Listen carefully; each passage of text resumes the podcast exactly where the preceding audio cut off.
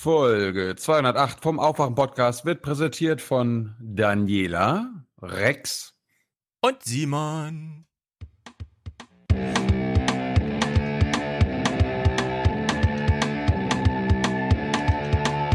Ist denn das so schwer zu begreifen? Wake up and clear your brain. Time to listen to what people are saying.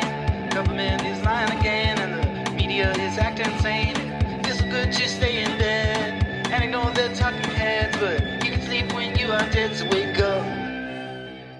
Da muss Thilo aber noch in die Radioclips Synchronisierungsschule von Jörg Wagner gehen. Ja, ich, hab, ich hab's in dem Moment vergessen, dann war schon zu spät. Gut. Sorry. Wir gucken hier heute Nachrichten und bevor wir das tun, danken wir David, Thomas, Grüße an Bruder Christian. Er soll auch mal was beisteuern. Christian, falls du ein Bruder hast, der Thomas heißt, Geld her. Mhm. Paul, Wir wissen, wir wissen, dass du den Aufwachen-Podcast hörst. Paul, Julian, Christine, Bernhard Felix, Alexander, Alex Stefan schickt 50 Euro. Silke, Oliver, 3,33 Euro hat wieder gewürfelt. Alle guten Dinge sind drei. Grüße, Olli. Peter, Gabriel, Yvonne, Lars Christian, Peter, Betual, Markus, Stefan, Daniel, Stefan und Dorothee. Kaspar schickt sieben.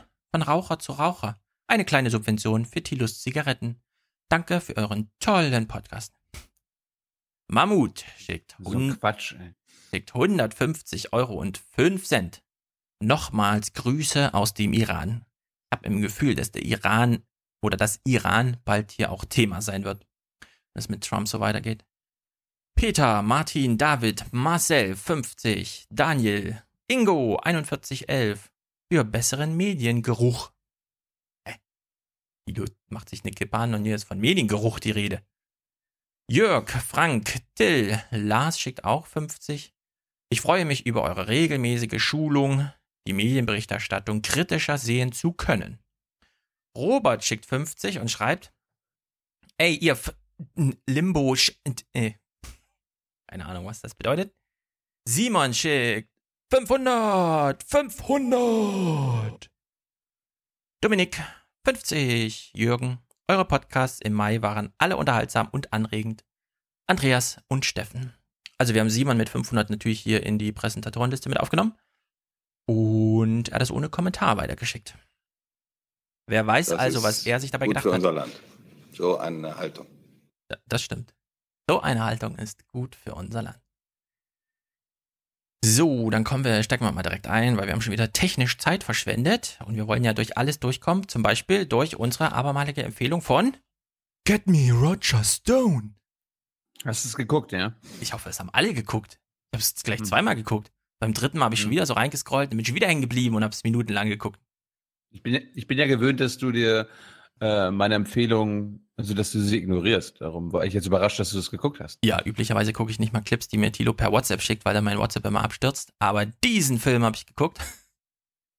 Get Me Mhm. Roger Stone. Solltet ihr alle gucken. Gerade wenn Warum ihr, denn? Warum denn? Warum denn? also zum einen, niemand weiß so richtig, wer ist denn dieser Roger Stone. Man hört das immer so in der Trump-Berichterstattung. Man denkt sich, ach, wer ist denn das schon wieder? Ach, irgendein Freund von Trump, dann, dann ist es bestimmt ein Idiot. Gerade wenn man so Roger Stone nur vom Namen her kennt und sonst, wenn man nicht mal weiß, wie er aussieht, da muss man sofort diesen Film gucken. Dann reichen auch die ersten zwei Minuten und man ist sofort gefesselt. Es ist der beste Brückenbau ever. Ja, wir sehen Roger Stone in der ersten Szene in der Genießer-Lounge des Trump-Nominierungsparteitags. Trump hält seine Rede. Ich nehme eure Wahl an, sagt er. Roger Stone sitzt in seiner dunklen Kabine und man sieht ihn nur von hinten. Man sieht noch nicht ganz sein Gesicht. Das macht man erst am Ende des Films, als der Brückenschlag dann äh, vollzogen ist. Und man erfährt dann in diesem Film anderthalb Stunden lang oder noch länger, wie die ganze Biografie auf diesen Moment hinauslief, in der er mit beiden Victory-Händen nach oben gereckt, nix nachempfunden, Trump feiert.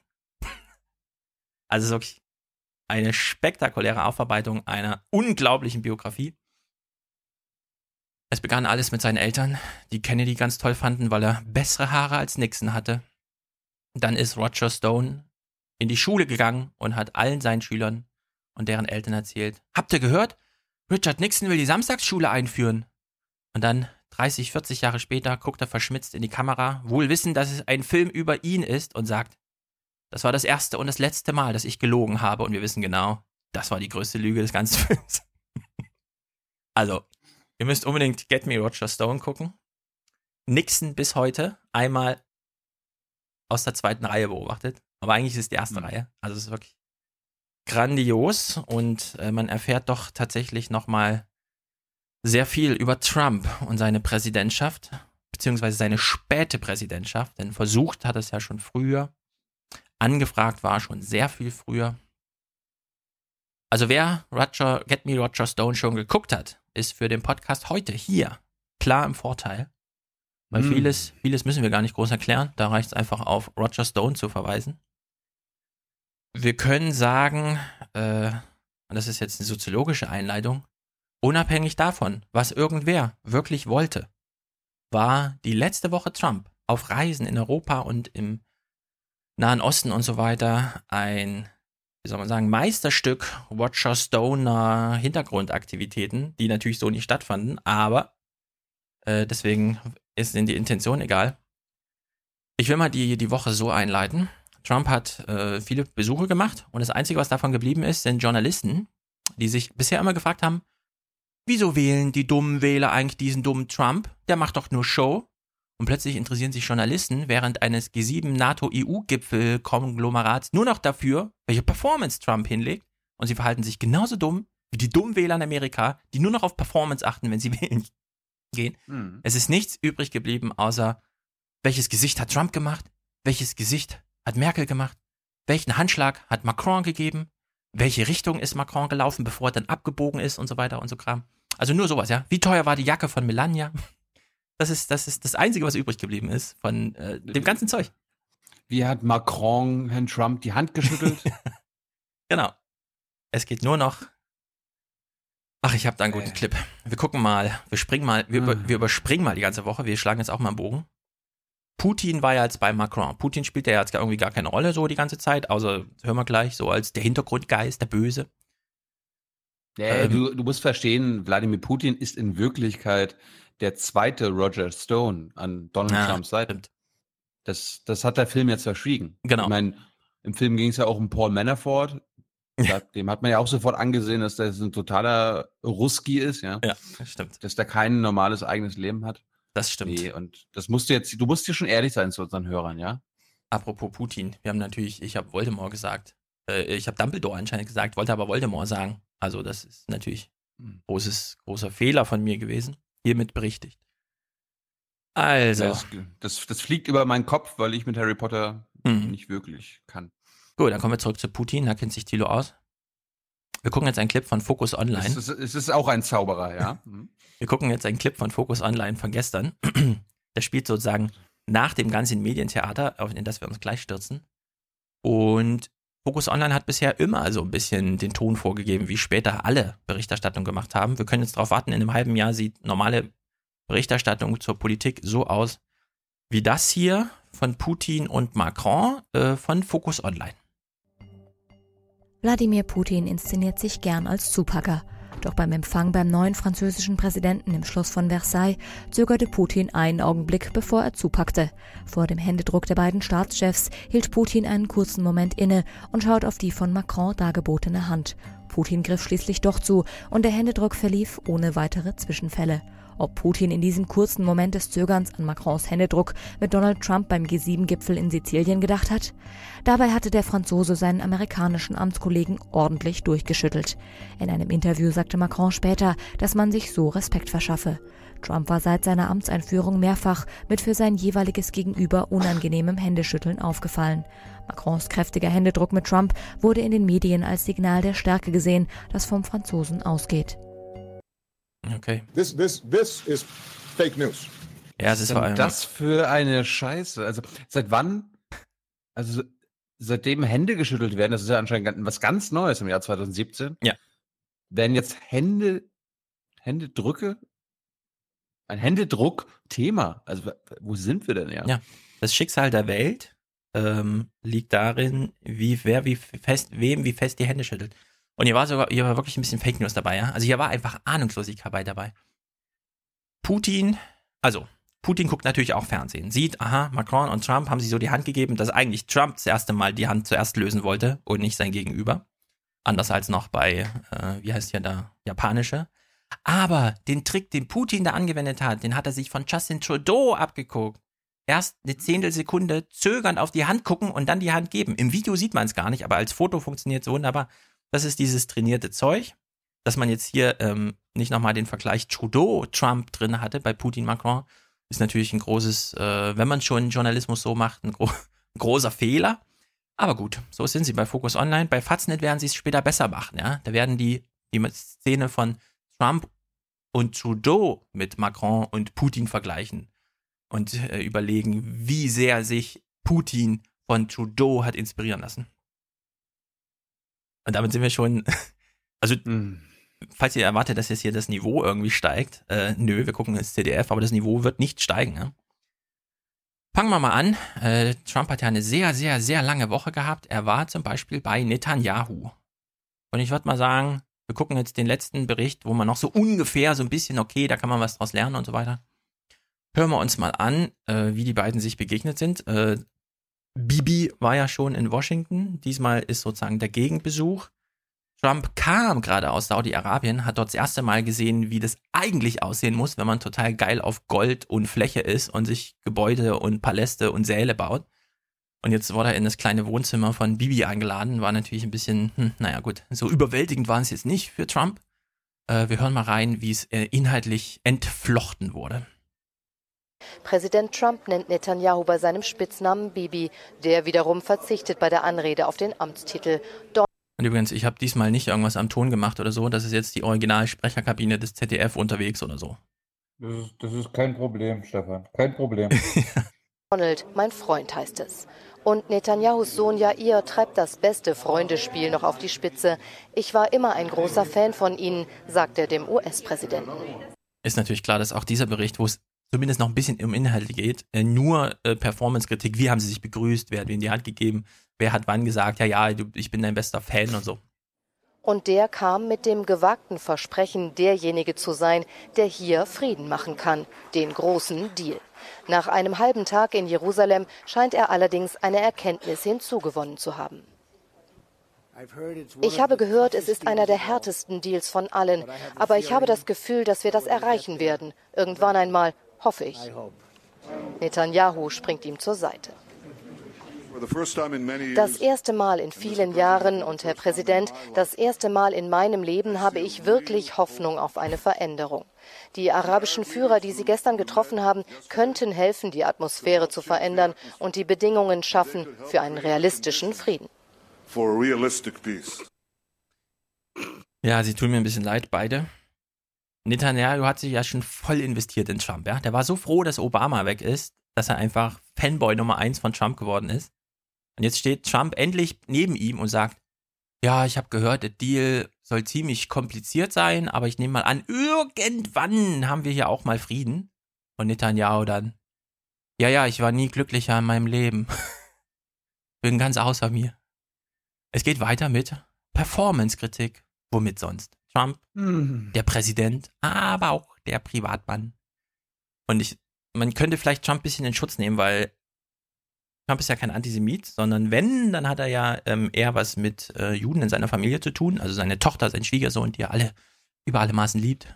Äh, und jetzt ist er selber da in äh, Jerusalem und äh, in Israel und so weiter.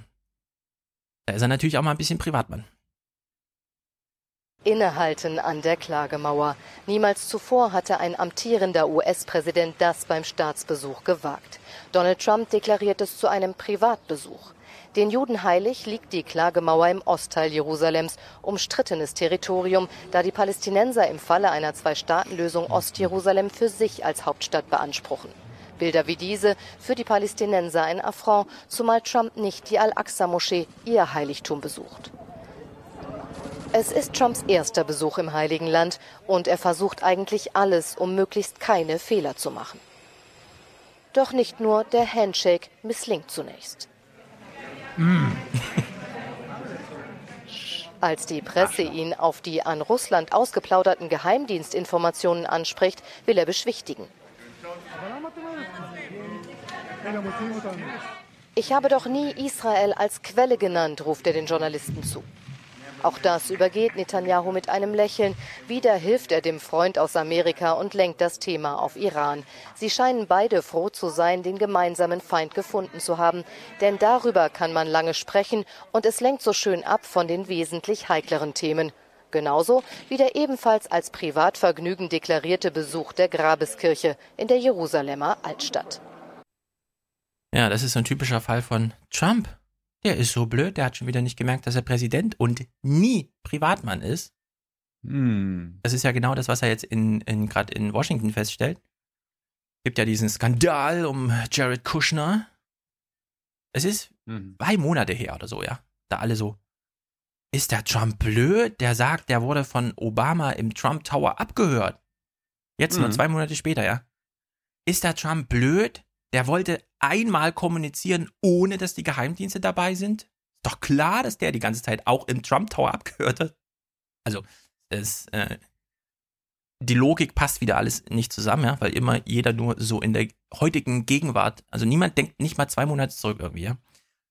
Trump macht hier wieder sein schönes Schauspiel. Er möchte eine Hand schütteln und äh, vergisst während des Termins des Händeschüttelns, dass das ja auch ein Händeschütteln beinhaltet und schleicht sich so aus dem Bild. Hat er schon mal gemacht bei einer Executive Order, die er unterschreiben sollte. Da hat er seine schöne Rede zum Thema gehalten und dann ist er aus dem Raum rausgegangen, statt sich an seinen Schreibtisch zu setzen und sie auch tatsächlich zu unterschreiben. Diesmal musste er vor der Kamera noch zurück. Er hat sich also zurück ins Bild geschlichen und hat dann Netanyahu doch noch die Hand gegeben, der verschmitzt über alles hinweg lächelte. Hm. Live-Schalte zur Korrespondentin. Das finde ich jetzt wirklich gut, weil die Israelis. Also ich würde mal sagen, wir hören jetzt den letzten Clip, der nicht vollständig Fake News ist im Heute-Journal letzte Woche. Äh, wir hören die Korrespondentin vor Ort, die nochmal das Verhältnis Trump, Netanyahu, Israel, Amerika einschätzt. Das ist ja nicht ganz unwichtig. Thilo meldet sich. Hat das ZDF ähm, auch seine US-Korrespondenten mit auf die Och. Reise geschickt?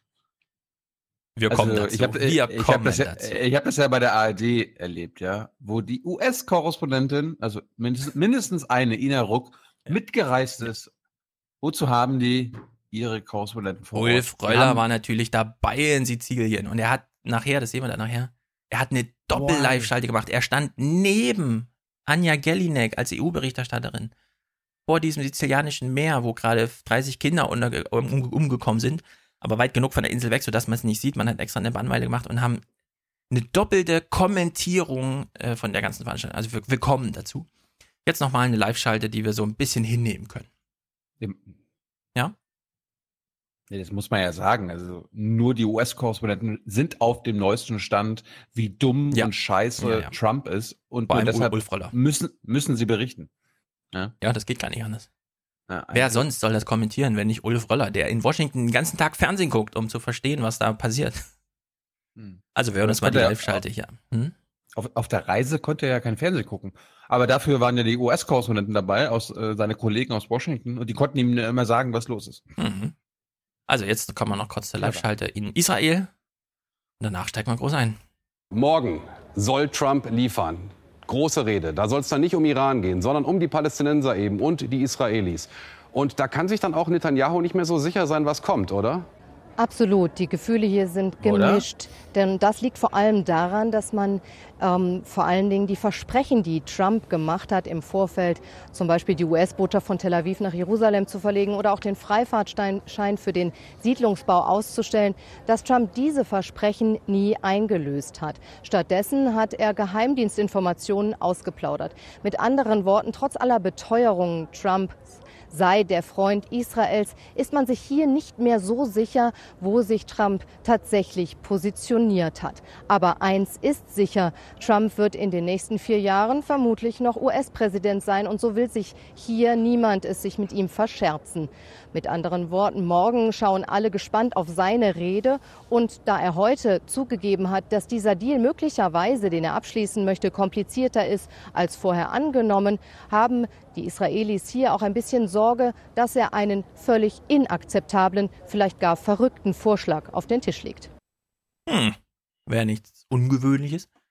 Äh, Sie hat sich hier Hm. gerade selbst nochmal dran erinnert. Ach nee, Trump ist ja noch vier Jahre Präsident. Wenn ich jetzt also gerade Hm. vor 30 Sekunden gesagt habe, der hat diese Versprechen nie eingelöst, dann ist das ja ein bisschen, äh, er hat sie in den letzten vier Monaten, die er Präsident ist, nicht eingelöst. Aber kommen ja noch vier Jahre. Frau Albrecht muss man mit Elmar reden, ja. Elmar, Elmar sorgt schon mit dem Spiegel-Chefredakteur dafür, dass er jetzt bald Ja, impeached auch. wird. Ja. Dazu Kommst du noch zu? Ja, ja. Ah. Glaubst du, sowas lasse ich uns hier davon äh, schwimmen? Nee, nee, nee. Hey, das ist so, das ist so unglaublich. So, Trump war ja zwei Tage in Israel. Am nächsten Tag hat er ja seine große Rede zum Frieden gehalten. Die ignorieren wir einfach mal komplett. Und sein Auftritt in Yad Vashem, als er da ins Gästebuch geschrieben hat, dass es so amazing war und er das auch niemals vergessen wird. Das vergessen wir auch, denn er war ja beim Papst. Wir sind ja hier das christliche Abendland. Das interessiert uns also viel mehr. Hören wir doch mal rein. So eine heute Sendung geht ja 30 Minuten. Das ist ja nicht wenig. Wie befasst man sich denn da so mit, jetzt wissen wir auch, das Abendland geht ja unter, äh, irgendwelche Leute müssen wir ja hier in besonderen Schutz nehmen, am besten mit ihnen ins Gesicht, äh, uns ins Gesicht benehmen setzen, um uns Kritik anzuhören von Abendlandsverteidigern. Hm. Also, Da, da, darf ich raten? Geht es wieder um Händedruck oder Gesichtsausdrücke? Also irgendwas mit Druck. Ja? Ah, mal gucken. Gesichtsausdruck, Händedruck. Erstmal ermessen wir jetzt, wie viel Zeit gönnt das Heute-Journal einer Berichterstattung zum Thema Trump beim Papst? Ganz anderes Thema jetzt. Donald Trump hat sich überschwänglich bedankt heute in Rom. Ob er in dem Moment schon komplett umrissen hat, was der Papst ihm da überreichte, ist unklar. Klar ist, dieser Papst macht keine Geschenke ohne tieferen Sinn. Der US-Präsident bekam vom Oberhaupt der katholischen Kirche heute eine Medaille mit Olivenzweig als Symbol des Friedens und eines der Lehrschreiben des Papstes, das sich mit dem Klimaschutz befasst. Trump versprach, er werde es lesen und flog dann weiter. Äh, Moment mal, liebes Heute-Journal. Und er flog dann weiter. Das heißt, die ganze Trump-Berichterstattung war jetzt eine bebilderte Moderation von Christian Sievers. Gut. Hätte man nicht noch ein bisschen was, es waren doch so lustige Sachen im Internet, wie die Adams Family macht ein Foto und Trump weiß, es gibt gleich noch Käsekuchen. Und solche, also das, die Bilder habt ihr alle vor Augen. Fragt man sich natürlich, äh, warte mal, der Papst beim Abendlandspräsidenten. So kurz, nur eine Moderation. Wofür braucht er denn das Heute-Journal so viel Sendezeit? Also hören wir mal weiter. War Fußball, oder was? Mein Kollege Johannes Hano ist getreu dem alten Motto von Investigativjournalisten Follow the Money durchaus auf Verbindungen gestoßen zwischen Russland und Trump. Und die führen Oh. direkt in den Trump Tower in New York. Oh, na sowas. Seit Monaten beschäftigt die Trump-Russland-Affäre ganz Amerika. Hat Donald Trump seine Präsidentschaft einer russischen Geheimdienstoperation zu verdanken? Wenn die Russen durch ihre Geheimdienstoperation tatsächlich den Präsidenten der Vereinigten Staaten bestimmt haben sollten, dann wäre das die größte Spionageaktion der Geschichte. Wir müssen das herausfinden, denn es geht um die Frage, ob der Präsident im Amt bleiben darf. It goes to our question of whether this president should continue in office. Thilo möchte gern was sagen, das habe ich seinem Gesicht schon angesehen. Ich, ich kriege das Kotzen, wenn ich David Frum irgendwo sehe. David Frum ist einer der miesesten. Nein, der Äh. ist Zeitschrift The Atlantic. Doch total un unschuldig. Ich glaube, er war auch Redenschreiber und äh, Sprecher von George Bush. Aber Was? Ich bin empört. Warte mal, Alexa, wer ist David Frum? Das weiß ich leider nicht. Ah, dann Hm. muss ich selber die Wikipedia vorlesen. Okay. Hm. Wikipedia. David Frum ist ein konservativer kanadisch-US-amerikanischer politischer Journalist und Buchautor. Er war ökonomischer Redenschreiber des früheren US-Präsidenten George W. Bush und Mitarbeiter beim American Enterprise Institute. Aus beiden Positionen schied er nach Kontroversen aus und arbeitet seither, seither als Journalist und Publizist für verschiedene Zeitungen. Na gut. Mhm. Frum gilt als Erfinder der Redewendung Achse des Bösen. Also, liebes ZDF, ihr mogelt uns hier so einen Nachrichtenbericht ein, in dem David Frum nochmal als der Anwalt der Gutmenschen uns erklärt, es geht hier um die Frage, ob Trump weitermachen kann als Präsident oder ob wir ihn aus ethischen, moralischen Gründen aus dem Amt heben. Hm.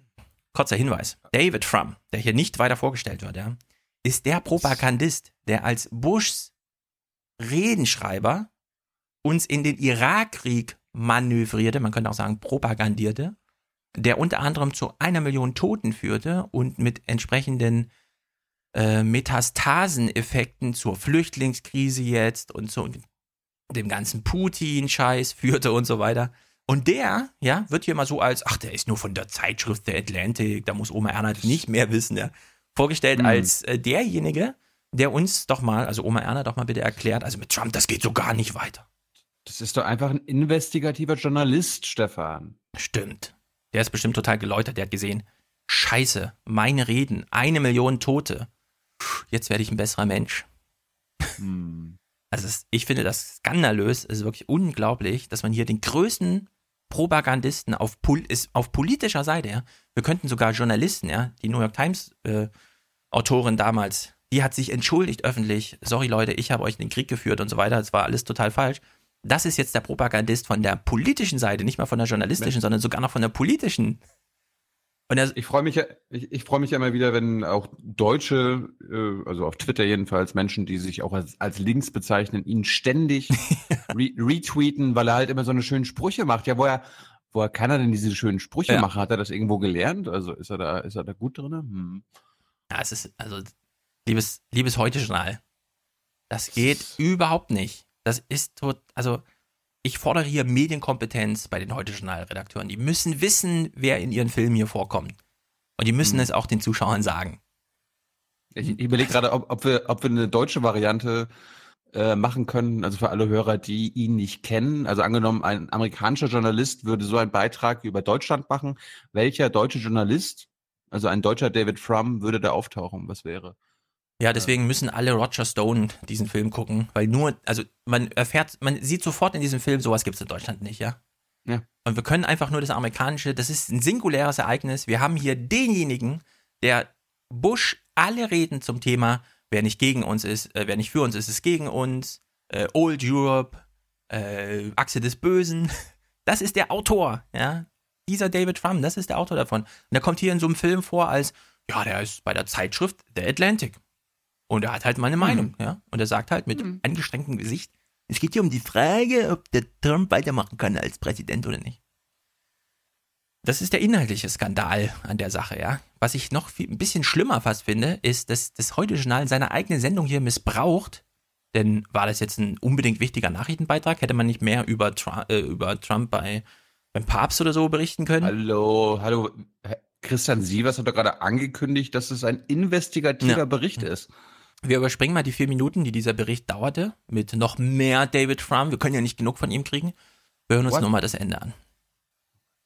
Und die komplette Spurensuche im Trump Tower können Sie heute ab 22.45 Uhr hier bei uns sehen. ZDF Zoom. Gefährliche Verbindungen Trump und seine Geschäftspartner.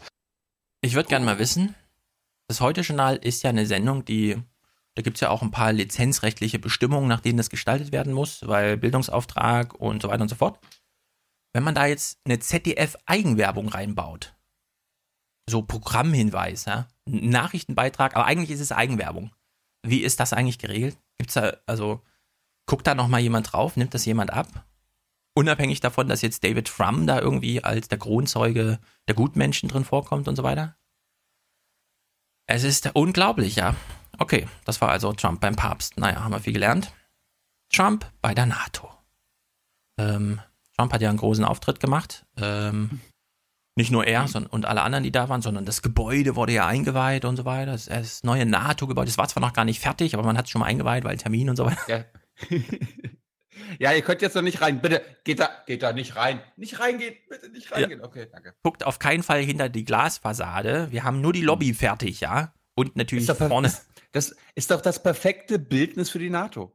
Ja, Ja, guck, das stimmt. ey, also hier, äh, guckt euch mal nicht an, wie das hier im Maschinenraum funktioniert. Also wer hier wirklich das Sagen hat, ja. Also Herr Stoltenberg, ja, ja, Stoltenberg ist der Chef. Ja, ja. Ja, ja. Ja. Hm, alles klar. Ja, das, was Thilo hier anmerkt, ist der Tenor jetzt für den ganzen Bericht. Wir achten mal drauf, was ist hier eigentlich Symbol und Fassade und wann geht es eigentlich mal richtig zur Sache. Und na gut, das Ding ist erstmal eingeweiht, ist intern noch nicht richtig fertig, also konzentriert man sich auf die beiden Sachen, die vor dem Gebäude stehen. Wir hören mal genau hin. Sie haben sich wirklich Mühe gegeben, den US-Präsidenten hier würdig zu empfangen. Feierlich wird das neue NATO-Hauptquartier eröffnet.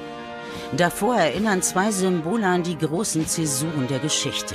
Ein Stück der Berliner Mauer und eines vom World Trade Center. So. Berliner Mauer. Einfach eine Revolution, ja, das Ende des Kalten Kriegs. Ja. Ja, ich mein- andere- wow. Der Fall der Berliner Mauer ist einer dieser historischen Momente, an dem man sich immer fragte, warum gibt es die NATO jetzt eigentlich noch? War das nicht eigentlich so ein westliches, also NATO gegen Warschauer Pakt?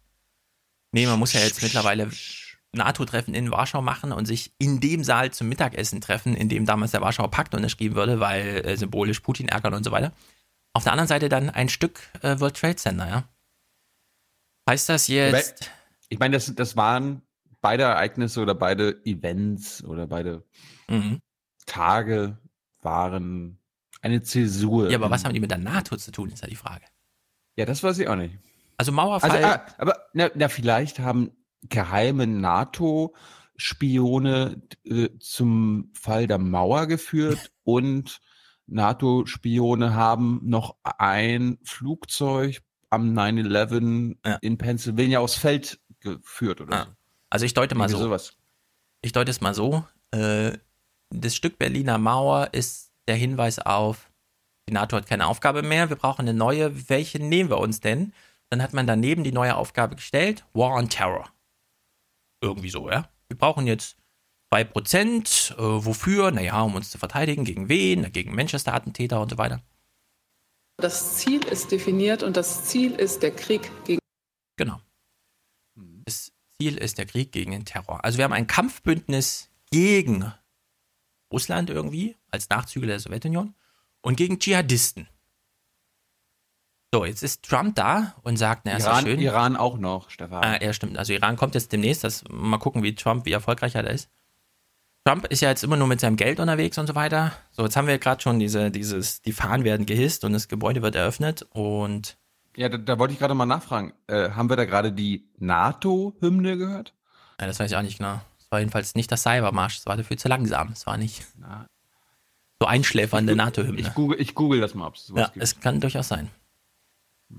Also, man hat, und jetzt stellen wir uns weiter diese Frage, die Thüle eben schon aufgerufen hat, Symbole und schöne Bilder hier, handfester Krieg gegen den Terror oder wen auch immer dort.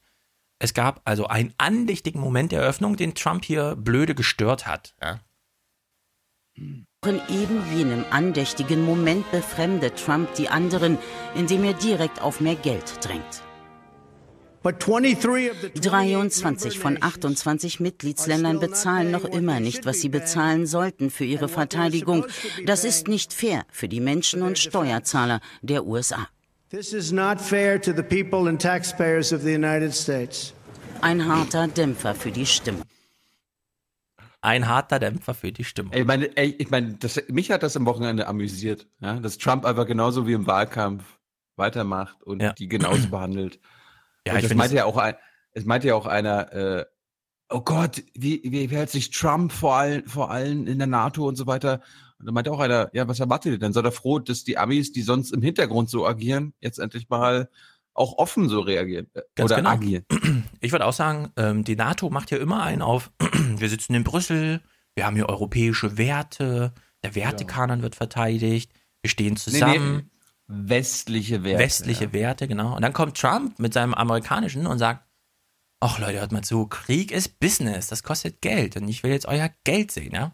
Also im Grunde würde ich auch sagen, hier hat mal jemand, äh, statt hinter die Fassade zu gehen, so schön sie auch aussieht, hat er festgestellt, nee, das Haus ist ja gar nicht fertig, machen wir unser Gespräch mal auf der Vorderbühne. Dann hat er gesagt, Leute, ihr könnt zwar hier stehen und lächeln und euch freuen, dass ähm, die westlichen Werte genauso strahlen wie die Sonne auf uns herab, aber Krieg ist Business, es kostet Geld. Naja, Trump hat also. Entschuldigung, das weiß ich leider nicht. Alexa, halt die Klappe! Trump. Trump, äh, die dann auch auf, anscheinend wird ihm jetzt untergejubelt. Guckte sich wahrscheinlich so um und hat gesehen. Ah, die lachen ja gar nicht, die stehen hier und gucken mich ganz böse an. Habe ich was Fieses gesagt? Also flechtet er nochmal einen Witz ein. Seine Grundsatzkritik an der NATO wiederholt Trump nicht, doch der Ton, mit dem er in Brüssel auftritt, ist scharf. Das muss auch er gemerkt haben und versucht einen Scherz. Ich habe nicht ein einziges Mal gefragt, was dieses neue Gebäude gekostet hat. Ich habe mich geweigert, das zu tun. Aber es ist wunderschön. So feierlich die Bilder dieses Treffens auch sind, die Konflikte in der NATO konnten sie nicht überdecken. So feierlich diese Bilder auch sind, die Stimmung konnte es nicht verdecken. Also, wenn, hm. Wenn Trump in der Stadt ist, dann rückt auch ein wirklicher schlechter Politiker wie Herr Erdogan einfach in den Hintergrund, ja? Ja. Der steht dann mal in der dritten Reihe. Steht in der dritten Reihe und denkt, scheiße, hier ist ja auch so heiß wie bei mir zu Hause. also wir haben gerade gehört, falls ihr den Podcast guckt, es gab gerade einen riesigen Kameraschwenk durch die Lobby, um dann in die totale, das ist ja so zähnemäßig, wie die Uni Bielefeld, rechts ein Zahn, links ein Zahn, rechts ein Zahn, links ein Zahn geht in diese Lobby rein. Die ist also irgendwie 80 Meter lang und verglast. Und ganz vorne standen auf einem Podest alle NATO-Staatschefs. Äh, und die Kamera flog dann so, dass sie quasi in der Totale dieses äh, Foyers standen. Also es wurden schöne Bilder produziert. Feierliche Töne, wie wir im O-Ton gerade gehört haben. Jetzt habe ich mal einen Zusammenschnitt gemacht und wir hören mal genau drauf. Ging es eigentlich um irgendwas anderes als Stimmung, Symbole, feierliche Töne und so weiter? Und äh, naja, kein Wunder, dass Trump, der mal ein konkretes äh, Dings da wie eine 2%-Zahl oder so rausholt, ja, ein bisschen angemacht wird, weil es ging natürlich um nichts anderes. Ja. Also ein Zusammenschnitt der Stimmungen und Symbole. Ein harter Dämpfer für die Stimmung. Beschlossen wurde auch, die NATO wird sich an der internationalen Anti-IS-Koalition beteiligen. Kampfeinsätze aber bleiben ausgeschlossen. Das Wichtigste daran, dass die NATO der Koalition beitritt, ist, dass sie ein starkes politisches Signal der Einheit im Kampf gegen den Terror sendet. Stefan, die NATO war sich fast schon sicher, das würde heute alles irgendwie gut gehen.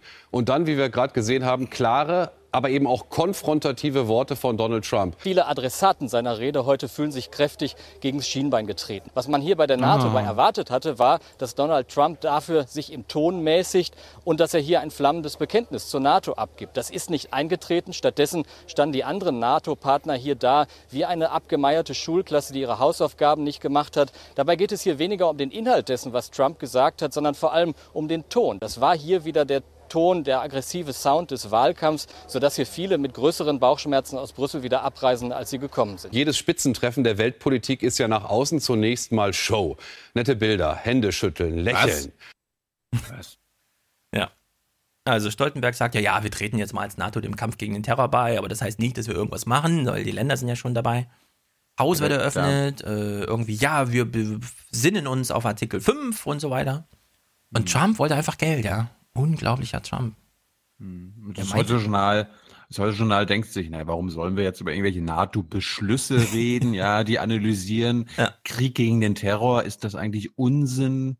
Hm, komm, wir reden über Trump. Ja, ja. wir reden über Trump. Wie der wieder, wie der wieder alle anderen behandelt. Ja. ja. Und äh, hat Erdogan eigentlich mit Merkel geredet wegen unseren deutschen Gefangenen und so? Ach, egal, egal, komm. Nee, Trump. nur wegen Incirlik und so. Naja.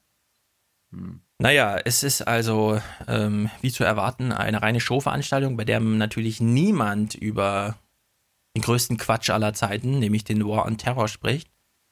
Stattdessen, da wir schon bei Stimmung und Symbolen sind, wird jetzt noch ein bisschen Stimmung gemacht vom Heute-Journal. Christian Sievers hat sich jemanden eingeladen.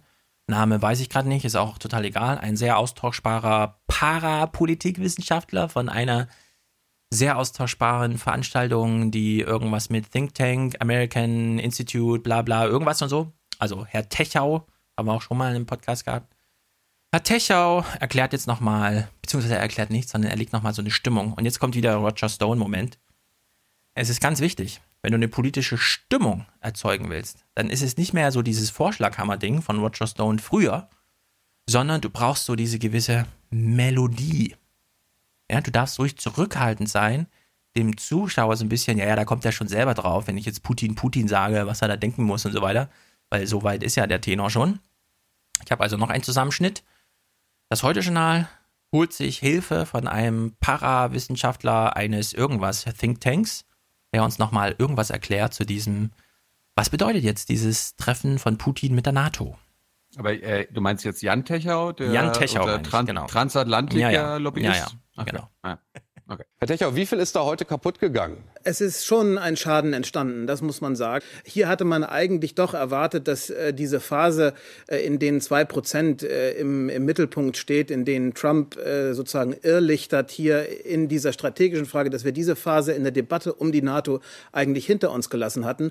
Und jetzt reduziert er es wieder ganz klar auf diese Geldfrage, macht im Grunde diese strategische ähm, Sicherheitsgarantie Amerikas zu einer Finanztransaktion. Die Unsicherheit, die seit November, seit seinem Wahlsieg da ist, die geht einfach nicht weg. Das Problem bei diesem 2%, bei dieser Debatte ist, dass die eigentliche strategische Diskussion, was ist das für eine Bedrohung, was brauchen wir für ein Umfeld, was haben wir für eine Ordnungsidee für unser unmittelbares Umfeld im Grunde zu kurz kommt. Alles wird ver Was haben eigentlich wir für eine Idee für unser Umfeld? Ja, sag einfach mal so. Was, Was haben wir eigentlich für eine Idee? Was haben wir eigentlich für eine Ordnungsidee für Ja. diesen Podcast, Herr Schulz?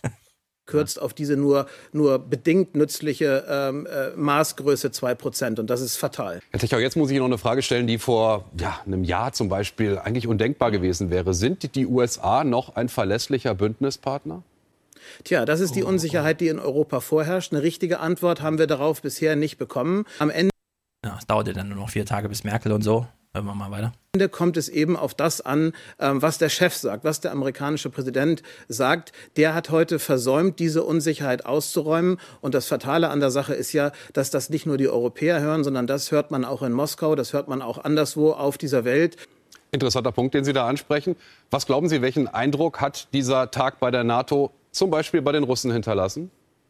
Naja, also wenn ein amerikanischer Präsident sich nicht eindeutig zu Artikel 5 bekennen kann, ähm, obwohl das im Grunde alle er erwarten und gerade an diesem Moment erwartet haben, ähm, dann äh, nimmt man in Moskau natürlich zur Kenntnis, dass möglicherweise diese Verteidigungsgarantie, diese Sicherheitsgarantie nicht steht. Und das ist durchaus im russischen Interesse, ähm, äh, vor allen Dingen, weil es diese Unsicherheit in Europa ähm, äh, erzeugt, die dann letztlich auch ähm, äh, äh, zu Gespaltenheit Europas in der NATO und einer Spaltung zwischen Europäern und Amerikanern führen kann. Das alles ist im strategischen russischen Interesse. Insofern ähm, hat äh, Moskau heute sicherlich nicht ganz ohne Wohlwollen auf diese Veranstaltung geschaut. Mhm. Al- Also Putin kann jetzt die Invasionspläne für Osteuropa aus, dem, aus dem Schreibtisch holen. Weil Trump steht sagen- nicht zum Artikel 5. Richtig. Die Invasion steht bevor. Ja. Die Russen kommen! Mhm. Oh, da übersteuert gleich dein neues Mikro. Ah, sorry. Kannst es, glaube ich, ein Stück weiter wegrücken. Die Russen kommen, Stefan. Oh, jetzt sind wir hier bei diesem ASMR oder wie das Ja, wir, wir, müssen ja eh, wir müssen ja eh flüstern, wenn es um die Russen geht. Ah, die Russen kommen. Ja, Scheiße. Die Russen kommen. Na, wie soll ich sagen, Neudeutsch sagt man ja äh, mit Fake News äh, Nachrichten aus äh, Russland. Achso, Genau. aus Russland. Also nicht über Fake Russland. News aus Russland. Also, das ist ganz wichtig. Ähm, mir fällt gerade wieder ein, es ist eine RT-Deutsch-Formulierung, äh, den War on Terror als größten Quatsch der Geschichte zu bezeichnen und ich möchte sie gern für den Aufwachen-Podcast übernehmen. Es ist der größte Quatsch dieser Zeiten, ja, dass wir vom War on Terror immer noch sprechen. Ich kann mich noch erinnern, wie du äh, beim Greenwald warst in Brasilien damals im Sommer und er meinte, es ist ein bisschen unklar, jetzt haben wir Trump, der will eine Diskussion über die NATO. Bekommen wir eine Diskussion über die NATO oder nicht? Jetzt wissen wir zum einen, okay, Trump denkt das in eine völlig falsche Richtung. Also er stellt nicht äh, irgendwelche Inhalte der NATO in Frage, sondern er möchte das nur irgendwas mit Geld und so weiter, um zu Hause erzählen zu können, ich habe sie ausgebeutet. Auf der anderen Seite sehen wir jetzt auch, wenn der amerikanische Präsident, unabhängig jetzt von dem, wer diesen Posten auswählt, wenn der amerikanische Präsident eine Diskussion über die NATO haben will, ja, ist er danach Staatsfeind Nummer eins in Deutschland. Es dauert genau drei Tage und du bist Staatsfeind Nummer eins, ja. Wenn du auch nur ein Pünktchen NATO in Frage stellst. Das finde ich ehrlich gesagt ziemlich bestürzend. Keine Ahnung, was das bedeutet, wer hier diesen Kampf gewinnt. Stefan, die NATO ist alternativlos. Stimmt, stimmt, stimmt. Ja, das vergisst man so leicht, ja. Trump ist weitergereist zur Europäischen Union, seinem Lieblingspartner in der Welt. Weil bilateral ist da nichts. Na gut. Hören wir mal, äh, er war ja mittags bei der NATO und nachmittags dann bei der EU. Ich will nur kurz darauf hinweisen, Christian Ströbel hat es sehr schön in einem Tweet zusammengefasst, Merkel hatte ja auch zwei Termine an diesem Tag, nämlich vormittags irgendwas mit Kirchentag und nachmittags dann, also mittags dann äh, NATO. Und vormittags hat Merkel gesagt, Abrüstung ist das Wichtigste auf dieser Welt. Amen. Und nur drei Stunden später, ja, stand sie bei der NATO und meinte, ja, ja, wir werden uns mehr engagieren müssen. Also es war wirklich. Das, das hat, das eine hat doch mit dem anderen nichts zu tun. Goldig ich hab ja auch bei, war das, ja. Ich habe ja, ich habe ja auch bei der BBK nachgefragt. Also klar, Abrüstung soll immer Tagesordnungspunkt bleiben, aber es war halt beim NATO-Gipfel leider nicht Tagesordnungspunkt. Ja. Die EU-Leute. Die EU-Leute haben natürlich Fernsehen geguckt und haben gesehen, äh, warte mal, der NATO-Mann, der redet da gerade so eine komische Rede, alle gucken böse. Vielleicht sollten wir nochmal ein bisschen Erwartungsmanagement machen. Steffen Leifert oder Stefan Leifert erklärt uns hier nochmal in Brüssel zugestaltet, Christian Sievers. Wie waren denn so die Erwartungen vor dem äh, Trump-EU-Treffen? Das ist ja an sich gar nicht so schlecht, wenn mal alle Tacheles reden. Man hatte lange Zeit den Eindruck, Donald Trump guckt sich die Probleme der EU mit so ein bisschen Schadenfreude an. Welche Argumente hatte denn die EU heute in Gestalt von Rats- und Kommissionspräsident, um für sich selbst zu werben? Also wenn man mit Teilnehmern dieses Gesprächs äh, spricht, dann ist zu hören, dass dafür, dass die Erwartungen vorher bei minus 100 gewesen seien, äh, das Gespräch am Ende ganz okay gewesen sein muss. Puh, kurz der Verschnaufpause. Es war nicht alles scheiße. Die Erwartungen waren nämlich bei minus 100 und naja, dann ging es schon so ein bisschen. Also se- seine Quellen vom Tag sind die EU-offiziellen. Ja, ja. Da ging irgendwo eine Tür auf und jemand hat was gesagt und das hat er uns jetzt reportiert. Hey, Stefan. Psst, komm mal her. Psst. Ja, was los? John, du, äh, wir sind mit dem Treffen jetzt nicht so unzufrieden, wie wir es gedacht hätten. Ja, wir hören nachher nochmal ein schönes Juncker-Zitat, das es echt nochmal schön auf den Punkt bringt. Hm. Stefan Leifert, Stefan Leifert äh, weiß natürlich auch, welches ist eigentlich die wichtigste Frage. Die haben wir ja auch schon oft thematisiert. Er fasst sie mal zusammen und danach, während wir das hören, denken wir mal, also während wir das jetzt hören, ihr wisst noch nicht, worum es geht, denken wir die ganze Zeit an, mal gucken, wie lange Deutschland das durchhält.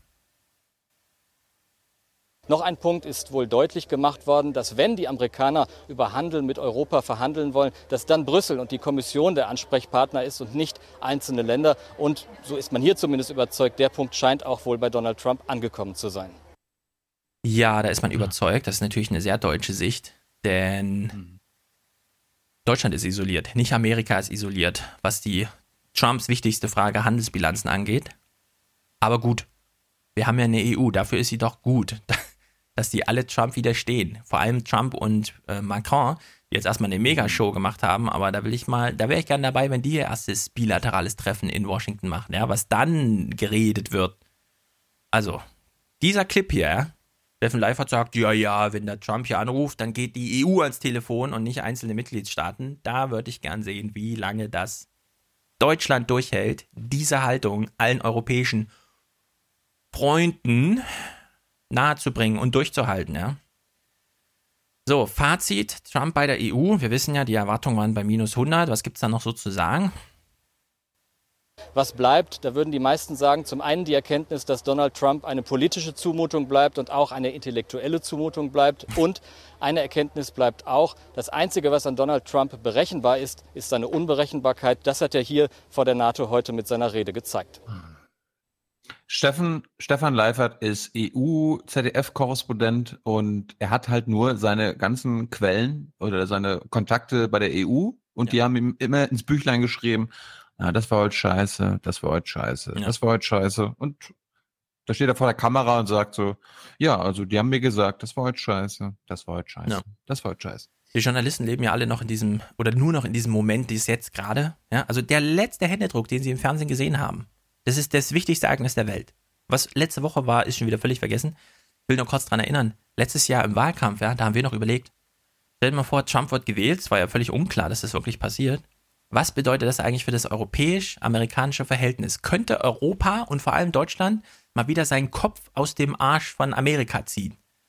Und wenn man das jetzt im Hinterkopf hat, ja, und hört, wie die hier über den amerikanischen Präsidenten reden, das ist wirklich unglaublich, ja. Ja, die Erwartungen waren minus 100, das ist eine intellektuelle Zumutung. Ja, das ist jetzt öffentlicher Sprech irgendwie. Also es ist wirklich erstaunlich, wie schnell sowas auch degeneriert irgendwie. Aber gut. Kurze Verschnaufpause. Was macht eigentlich Obama? Nächstes Thema. Was Ah. macht Barack Obama, seit er den Fulltime-Job als mächtigster Mann der Welt los ist? Er lässt es sich gut gehen. Auf diversen Mega-Yachten, bisschen Wasserski, bisschen kühles Bier, bisschen abhängen. Und wie man über den amerikanischen Präsidenten redet, sprengt auch alle Maßstäbe. Ein paar, ähm, ein paar Reden halten oder ein paar, ein paar Redeveranstaltungen buchen und so. Wie, wie viel kriegt Obama pro Rede? Obama kriegt pro Rede mindestens 400.000 gerade. Und das ist dann eine Rede 20 Minuten, nicht zwei Stunden Vorlesung, sondern 20 Minuten, ich bin da. Und wenn er irgendwo übernachtet, kriegt er natürlich geschenkt, zum Beispiel auf den Virgin Islands oder so, kostet das 80.000 Euro pro Nacht. Hm. Kriegt aber geschenkt, da muss er nichts für bezahlen. Da ist der Richard Branson ganz buddy. Schön. So, äh, es gab natürlich eine sehr lange Manchester-Berichterstattung, in die gucken wir beim nächsten Mal auch noch ein bisschen rein. Da gab es Ja, beispielsweise. hm? Ich habe mich, ich hab mich ja gefragt, ob, ob, ob der Kirchentag, ob die Eva- evangelische Kirche Deutschlands äh, Obama 400.000 Dollar gezahlt hat. Nee, nee, das sind ja Termine, die macht er dann so mit. Da geht es dann um Imagepflege und so weiter, damit der Marktwert wieder steigt, weißt du? Wenn, er, wenn die Bilder bekannt sind, oh, Obama beim Kirchentag, ja, Merkel wäre da gewesen, vielleicht 50.000 Leute, er ist da 800.000 Leute. Also macht schon einen Unterschied.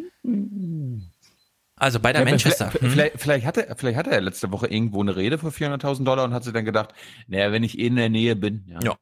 Ja, ja, das wird dann gekoppelt. Nee, das hat er ja angenommen, weil Trump auch gerade da war. Nähe Ach, zu. Trump und dann so ein Auftritt ist, dann macht natürlich schon was her. Also Obama. Wir haben hier Kirchentag in Berlin, direkt am Brandenburger Tor, große Bühne aufgebaut, ganze, ganz, die ganze Fanmeile war zu. Ähm, während der Manchester-Berichterstattung hat man schon mal eine Straßenumfrage beim Kirchentag gemacht, nämlich zur Frage, fühlen Sie sich sicher? Sie sind jetzt hier bei einer Massenveranstaltung.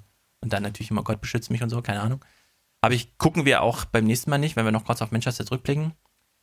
Weil es gab noch eine bessere Straßenumfrage. Vielleicht. Weiß ich nicht genau. Es könnte die beste Straßenumfrage ever sein. Ich will mich nicht festlegen. Ihr könnt ein bisschen mitentscheiden. Wir hören uns mal die Frage an, die gestellt wurde. Unsere Nachfrage, wie viel Obama braucht diese Welt heute? What? Was würden wir so sagen? Äh, vielleicht. I have two words for you Predator drones. Ja, vielleicht. Mehr Obama. Wir Mehr hören, Obama. Ja, wir hören uns mal drei Antworten an, und zwar genau die drei, die kamen in der chronologischen Reihenfolge. Wir hören aber jeder einzeln, sonst wäre das zu schnell. Wir könnten das sonst nicht so schnell analysieren, was hier gesagt wird. Also, Antwort Nummer eins: Brauchen wir mehr Obama in dieser Welt? Oder wie viel Obama brauchen wir in dieser Welt? Jeder von uns kann was bewegen und deswegen nicht nur Obama, sondern jeder. Okay. Sympathisch. Ja, man muss Obama nicht auf den hohen Sockel stellen. Jeder kann was bewegen. Natürlich nur jeder in seinem Umfeld. Nicht jeder kriegt 400.000 Euro, die er danach nur für den guten Zweck reinvestiert in, was weiß ich, Bäume in Afrika oder so. Antwort Nummer zwei. Ich bin davon überzeugt, dass das ähm, hilft. Und zwar, ähm, weil ja auch bei Obama und auch bei Merkel anklang, dass unser Demokratieverständnis ja auf unseren Grundrechten und Grundgesetzen beruht. Und da haben wir ja nicht zuletzt viele aus der christlichen Überzeugung, aus den christlichen Grundwerten. Ja. Während sie, also sie hat ein sehr steifes Gesicht, während sie Grundwerte sagt, gehen ihre Augenbrauen hoch, als würde sie gerne so Anführungszeichen in die Luft malen. Wow. Also unsere christlichen Werte äh, sind unsere Grundwerte und Obama und bei Merkel klang das ja an auf der Bühne. Die sind wichtig. Hm. Antwort Nummer drei, und die Frage ist immer noch, brauchen wir mehr, wie viel Welt, wie viel Obama braucht diese Welt? Hören wir jetzt nochmal. Ich kann im Allgemeinen, aber seit ich mich politisch interessiere, mich mit Obama ziemlich gut identifizieren. Und insofern sind das jetzt nicht leere Worte auf dem Kirchentag. Nein, sind nicht nur leere Worte. er kann sich damit identifizieren, also sind das volle Worte. Ah. So, was, was sagt Obama jetzt? Wie viel? Ich, ich, ich finde ich find auch schön dein Standbild hier mit äh, dem Motto des Kirchentags. Ja. Du siehst mich. Ja. Big Brother is watching you. Ja, ja. Also, Mhm. wer, wer ist du und wer ist mich? Ja. Ja. Und was heißt sehen? Das ist die große Frage. Ist das jetzt Obamas Motto für den Kirchentag gewesen? Ja, also Ja. NSA is watching you. Oder ist es Gott oder? Wie auch Ach, immer. ach, ach, ach, da steht erstes Buch Mose. Okay. Ja, ja. Es gab ja verschiedene Versuche, gute Sprüche zum Thema Kirchentag dieses Jahr zu machen. Irgendeine Gemeinde hat ja in Deutschland so einen Weg mit Jesus gemacht, ja. Es war eine Wanderung mit Jesus. Weg mit Jesus hat natürlich jeder, der nur den Spruch gelesen hat, weg mit Jesus gelesen. Und dann später haben sie gesagt, ja, das war auch so provoziert zum Nachdenken. Hm. So, was macht Obama jetzt eigentlich? Alle Welt wartet auf ihn, dass er mit christlichen Werten die Welt rettet, obwohl es ja auch jeder machen kann, aber das ist eine Einzelmeinung. Was macht Obama? Geht es nach dem Kirchentag, sollte Obama schleunigst sein Comeback planen. Doch der wiegelt ab, jetzt müsse die Jugend dran. Zudem habe der 55-Jährige als Frührentner derzeit andere Verpflichtungen. Außerdem muss ich noch ein guter Ehemann für Michelle sein. Das ist ein Vollzeitjob.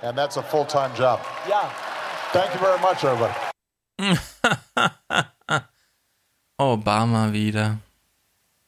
In drei Sekunden gewinnt er die Welt für sich. Und am Dienstag nachts legt er fest, wer in der Wüste erschossen wird. Hm. Ja, jetzt ja nicht mehr. Das macht das Trump. So, wir nähern uns jetzt dem Höhepunkt. G7.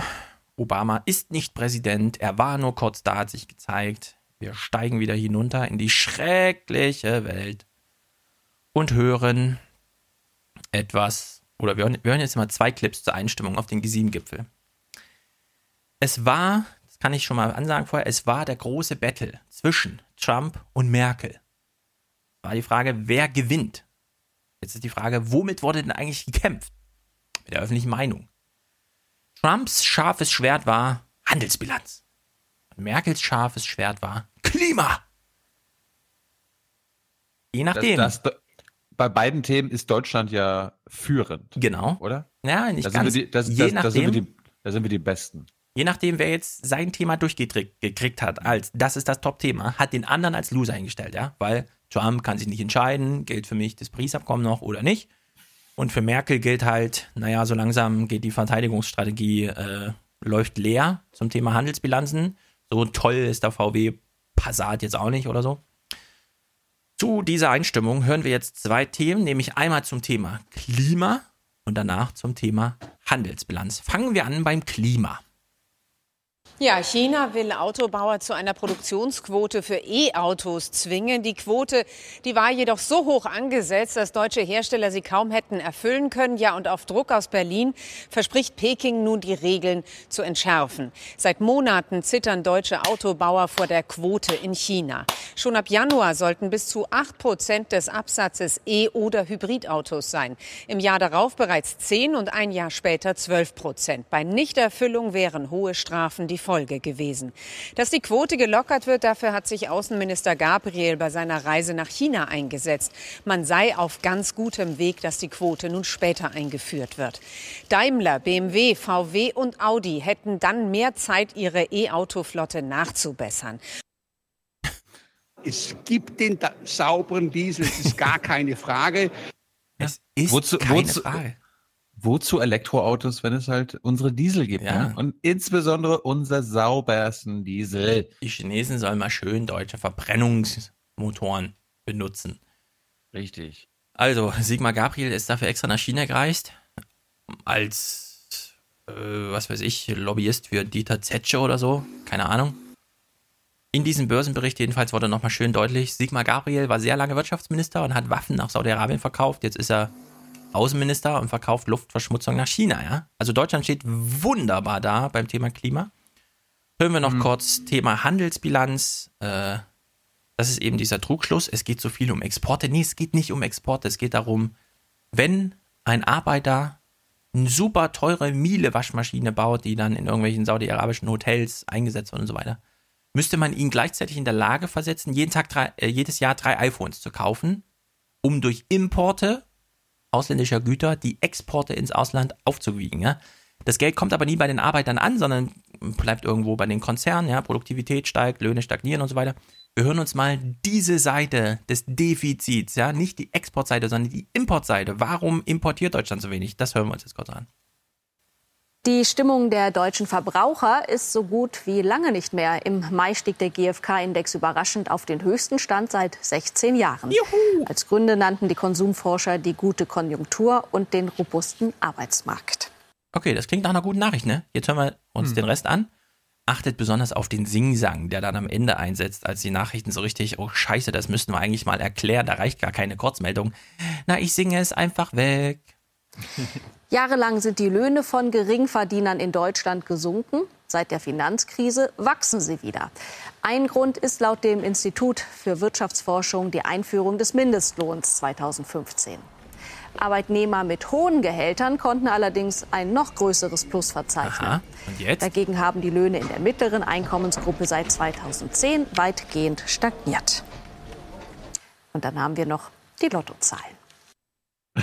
ja, also die Löhne in der mittleren Einkommensklasse haben stagniert. Und jetzt haben naja. wir noch die Lottozahlen für alle, die darunter leiden. Also, es hieß ja den immer. Reichsten, den, den Reichsten geht's am besten. Ja, genau. Den, den, den Ärmsten geht's ein ganz, ganz bisschen besser. Die Armen, die arbeiten. Ah ja, genau. Die kriegen jetzt nicht mehr nur 3,50 Euro, sondern 5,50 Euro. Äh, und die ganze Mittelschicht, ja. Wir haben jetzt seit zehn Jahren diese Legende, die Politik ist scheiße, weil alle wollen auch in der Mitte sein, da ist zu wenig Platz. Ja? Gleichzeitig ist die Mitte völlig, äh, niemand hat sich um die Mitte gekümmert, ja, als alle meinten, alle wollen nur noch in die Mitte und so weiter. So, jetzt sind wir beim G7-Gipfel. Der ging zwei Tage, wir sind bei Freitag. Oder wie Bettina Schausten sagt, G8 minus 1 oder so. G20, ah nee, ist ja erst im Juli. Also Christian Sievers hat ja noch tags zuvor, haben wir eben gehört, bei uns gesagt, ist ja gut, wenn auch mal alle Tacheles reden. Ja, wenn man mal die Gipfel nicht nur zur Symbolscheiße benutzt und irgendeine Stimmung erzeugt gegen Trump und Putin oder sonst irgendwie, sondern wenn man auch mal Tacheles redet. Jetzt, einen Tag später, oh Wunder, er lebt nur noch in der Gegenwart, er hat völlig vergessen, was er tags zuvor noch als guten Gedanken hatte. Er beginnt mal die Moderation. Guten Abend. Oleander und Jasmin blühen, das Meer in tiefem Blau, eine laue Sommernacht, funkelnde Sterne. Also viel romantischer geht es wirklich nicht mehr. Und es liegt weder an der Landschaft noch an den charmanten Gastgebern, wenn wir heute Abend im Postkartenort Taormina auf Sizilien einen Politgipfel am Rande des Debakels erleben. Die G7 kämpfen um den Zusammenhalt ihres Bündnisses. Sie kämpfen mit und um Donald Trump, der schon vieles bad genannt hat, also schlecht oder schlimm. Nordkoreas Raketentests, Obamas Gesundheitsreform, die Reporter der New York Times – Jetzt haben auch die Deutschen und ihre Handelsüberschüsse das präsidiale Adjektiv bad. Ja, Trump hat bad gesagt. Du kannst noch mal also erklären, also, dass bad übersetzt nicht böse heißt, wie ungefähr alle Berliner Journalisten das gedacht hatten. Ja, das war, das war, ich fand immer wieder ein tolles Framing. Ja, ja. also, ja, komm, weil wenn Trump ist ja böse, ne? Mhm. Und wenn ein böser Mann uns beschuldigt, etwas Böses zu machen, dann ist er, hat er natürlich automatisch Unrecht. Und wenn es gerade um unsere Handelsüberschüsse geht, dann sollten wir Oma Erna jetzt irgendwie nichts auf irgendwelche dummen Gedanken bringen und äh, irgendwie es so übersetzen, dass es um unsere schlechte Handelspolitik geht, sondern gleich böse, weil da weiß jeder, es ist übertrieben, es ist Bullshit. Und ich fand besonders schön, äh, es wurde ja in den deutschen Medien ist ja immer böse, böse, böse rumgegangen. Und dann haben amerikanische Medien die deutschen Berichte wieder übersetzt und haben dann auch über irgendwie von Evil und so weiter gesprochen. Ja, so ist das, wenn das Eigenleben der Realität der Massenmedien, wenn sich da die Katze in den Schwanz beißt. Ne? Christian Sievers hat uns hier reine Prosa geboten zum Einstieg. Ja, das Meer funkelte, wie hat es eben genannt, und es stimmt absolut. Im Hintergrund in diesem Meer sind an in diesen Tagen ja, drei Schiffe gekentert mit 1500 äh, Menschen drauf, vor allem Kinder. Davon hat man 30 tot geborgen. Man verschweigt uns dann immer, ähm, also geht man jetzt davon aus, dass nach drei Tagen noch Siebenjährige in dem Meer schwimmen, die man nicht gefunden hat, die man noch lebend bergen kann oder was? Also wie ist die Erzählung? Naja, man hat jedenfalls, das wurde hier natürlich nicht berichtet im Heute-Journal, eine Bannmeile eingeführt. Ja, es wurde intensiver nach Schiffbrüchigen gesucht und zwar etwas weiter weg von der Küste, damit es auf gar keinen Fall da sind nämlich die G7-Chefs wie die Bayern, wenn es um äh, Windräder am Horizont geht, ja. Bitte nicht die böse Welt im Sichtweite. Ich bin mal, ich bin mal hier der Frontex-Beamte. Ey, du da! Ey, du willst hier sterben, du willst hier sterben vor unserem G7-Gipfel? Ja. Schwimm mal ein bisschen weiter voraus, ja? Genau. Hier, hier, ein bisschen Kilometer weiter. Hier, da kannst du, da kannst du sterben. Ja. Okay? Hier Spannmeile, tschüss. drehen Sie bitte Ihr Boot um. Also es ist, wie soll man sagen? Es war reiner Symbolscheiß, es wurden nur Bilder produziert. Christian Sievers hat uns jetzt hier schon artgerecht eingeführt in die Stimmung, ja, mit seinem Das Meer glitzerte und bla bla bla.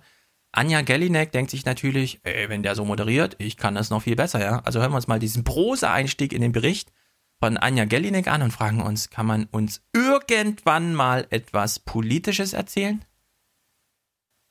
In geschlossener Formation donnern die Jets über die Köpfe der sieben Staats- und Regierungschefs. Von geschlossener Formation kann am Boden, am Tagungsort des G7-Gipfels allerdings keine Rede sein. Seit Donald Trump den Kreis der sieben mächtigen Industriestaaten aufmischt, geht nicht mehr viel. Mhm. Performance-Kritik, das sind alles, das ist, das ist schon nicht mal mehr Sport, das ist nur noch Filmberichterstattung irgendwie, ja. Sah gut aus, geschlossene Formation oben, keine unten, oh, ein Gleichnis, nee, kein Gleichnis, eine Parabel, ach ja, eine Parabel, ja, eine Metapher, cool. Welche Adjektive haben die denn benutzt? Also es ist wirklich haarsträubend. Ich stelle stell mir das ja so vor, äh, Gellinek ist ja auch äh, EU-Korrespondentin für, Ja, die- für genau. das ZDF. Ähm, für mich kommt das so rüber, als ob sie einfach nur so Team EU spielt. Ja, Ja, also, ja, das ist- okay, wir- genau. ich bin hier die PR-Frau für Team EU und der Trump ist halt scheiße. Das ist so, als würde Steffen Simon Deutschland gegen Polen kommentieren, ne? Ja. Ohne von Panzern zu sprechen dabei. Sondern, ja, ja, hier und so, ne? Wir erinnern uns alle an 2006. Thema Freihandel. Trump hat es irgendwie geschafft, dieses Thema zu setzen gegen Merkel, die unbedingt vom Klima sprechen wollte, damit der Trump ganz böse aussieht. Trump hat allerdings vor Anreise zum G7-Gipfel dieses Wort bad benutzt. Jetzt kam kein Journalist drum rum. Arme Merkel, kein Journalist kam drum rum, dass Trump bad gesagt hat und dich meinte, also musste das thematisiert werden. Verdrücken wir kurz eine Träne und hören wir uns diesen Bericht an. Achten wir genau drauf, was Jean-Claude Juncker hier sagt. Beim Thema Freihandel hatte der Amerikaner schon gestern in Brüssel den Ton gesetzt und sich streitlustig über den deutschen Exportüberschuss beschwert. Die Deutschen verkauften zu viele Autos in die USA, das sei so wörtlich sehr, sehr schlecht. Er hat nicht gesagt, die Deutschen benehmen sich schlecht. Er hat gesagt, wir haben ein Problem, wie andere auch, mit Wie andere auch? Wen meint er? Unglaublich, das fällt er uns auch noch in den Rücken. Schnell umschwenken auf Merkel, lass das nur noch kurz zu Ende laufen, das Zitat, und dann sofort auf Merkel schalten. dem deutschen äh, Überschuss. Ich glaube, dass der deutsche Außenhandelsüberschuss äh, gegenüber den Vereinigten Staaten von Amerika ähm, ein Ausdruck einerseits der guten Qualität unserer Waren ist, Ja. aber auch Ausdruck der Wertschöpfungsketten, wie sie innerhalb der Europäischen Union ähm, da sind. Gute Qualität der Ware, gute Wertschöpfungskette. Äh, ich muss mal kurz mit Steffen Seibe te telefonieren. Warte, warte, ich rufe ihn an, ich rufe ihn an.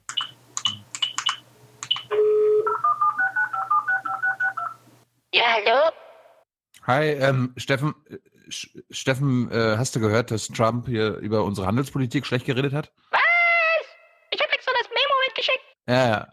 Was soll die Scheiße? Ja, aber, aber das Gute ist, das Gute ist, dass er einen Fehler gemacht hat, nämlich über unsere deutsche Autoindustrie geredet und die sind ja eigentlich viel stärker in den USA. Also lass uns ähm, darauf konzentrieren, dass er totale Scheiße geredet hat in Sachen deutsche Autos in den USA. Und äh, das mit Handelspolitik und Handelsüberschuss und Exportüberschuss, das lassen wir einfach beiseite. Wir machen uns einfach darüber lustig, dass er keine Ahnung hat, äh, wie die deutsche Industrie, deutsche Autoindustrie in den USA funktioniert, okay? Okay? Ah, da singt sich gleich, da hebt sich meine Stimmung. Hast du gesehen, Thilo? Selbst der Jan Böhmermann hat sich drüber lustig gemacht, dass der Trump über Autos gesprochen hat. Ich würde mal sagen, Truck. Ich gehe gleich mal hin und köpf noch eine. Dieser Trump. So blöd. Ciao. Ja, so stelle ich mir auch ungefähr vor.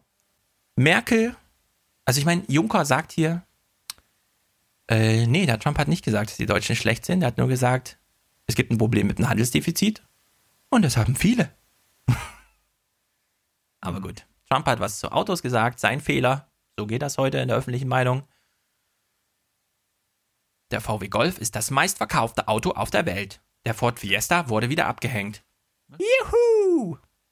Warum über den, warum über den rosa Elefanten im Raum Genau. sprechen, wenn man auch über äh, einen Genau. kleinen äh, rosa äh, Nilpferd-Baby reden kann? Ja, Thema, äh, also Merkel hat sich zurückgekämpft. Trump hat zwar bad gesagt, aber er hat auch Autos gesagt. Sein Fehler, blöd. Anja Gellinek denkt sich jetzt, ach na ja, jetzt haben wir doch genau sieben Sekunden Politik gemacht, können wir doch wieder umschwenken auf die eigentliche Berichterstattung. Was ist denn noch sonst noch los gewesen bei diesem Gipfel? Haben wir eigentlich Bilder vom Sitzungssaal, als sie alle im Kreis saßen? Ja, haben wir. Na dann kommentiere ich die mal. Keine gemeinsame Position zum Freihandel also. Die Bilder der Arbeitssitzungen offenbaren viel Sprachlosigkeit im Kreis der sieben Mächtigen. Oh, sie sind sprachlos. Also, die reden nicht miteinander, während die Kameras, sie von Kameras gefilmt werden und, ne? äh, es, es, und es ist noch gar nicht losgegangen. Aber gut. Es ist, ich will es nochmal sagen, wir sind hier in einer Fake News Woche, die ist beispiellos, ja. Trump, äh, Trudeau streicht sich hier durchs Haar und alle Anja Gellinek denkt sich, ach so, na dann greife ich das Juncker-Zitat mal gar nicht auf, sondern sende es nur, damit Elmar Thewesen später bei den Idioten im Aufwachen-Podcast sagen kann, das haben wir doch gesendet. Und dann befasse ich mich mit Trudeau. Ah. Und er legt Justin. seine Haare nach hinten. Sein goldener Ehering schimmert. Justin. Hören wir mal noch ein bisschen rein, wie Merkel und Trump gescheckert haben. Merkel versucht als dienstälteste Gipfelteilnehmerin, ihren Sitznachbarn Trump zu bearbeiten. Später gibt es noch ein 20-minütiges Zwiegespräch. Es geht vor allem um den Klimaschutz und das Pariser Abkommen, dem sich Trump nicht verpflichten will. Ja, Anja, es geht natürlich um den Klimaschutz, wenn Merkel mit Trump redet. Um was denn sonst? Und die behaupten immer, da ruft wirklich nicht Seibert an vorher und sagt, bitte, es geht hier um Klimaschutz, es geht ja nicht um Handelsbilanz. Es geht um Klimaschutz. Hast du deinen Ton ausgemacht bei Skype? Wieso? Hörst du mich nicht mehr? Äh, Hörst du mich nicht mehr? Hörst du mich nicht mehr? Jetzt. Jetzt habe ich über, über Dings an. Na gut, dann lasse ich jetzt, dann lasse ich jetzt Discord an. Ja, aber warum ist Skype der Ton weg? Keine Ahnung. Aber müssen wir jetzt nicht klären, weil wir haben jetzt den anderen Ton. Hm, okay. Also, das waren jetzt, äh, also es war jetzt immerhin ein Clip inhaltlich, nämlich Juncker sagt, naja, der Trump hat es eigentlich so und so gemeint und damit hat er auch recht. Und dann ist ja Anja, Anja Gellinek genau umgeschwenkt auf Justin Trudeaus Haare und sein goldener Ehering und dann nochmal, guckt mal, der Merkel und der Trump, die machen sogar Witze zusammen, auch wenn Trump da nur so, sehr lustig, Angela. Anja möchte uns noch was sagen zur Jacke von Melania. Warum auch nicht? Die First Ladies und Merkels Ehemann fliegen mit dem Hubschrauber über die Insel. Melania Trump ist nicht dabei, aus Sicherheitsgründen. Ja, Sicherheitsgründen ist das neue, ey Leute, ich habe keinen Bock auf den Scheiß. Beim Eintrag ins Goldene Buch von Taormina taucht sie wieder auf, im floralen Designermantel kaum zu übersehen. Mhm. Sie hat sich wahrscheinlich, wahrscheinlich hat, hat nichts länger gedauert an diesem Tag in der Redaktionskonferenz als die Frage, wollen wir dazu sagen, dass die Jacke 54.000 Dollar kostet oder nicht? Es gibt einen ziemlichen Hype im Internet deswegen. Wollen wir sagen? Ich würde es gern sagen. Nee, mach's lieber nicht. Ach komm, Spielverderber. Ach Elmar. Anja, reiß dich zusammen. Okay, sag ich halt nicht. Schreibe ich halt nur. Florale Jacke.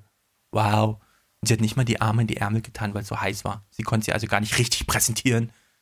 Na gut. 10, 10, 10 Kritik. Kommen wir mal zurück zur Politik. Äh, man konnte sich auf ein Thema einigen. Anja Gellinger hat ganz scharf hingeguckt und interpretiert. Thema Terror. Als Reaktion auf den Anschlag von Manchester verabschieden sie eine Erklärung zu Trumps Lieblingsthema, der Terrorbekämpfung. Darin viel Altbekanntes und Selbstverständliches. Dass sich die sieben mit ihr zum Foto aufstellen, sagt viel über den Streit bei allen anderen Themen. Finde ich auch einen guten Move von Trump. Einfach mal zu diktieren. Leute, Manchester, ich hätte gerne hier eine, Ab eine Erklärung dazu. Bitte stellen wir uns auf dem Kamin auf, ja? Und alle so. Äh, kann er nicht einen Tag mal ohne so einen Scheiß, ich habe eine Unterschrift gemacht, Foto machen? Na gut, wenn man sich schon auf sonst nichts einigen kann. Trump sitzt am Tisch und klatscht, als alle unterschreiben, ja. Alle so, oh, echt, müssen wir jetzt hier nochmal. Ja, ja, komm, los, los, los. Machen noch ein Foto. Also finde ich auch sehr gut. Trump stürzt sich da rein. Jetzt natürlich die Frage, wow, Thema Terror, nochmal was Politisches aufgegriffen. Immerhin sieben Sekunden von Juncker erfahren, was Trump eigentlich sagen wollte mit seinem Zitat. Ansonsten, ja, ja, die Merkel hat mit, mit Trump nur über Klimawandel gesprochen in den 20 Minuten. Wie geht's weiter? Kommt noch was Politisches in diesem Bericht?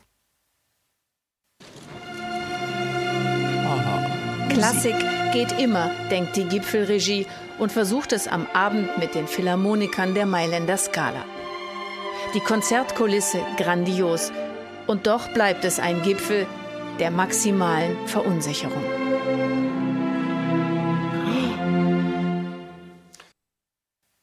Ah, schön. Und diese Kulisse, nicht nur die Töne, auch die Kulisse. Trump sitzt in der ersten Reihe, Merkel in der zweiten. Naja, so ist es halt. Hm. Nun gut, Bericht ist ja nicht das Einzige, was hier, wie soll man sagen, die Hoffnung weg, äh, äh, einlösen könnte, dass es hier auch um Politik ging bei dem Zeug. Gibt ja noch das Expertengespräch mit dem Korrespondent vor Ort. Ulf Röller, wir sind jetzt bei Ulf Röller. Er ist natürlich extra zehn Stunden über den Atlantik geflogen, weil er musste ja zweimal umsteigen aus Sicherheitsgründen, wahrscheinlich sogar mit dem Ruderboot rüberfahren nach Sizilien, weil geht ja nicht anders. Hören wir mal, was Ulfi Schnulfi zu sagen hat. Dieser Gipfel könnte wirklich in die Geschichte eingehen, als eine Zeitenwende, als ein tiefer Bruch zwischen. Aha. Also unabhängig davon, dass bisher noch nicht über Inhalte gesprochen wurde, erklärt er uns jetzt hier so als Fazit. Er erzählt im Grunde das Märchen vom Gipfel, ja.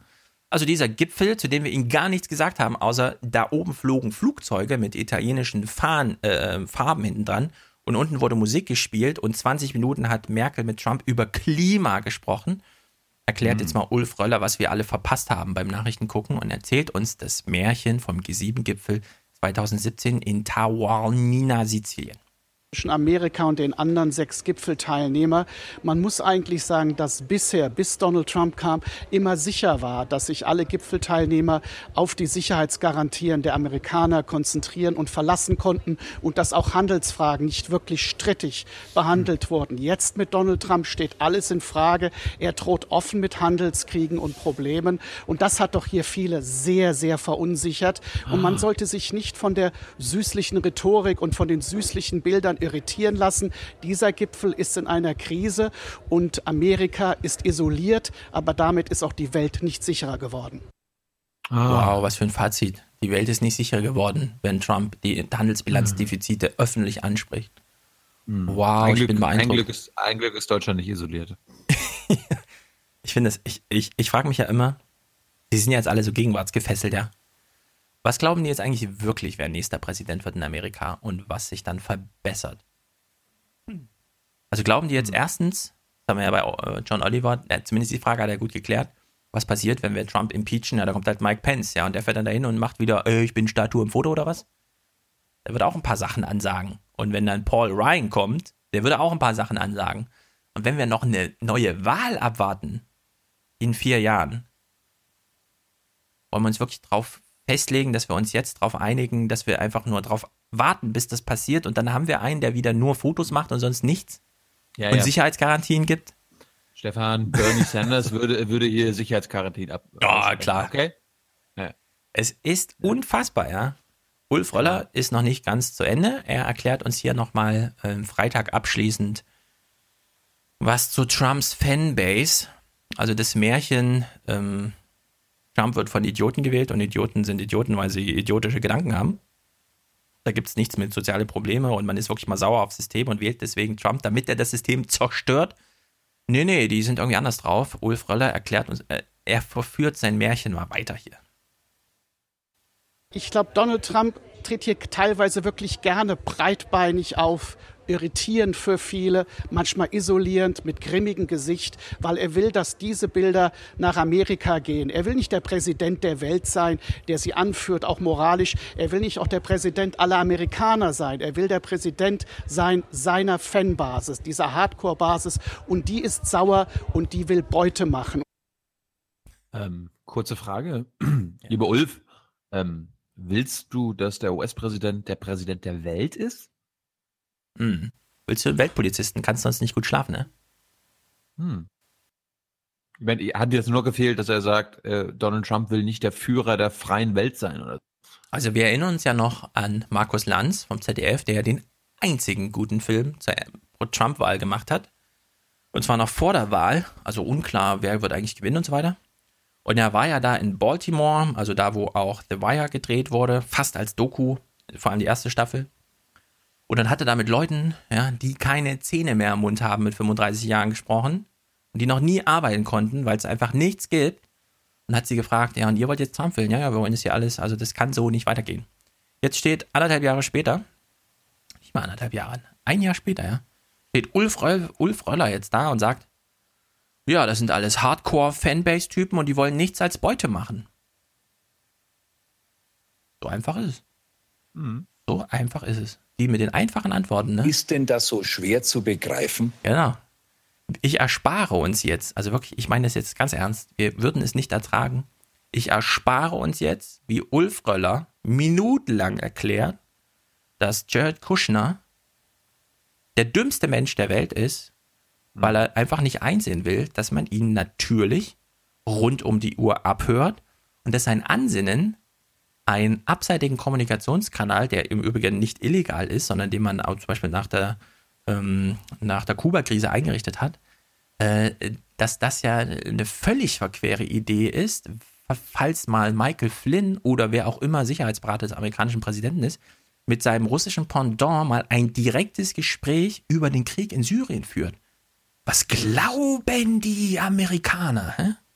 Also Ulf Röller ist hier, wie soll man sagen, unbeabsichtigterweise äh, der dümmste Journalist Deutschlands geworden plötzlich, ja. Also es, mir fehlen da wirklich die Worte irgendwie, ich kann das nicht verstehen. Äh, der Russe ist jetzt plötzlich wieder der neue Hitler, ja. Also der Russe als Volk ist der böse Hitler.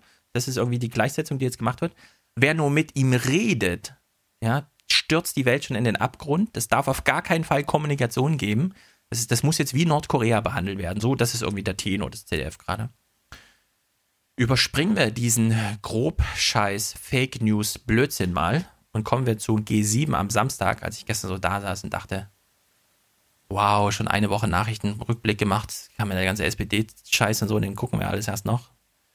Hm soll ich jetzt wirklich Samstag, den sechsten Tag der Woche, nochmal eine Heute-Journal-Sendung im Detail durchgucken? Und ich habe mich dann dafür entschieden, nur noch die Fake News-Sachen rauszusuchen.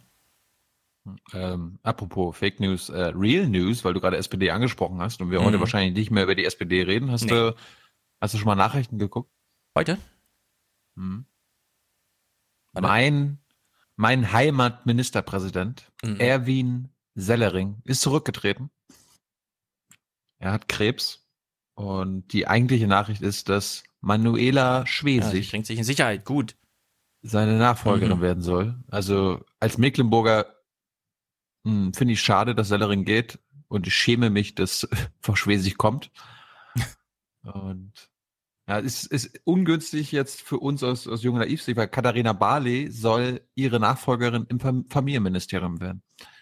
Also, wir wollten ja erst nächsten Sonntag die Folge veröffentlichen. Mal schauen. Ja. ja. Top hast, du die Varuf hm? hast du die Varoufakis gesehen? Nee, noch nicht. Ah. War so viel mit Heute beschäftigt. Ich lese gerade hm. bei Spiegel Online Nachricht Nummer zwei. Kuschner sagt vor Geheimdienstausschuss aus. Ich erinnere mich hm. daran, dass John Oliver völlig zu Recht darauf hingewiesen hatte. Dieser Kuschner, ja, der beschäftigt euch ja so sehr, ja. Also Ulf Roller kann ja nicht mehr gut schlafen, weil äh, Jared Kuschner als äh, Lord Voldemort jetzt irgendwie mit Hitler Privatgespräche führt, die nicht mehr von den Geheimdiensten abgehört werden können. Kuschner sagt vom Geheimdienstausschuss aus, das heißt, wir werden das erste Mal Jared Kuschners Stimme hören. Wir haben sie bisher noch nie gehört, ja. Er taucht nur auf Fotos auf, in keinen Videos. Und es wird für ihn ein sehr besonderer Termin, weil er das absolut hasst, so im Mittelpunkt zu stehen. Wir können also sehr gespannt sein. G7 am Samstag. Äh, ich, wir gehen nur noch die Fake News durch, ja. Fake News, okay, das ist jetzt eine Anführungszeichen Fake News, ja. Fake News in Anführungszeichen 1. Wir hören mal rein.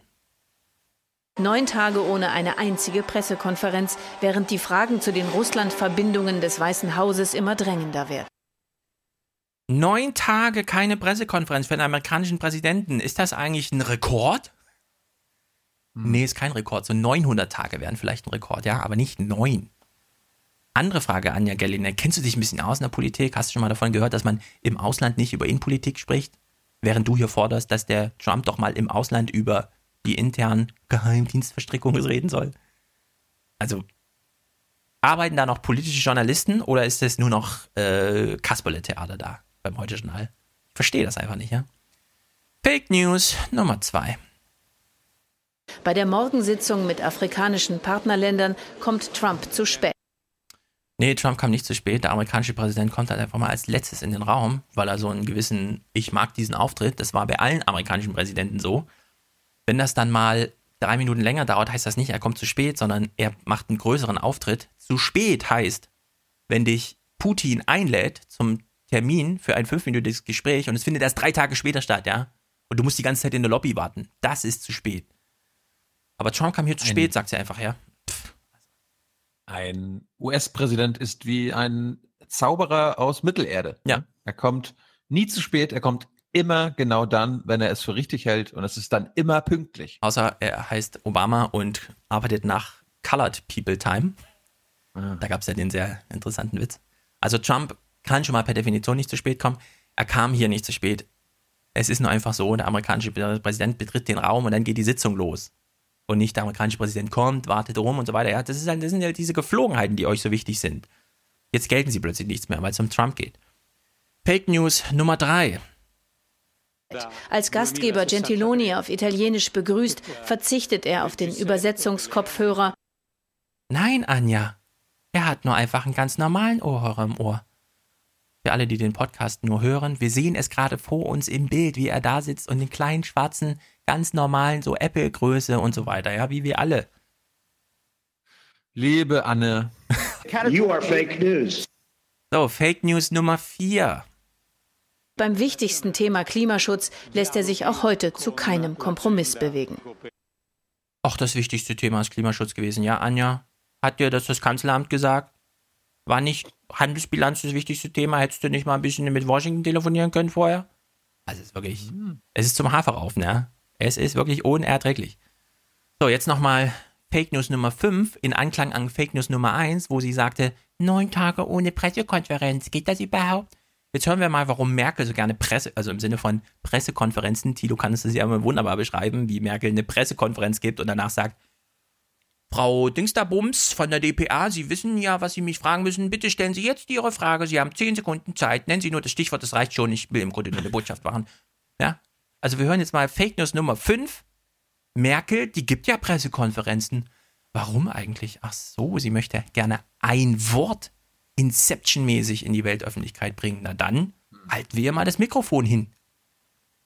Sehr unzufriedenstellend ist die gesamte Diskussion über das Thema Klima gewesen. Hier gibt es eine Situation, dass sechs oder wenn die Sie die EU dazu nehmen, sieben zu eins äh, stehen. Das heißt, es gibt keinerlei Anzeichen bis jetzt, ob die Vereinigten Staaten von Amerika im Pariser Abkommen verbleiben werden oder nicht.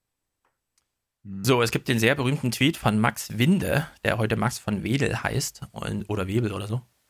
Ihr werdet euch noch wünschen, wir wären politikverdrossen. Ich sage jetzt Anja Gellinek, du wirst dir später nochmal wünschen, Trump würde keine Pressekonferenz bei so einer Veranstaltung geben, ja? Ich stelle mir das schon vor, 2018, was weiß ich, wo das dann stattfindet. Trump sagt danach an, so, heute gebe ich auch mal eine Pressekonferenz. Wir treffen uns da und da. So, alle Journalisten wären da, ja, wenn Trump was sagt. Und dann stellt sich Trump hin und sagt, dieser Gipfel war der größte Scheiß aller Zeiten. Es war eine Zeitverschwendung ohne Ende. Äh, keiner redet hier ehrlich mit mir. Alle machen nur irgendwelche Fake. Komm, wir zeigen mal, komm, wir geben uns mal die Hände. Termine. Ich möchte euch gern sagen, entweder hier 2% oder es findet keine, ja. So, was macht Anja Gellinek dann?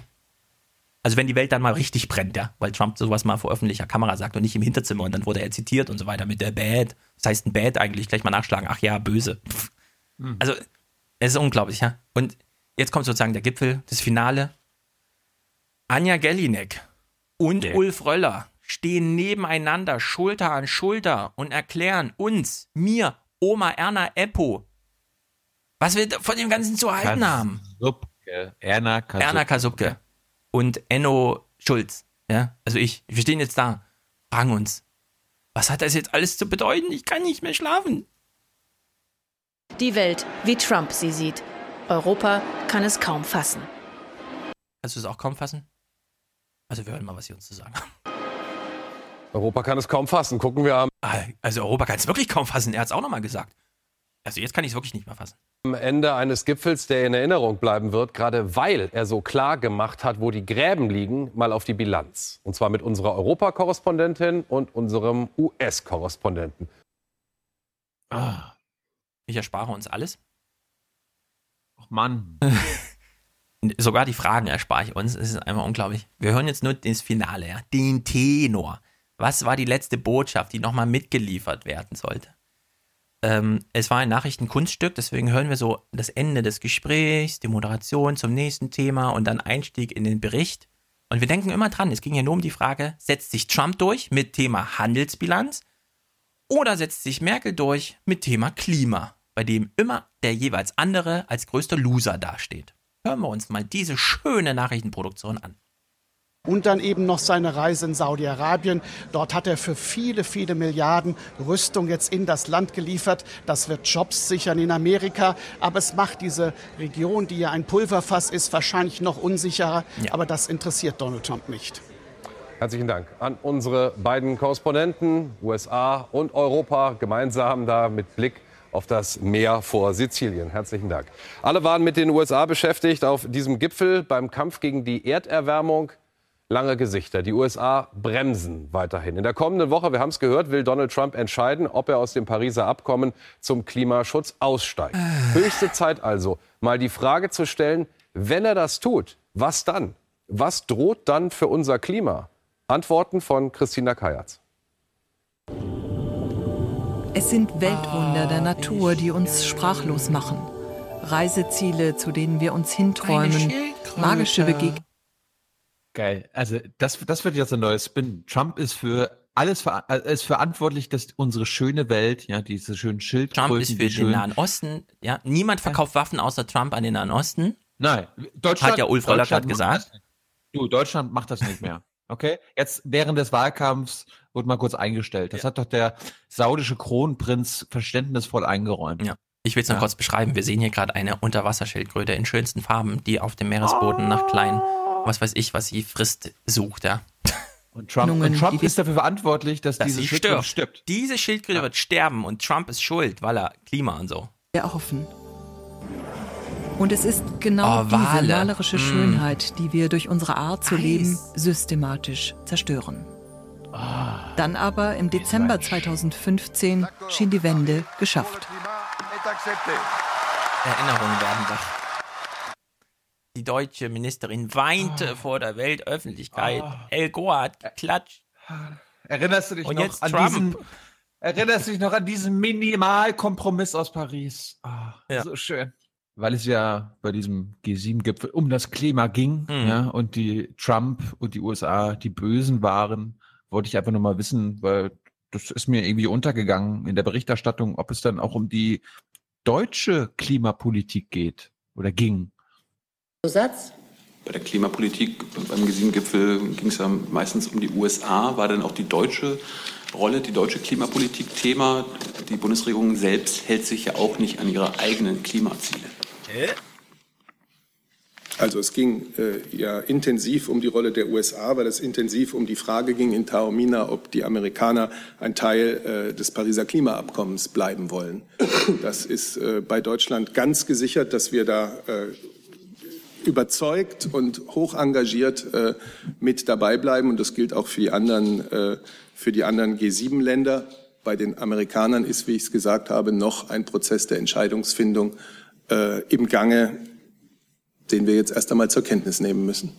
Über die nationale Klimapolitik, Klimaschutzpolitik äh, Deutschlands haben wir hier ja äh, wirklich oft ausgiebig äh, gesprochen. Ich sehe jetzt Oft und ausgiebig heißt das, alle Berliner Journalisten wissen Bescheid, dass Deutschland schon vor einem Monat sein CO2-Kontingent äh, aufgebraucht hat. Ah, okay. Ich keinen Anlass, das alles noch einmal hervorzuholen.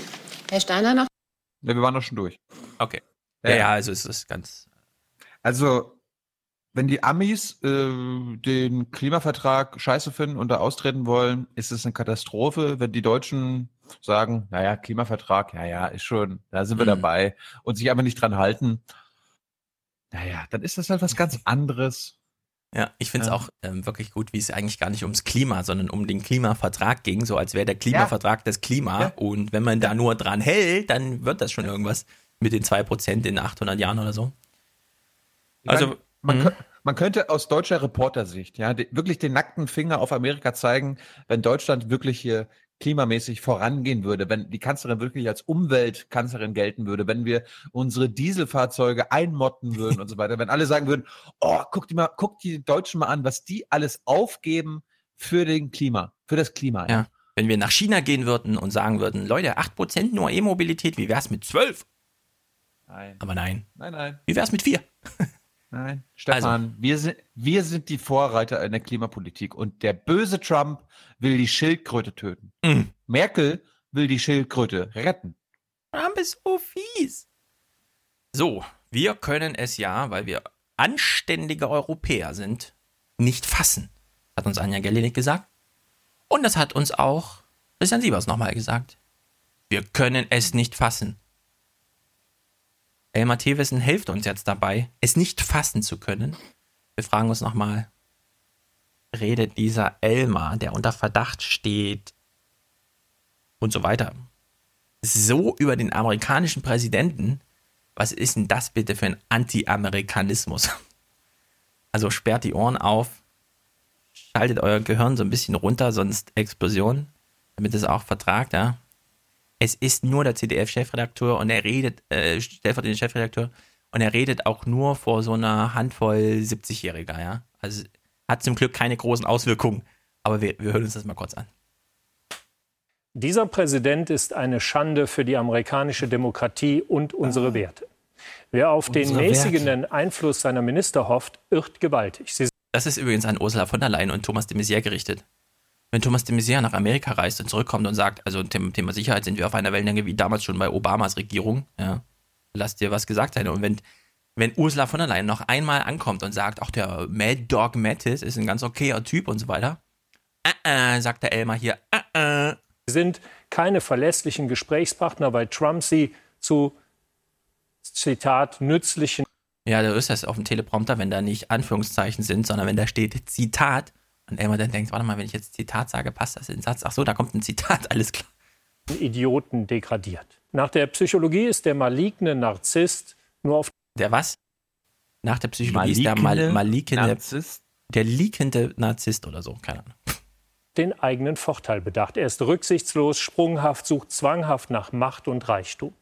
Er folgt nur dem Recht des Stärkeren. Er ist ungeduldig und aggressiv, demütigt und entwürdigt andere Menschen, nennt sie böse und hinterhältig, wenn er um seine Macht fürchtet. Ich bin kein Psychologe, sondern so. urteile als Politikwissenschaftler und Journalist. Dieser US-Präsident ah, ist. Hey, warte mal, Elmar, du bist Terrorexperte. Was kommst du denn jetzt hier mit Politikwissenschaftler? Sei doch mal ehrlich zu dir selbst. Brauchst du auch einen Psychologen? Gefährlich. Wir Europäer können nichts dagegen tun. Wir müssen lernen, damit zu leben. Aber das amerikanische Volk muss das nicht. Brinkbeimer hat seinen Text ja auf Englisch geschrieben, damit es die Amerikaner auch verstehen. Elmar? Ich meine, wenn Thilo was auf Englisch publiziert, drei Stunden später hat er es auf Englisch übersetzt, ja, auf Deutsch damit und so weiter. Crowd nennt man das. Elmar, wie sieht das bei dir aus? Hat schon jemand deinen Kommentar übersetzt, damit der böse Trump den auch versteht? Der Barbar? Elmar, du willst doch, dass J.K. Rowling auch deinen, äh, deinen Beitrag, Stimmt. ja, aus deutscher Sicht retweetet. Ja. ja? Das war, das war bei Brinkbäumer, lieber mm. Hörer, der Fall. Naja, der hat ja ein Plädoyer dafür geschrieben, äh, dass am Ende, also es endete wirklich damit, dass er Game of Thrones ins Spiel bringt und meinte, der Mad King, der wurde ja ermordet. Aber egal. Ja, wir hören uns mal das Finale an. Seine Vertreter im Kongress könnten Trump des Amtes entheben. Das Kabinett könnte ihm nach Zusatz 25 der Verfassung für unfähig erklären. Das würde ich gerne sehen, wie Betsy DeVos den Vorschlag macht, Trump für unfähig zu erklären. Beste Comedy ever, ehrlich gesagt, Elmar. Präsident zu sein. Wer Verantwortung trägt in Washington, sollte ihr endlich gerecht werden, bevor Trump Amerikas wahre Größe ein für allemal zerstört. Ja, die Phalanx steht. Ich habe so ein bisschen das Gefühl, dass die europäischen Betrachter äh, die demokratische äh, Politik einfach jetzt übernehmen. Ja? Also die Demokraten sind ja schlau genug, immer mit Impeachment zu drohen. Ja, das sind, mhm. ja, das sind ja politische äh, Drohungen und einfach nur und aus, aus Demokratensicht auch schlaue Maßnahmen. Die werden jetzt nicht auf Impeachment gehen. Das ist ja nee, völlig also unrealistisch. Es wäre auch völlig dumm.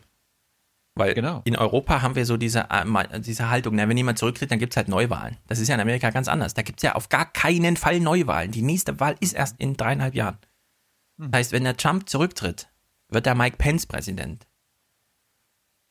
Und das wollen wir wirklich nicht.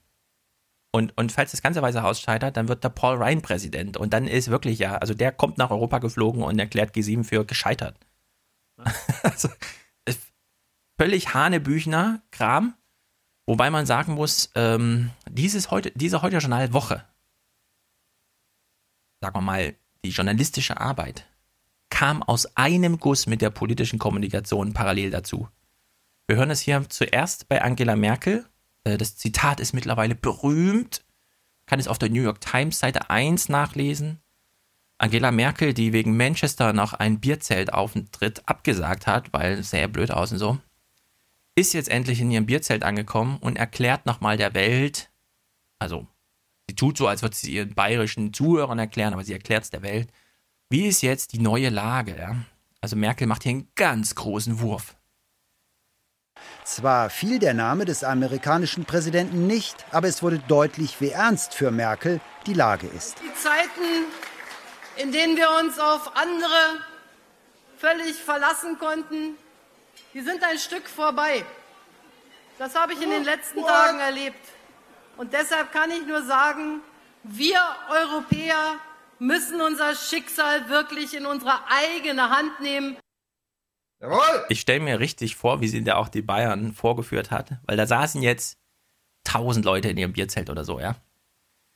Die, die kommen natürlich alle nach Hause und werden gefragt, hat die das echt gesagt? Man, äh, wie, was hat sie gesagt? Na, hat sie das echt gesagt? Alle reden davon. Äh, was? Äh, die, die hat halt eine, halbe Stunde geredet. Na, hat sie das echt gesagt? Ja, und, und die wissen gar nicht, äh, ach so, warte mal, dieser Satz fiel da, hab ich total verpennt und so. Ja, weil das klingt ja hier wie so ein Reisebericht irgendwie. Ja, ja, also das, ich komme, ich habe das jetzt gerade drei Tage erlebt, also wir müssen jetzt mal Europa in die eigene Hand nehmen. Klingt wie so ein Satz, den sie quasi jeden Tag sagt. Ist aber nicht so ein Satz, wie sie jeden Tag sagt. Und keiner in dem Bierzelt schnallt irgendwie, ja. Also, äh, warte mal, da war ich jetzt dabei bei dieser Veranstaltung? Auf Seite 1, New York Times? Und obwohl das wirklich kein Satz ist, den sie jeden Tag sagt, sie ist ja eine Transatlantikerin. Das ja. hat der Seibert gestern immer und immer und immer wieder betont, mhm. dass sie mhm. eine überzeugte, eine erfahrene, ja wahrscheinlich die beste Transatlantikerin aller Zeiten ist. Aber sie hat es wirklich ganz, ganz schlau gemacht. Sie hat weder Trump noch die ja. USA genannt, ja. sondern einfach nur von den anderen gesprochen, was erstmal wieder Interpretationsspielraum bietet und gleichzeitig äh, einfach nur so ein Wagensatz, dass man sich nicht mehr darauf verlassen kann. Und was muss Seibert, was muss die, was muss das BPA und das Kanzleramt das einfach nur machen? Sagen, wir sagen da nichts zu. Das könnt ihr mal schön interpretieren. Und wer, wer interpretiert ja. das für uns? Natürlich Elmar Thewissen, der Spiegel und so weiter und so fort, ja. die uns, die uns einfach sagen, ja, das hat die Kanzlerin halt damit gemeint, ja. ja. Die Kanz Kanzlerin selber braucht sich nicht mehr in die politischen äh, Fahrwasser begeben und irgendwie noch äh, Ärger bekommen, ja, dass sie irgendwas Schlechtes erzählt hat, sondern das machen unsere deutschen Medien schon für sie. Ja? Was Szene, hat sie denn da gemeint? Hm. Was hat sie denn da gemeint? Ja, ja, ja, dass wir uns auf die auf Trump nicht mehr verlassen mhm. können. Ah, mh, okay. Ich habe die BBK dazu noch nicht gehört, aber ich kann mir richtig vorstellen, wie sie aber da sitzt und sagt: Herr Jung, wir sind hier im Regierungsviertel und wir reden über die politische Arbeit der Bundesregierung was in bayerischen Bierzelten für Wahlkampfsprech stattfindet, das interpretieren wir nicht. Ja, so, solche Fragen stelle ich nicht. Du kannst dir denken, dass andere Kollegen nur deswegen ja. in die BBK kommen, ja, um diese Frage zu stellen. War mal wieder voll in der BBK, nur weil alle wissen wollten. Nee, Kann es Merkel jetzt nicht fassen? Nein, nein. Wir hören jetzt nochmal ähm, Martin Schulz. Martin Schulz ist völlig entkoppelt. Er hat keine Ahnung, in welcher Welt er lebt. Also wirklich, ich bin ganz äh, mitleidserregt, so möchte ich sagen irgendwie hat ihm irgendwer erzählt, Angela Merkel wurde angegriffen. So im Sinne von, Trump hat sie vom NATO-Gebäude weggeschoben, statt irgendwie den montenegrischen Präsidenten oder was. Äh, er hat hier auch einen kleinen Wahl. Also er wollte im Grunde mal einen viralen Hit landen, ja. Wir hören uns das mal kurz an und fassen uns an den Kopf. kein frei gewählter Regierungschef und auch keine frei gewählte Regierungschefin. Das Chevin. Chevin, ich habe erst gedacht, er hat von Sheriffin geredet, aber er meinte Chefin. Die Chefin! Ja. Ausdrücklich auch für unser Land braucht kein frei gewählter Regierungschef oh, und auch keine frei gewählte Regierungschefin. Das sage ich ausdrücklich Chevin. auch für unser Land braucht sich in dieser Form demütigen zu lassen, wie dieser im Mann im Stil eines autokratischen Herrschers glaubte es in Brüssel tun zu können. Also Merkel, klug, erwähnt den Namen nicht, sagt einfach nur, ich habe erlebt. Schulz stellt sich hin, dieser Mann im Stile eines autokratischen Herrschers, ja, alle Brücken abgebrannt. Also das, man versteht es einfach nicht. Kurze Frage, Herr Schulz. Wo hat Trump denn Frau Merkel gedemütigt? Ja, das verstehe ich auch nicht. Ich, ich verstehe diesen Clip nicht, ja. Ich, ich, also ich habe ehrlich gesagt null Verständnis dafür, jetzt so auf so einer intellektuellen, wir haben doch das jetzt alles verfolgt und so weiter, was ist da vorgefallen? Wann hat Trump Merkel so angegriffen, dass er hier so einen Auftritt macht? Ich weiß nicht genau, ob er sich ob er schon mal die New York Times gelesen hat, die Texte sind ja da immer sehr lang und sehr detailliert und irgendwo muss diese Frage, ja, was hat denn jetzt Merkel mit Trump und umgedreht gemacht? Das muss ja da in diesen Texten erklärt werden, wenn dieses Video zum es gibt das Gerücht, dass Martin Schulz mehrere Sprachen spricht und deshalb auch Englisch versteht und deshalb auch Aber die New York Times lesen könnte. Es ist unglaublich, wir hören mal den Rest. Wahlkampf hin oder Wahlkampf her. In dieser Situation sage ich ganz klar, dass die Bundeskanzlerin uns alle auf solchen Gipfeln vertritt und dass ich es mit Empörung zurückweise, wie dieser Mann sich das Recht rausnimmt, die Regierungschefin unseres Landes zu behandeln. So geht das nicht. Martin Schulz kann froh sein, nicht Kanzler zu werden. Ansonsten beim ersten Besuch mit Trump kriegt er eines in die Fresse, ja. Das ist so dumm. Also das ist wirklich so dumm. Man kann es sich nicht vorstellen, ja. Wer hat ihn beraten? Ja. Wer hat ihm das geschrieben? Wer hat ihm gesagt, es wäre eine gute Idee, das zu machen? Ich fasse das. Also das fasse ich jetzt wirklich nicht, ja. Das, das, das ist ja wirklich, die haben sich abgesprochen, okay, wie schaffen wir ja, es, jetzt irgendwie in die Medien zu kommen? Ich meine, das war ja auch wieder eine, eine völlig misslungene Strategie von Schulz. Hast du ja wahrscheinlich auch mitbekommen. Ne? Ja. Also G7-Gipfel am Freitag und Samstag. Was hat, was hat Schulz als allererstes gemacht? Einen Meinungsbeitrag im Spiegel über äh, oder bei Spiegel Online über Rüstungspolitik, Außenpolitik ja. und so weiter und so fort, was völlig untergegangen ist. Warum ist das völlig untergegangen? Weil Martin Schulz da eigentlich nichts wirklich äh, Revolutionäres gesagt hat. Also er hat Stimmung keine Regierungs- oder Politikwechsel. Er hat nur ein bisschen, er hat die Drohnen mal angesprochen, er hat dies und das mal angesprochen, aber da, da war nichts dabei, womit er quasi in die Schlagzeilen gerät, geraten könnte. Und jetzt haben sie sich gedacht, na okay, es ist, es ist schiefgelaufen. Ey, komm, Martin, komm, wir tun einfach so, als ob die Kanzlerin gedemütigt, gedemütigt ja. wurde von Trump. Und das ziehen wir einfach durch. Er ist jetzt Verteidiger von Merkel, ja? Und sagt noch ausdrücklich explizit in diesem kleinen Ding hier: Wahlkampf hin oder Wahlkampf her? Ich mache jetzt Jawohl. mal einen richtigen Wahlkampf. Jawohl. Also, Mann, fasst es nicht. Wir müssen uns jetzt kurz runterkühlen. Ich habe noch einen Clip zu diesem ganzen Scheißdreck, ah. den wir geguckt haben die langweiligste Stimme Amerikas, Bob Woodward, dem wir immer noch zuhören können, weil er war ja mal Watergate und so weiter. Wie ist das jetzt mit Trump und den Skandalen? Wie sollen wir uns verhalten? Sollten wir uns noch weiter hier irgendwie aufregen über irgendwas? Sollten wir wirklich glauben, dass wir irgendwas nicht fassen können? Wir hören mal Bob Woodward zu ein Minütchen. Bernstein used to always say, reporters think they control the story. Uh, That's not the case. Uh, the story always controls reporters. In Watergate, when Nixon fired the special prosecutor, there was a mountain of evidence against him. We, we are not at the Watergate level yet by any means. Trump has a approach avoidance uh, toward the media, criticizes, uh, calls us uh, fake, I think it serves no one, the media or Trump, to have a thermonuclear war with each other about uh, what we're doing and what he's doing. We need to calm it down, listen more, be on the surface respectful, but as reporters, be as, as aggressive as possible and never stop the inquiry. Ich möchte es nochmal kurz auf Roger Stone zurückbinden. Trump hat immer einen Krieg gegen die Medien geführt. Nie hat er ihn so gut geführt wie diese sieben Tage. Noch ein Gipfel, bei denen alle Journalisten sich nur für Händedrücke, Gesichter, Frisuren, Flugzeuge am Himmel oder sonst was interessieren. Ja, und Trump hat die Medien einfach schachmatt gesetzt. Niemand wird für diesen Scheiß irgendwann mal irgendwas bezahlen. Vor allem nicht 40 Euro wie bei der FAZ oder 7 Euro wie bei der. Ja, diese 19 Euro der Washington Post, okay, werden die Leute noch bezahlen, ja. 19 Euro im Monat, im Jahr, im Jahr 19 Euro. Kann man dann gucken, wie weit man kommt, so als Medienhaus. Alles andere, ja, alles, allem anderen hat Trump den Sinn ausgetrieben. Es ist ihm ganz vorbildlich gelungen. Ich glaube, in Mensch. seinem Ansinnen, alles zerstören zu wollen, hat er den Krieg gegen die Medien jetzt wirklich gewonnen. Stell dir doch mal vor, nicht Donald Trump, sondern Hillary Clinton wäre jetzt US-Präsidentin, würde bei diesem Gipfel sein.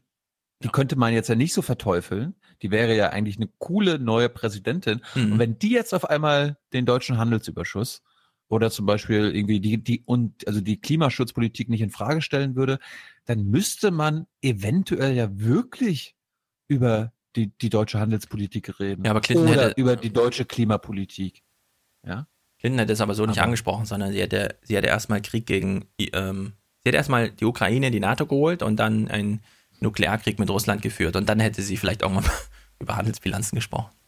Weil mhm. ihr sind ja diese Leute egal, die da irgendwo in Amerika leben. Beziehungsweise, also Anführungszeichen, leben. Gut. Haben wir uns genug gequält? Ja. Äh, sch schauen wir mal nach England. Der englische Wahlkampf ist im vollen Gange. Ich habe mich jetzt die letzten Monate und ja fast schon Jahre immer zurückgehalten in Sachen Jeremy Corbyn. Ich oute mich jetzt mal als Fan. Der linke Spinner? Und, ja, der linke Spinner. Ja, das ZDF ihn vorgestellt. Naja, absolut. Er ist ja absolut ein linker Spinner. Ein Linksradikaler. Ja. Hast du gesehen, dass Zeit, äh, Zeit.de und Tagesschau oder so, die haben jetzt äh, Bernie als den klügsten Gegner Trumps vorgestellt, ja? Was? Im Wahlkampf noch völlig weggeschwiegen. Und bei Zeit.de hm. jetzt, wir besuchen den klügsten Kontrahenten Trump. Da sind sie extra nach Amerika geflogen, um ihn hier zu treffen. Er ist ja, ja, er ist ja morgen an der FU in Berlin. Ich versuche seit zwei Wochen das Interview zu bekommen. Mhm. Ähm, sieht nicht gut aus. Aber gut, wir gucken nach England und Ausgangspunkt war am Freitagabend Jeremy Corbyns Rede über Terrorismus weil äh, nach dem Anschlag in Manchester haben sich die britischen Parteien gesagt, okay, wir machen jetzt mal ein paar Tage äh, Wahlkampfpause, aber dann geht's wieder los. Und ich finde, Jeremy, Cor Jeremy Corbyn hat es sehr, sehr schlau gemacht, äh, mit einer Grundsatzrede anzufangen. Und mit der befassen wir uns jetzt ganz kurz und äh, hören uns den entscheidenden Teil seiner Rede an, weil Jeremy Corbyn wagt etwas, was ich in äh, sag ich mal, was ich selbst von Bernie Sanders nicht erwartet hätte und auch nicht erwarten würde, dass Bernie Sanders sowas sagen würde. Aber für einen möglicherweise nächsten äh, Regierungschef von Großbritannien ist das extraordinary, wie die Queen sagen würde. Und wir hören mal rein. Äh, Corbyns Rede vom Freitag. We will, also, we will also change what we do abroad. Many experts including professionals in our intelligence and security services, have pointed out the connections between wars that we've been involved in or supported and fought in in other countries, such as Libya, and terrorism here at home. That assessment in no way reduces the guilt of those who attack our children. Those terrorists will forever be reviled and implacably held to account for their actions.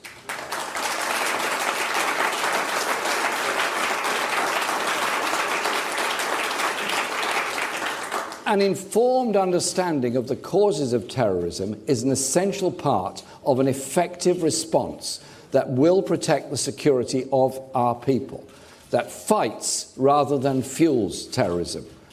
Protecting this country requires us to be both strong against terrorism and strong against the causes of terrorism. The oh. blame is with the terrorists, but if we are to protect our people, we must be honest about what threatens our security. Those causes certainly cannot be reduced to foreign policy decisions alone. Over the last 15 years or so, a subculture of often suicidal violence has developed amongst a tiny minority of mainly young men, falsely drawing authority from Islamic beliefs, and often nurtured in a prison system in urgent need of resources and reform.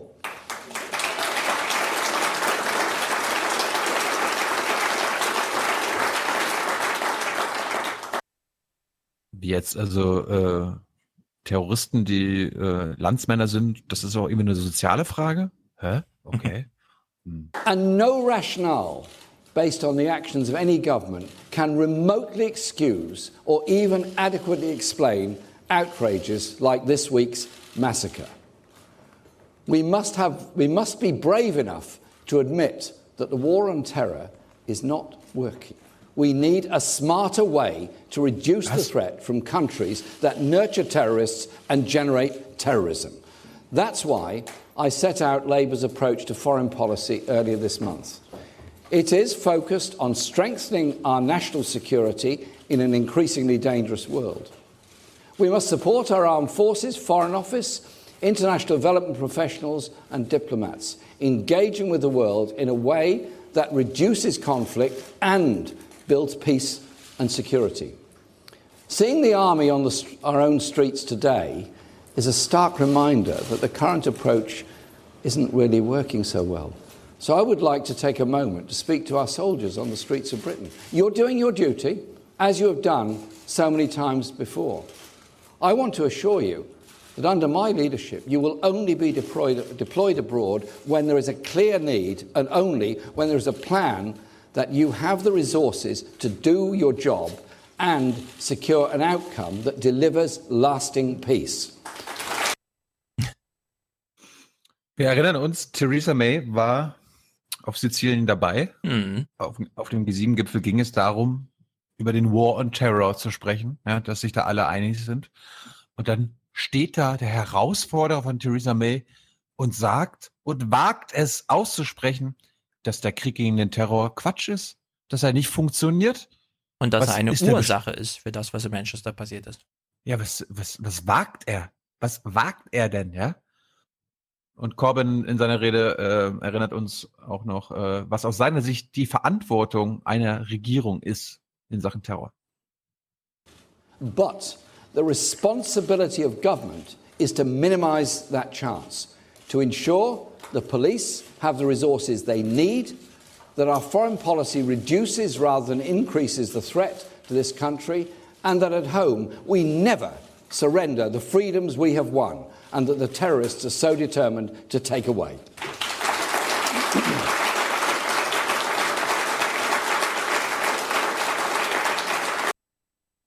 Was? Der will jetzt unsere Freiheitsrechte nicht einschränken gegen den Terror? Ist der bescheuert? Und er meint, wir brauchen mehr Polizisten hier. Mehr Polizisten hier als Soldaten dort, um das Land sicher zu machen? Was ist denn das für eine komische Meinung? Too often, government has got it wrong on all three counts, and insecurity is growing as a result. Ja, steht echt da und sagt, zu oft haben wir es in allen Punkten falsch gemacht. Hm. Whoever you decide you should, should lead the next government, they must do better. Hm. Hm. Guter Typ, so, der, dieser linke Spinner. Das war der Ausgangspunkt, wo ich mir gedacht habe, okay, jetzt müssen wir ihn mal im Aufwachen-Podcast vorstellen. Und ähm, Corbyn war abends, das hat er jetzt irgendwie Freitagnachmittag äh, Rede gehalten bei Labour. Und dann war er abends bei Andrew Neil. Ich weiß nicht, äh, gibt es ein deutsches Äquivalent für Andrew Neil? Das können uns wahrscheinlich unsere England- oder Großbritannien erfahrenen Hörer sagen, ich weiß es nicht. Andrew Neil ist ein, ein grantiger Typ und äh, der hat mit Jeremy Corbyn eine halbe Stunde in der BBC geredet und äh, eines der Themen war natürlich gleich am Anfang, hä? Ja, wie willst du denn sonst den Terror bekämpfen, Jeremy? Hä? Sind sie bescheuert? You've called for, your phrase was smarter ways today to deal with countries harboring terrorists. But you wouldn't put boots on the ground. You wouldn't bomb the terrorists. You wouldn't use drones to take out the terrorist leaders. So what would you do? Would you talk to them? ISIS, no, I wouldn't. ISIS doesn't come from nowhere. ISIS doesn't get its money from nowhere. ISIS doesn't get its arms from nowhere. ISIS does have a whole lot of connections around the world, financial and others, which I think need to be robustly chased and followed. That's and, it. That's the well, that's way. a good start for doing it. The other one It's is very to. vague. The other one is to look at the situation in Libya, where you have a lack of government, where you need stronger presence of UN diplomacy in order to bring about the start of some stronger form of government there. Otherwise, you've got a problem which isn't going to go away. And that is a view that I put forward in what was intended to be a thoughtful contribution this morning of how we deal with these things. And I think you'll find actually quite a lot of the public would uh, not disagree with what I've said. Die Frage hätte man auch anders beantworten können. Also, Jeremy, du willst jetzt nicht mit Drohnen die Terroristen bekämpfen. Hätte Jeremy sagen müssen. Ja, also so eine Drohne über Manchester, ich glaube nicht, dass das viele gut finden. Mhm. Willst du mir noch eine andere Frage stellen? Mhm. So irgendwie. Zu den Drohnen kommen wir nachher nochmal zurück. Ähm, jetzt konzentrieren wir uns auf die NATO. Ja, wir erinnern uns, G7, Trump und die NATO und Trump will uns keine Sicherheitsgarantie mehr oder irgendwie, wie- heißt das hier, Beistandsverpflichtung aussprechen. Artikel 5, Ist der denn, mhm. ist der denn bescheuert? Und jetzt, jetzt kommt auch noch so ein linker Spinner, so ein Jeremy Corbyn, ja, der seit le sein Leben lang gegen die NATO argumentiert hat. Oh Gott. Und jetzt ist er auch noch Labour-Chef und könnte dann der nächste Regierungschef werden. Also will der jetzt Großbritannien aus der NATO ausscheiden lassen? Nein, so schlau war Labour, ja, dass sie sich gedacht haben, ja, Jeremy ist schon ziemlich linksradikal. So radikal sind wir jetzt mal nicht, aber Let me turn to NATO. It's the military alliance which all previous Labour and Tory governments think has kept this nation and the West safe for more than seven dec- decades. It was created by a Labour government. But you've called NATO a very dangerous Frankenstein of an organisation, a danger to world peace. Two years ago, you said it should be wound up. Do you still believe that? What I've always believed is that NATO was a product in 1948 of the um, awful trajectory of the Cold War, We had the Warsaw Pact, which was formed a little bit later on one side, and NATO on the other. 1990, Berlin Wall came down. Should it end- be end- wound up? End of the Soviet Union. I thought at that point, when we were into a process of rapprochement across Europe, Gorbachev and a common European home, maybe that was the time for the Organisation of Security and Cooperation in Europe to take over. Sadly, that didn't happen. I think the role Mm. of NATO now has to be to build good relations with the neighbours and insist on democracy and human rights being part of that agenda of good relations. But it was only three years ago you called it a very dangerous Frankenstein and a danger to world peace. Do you still believe that or not? I want to work within NATO to achieve stability. I want to work within NATO to promote human rights and democracy. And under a Labour government, that's exactly what we'd be doing. But do you think it's a Frankenstein? I think all organisations need to be accountable. So have you changed your views on NATO? No, I've what I've So you done. still think What- it's no, a danger to I, world can I, peace? can I finish my sentence, please? Thank you. You could if you could answer my question.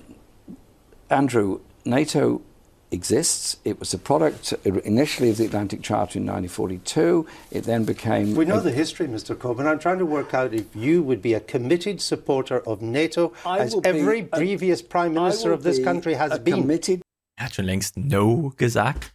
Aber gut, man kann ihn ja natürlich noch versuchen zu überzeugen. member of that alliance in order to promote peace, justice, human rights, and democracy.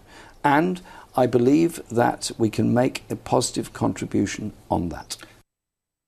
Äh, er war ja auch bei diesem Paxman von der BBC. Kommen Dieser- wir noch zu. Ah, okay. Mhm. Äh, ich meine, stell dir vor, Jeremy Corbyn wird britischer Premierminister, dann hat die NATO erstmal wirklich ein Problem. ja? Da kommt nämlich nicht nur die NATO-Kritik von rechts, von der, vom, vom rechten Rand aus Amerika, sondern auch von links. Ja? Ich glaube, äh, Donald Trump ist nur das erste Symptom des Endes der westlichen Welt. Oh nein, wirklich? Ich dachte, nach Trump ist alles wieder gut. Das kann ich Mm. jetzt gar nicht fassen. Ja, vielleicht haben wir ja Glück und Theresa May bleibt Premierministerin. Wer weiß.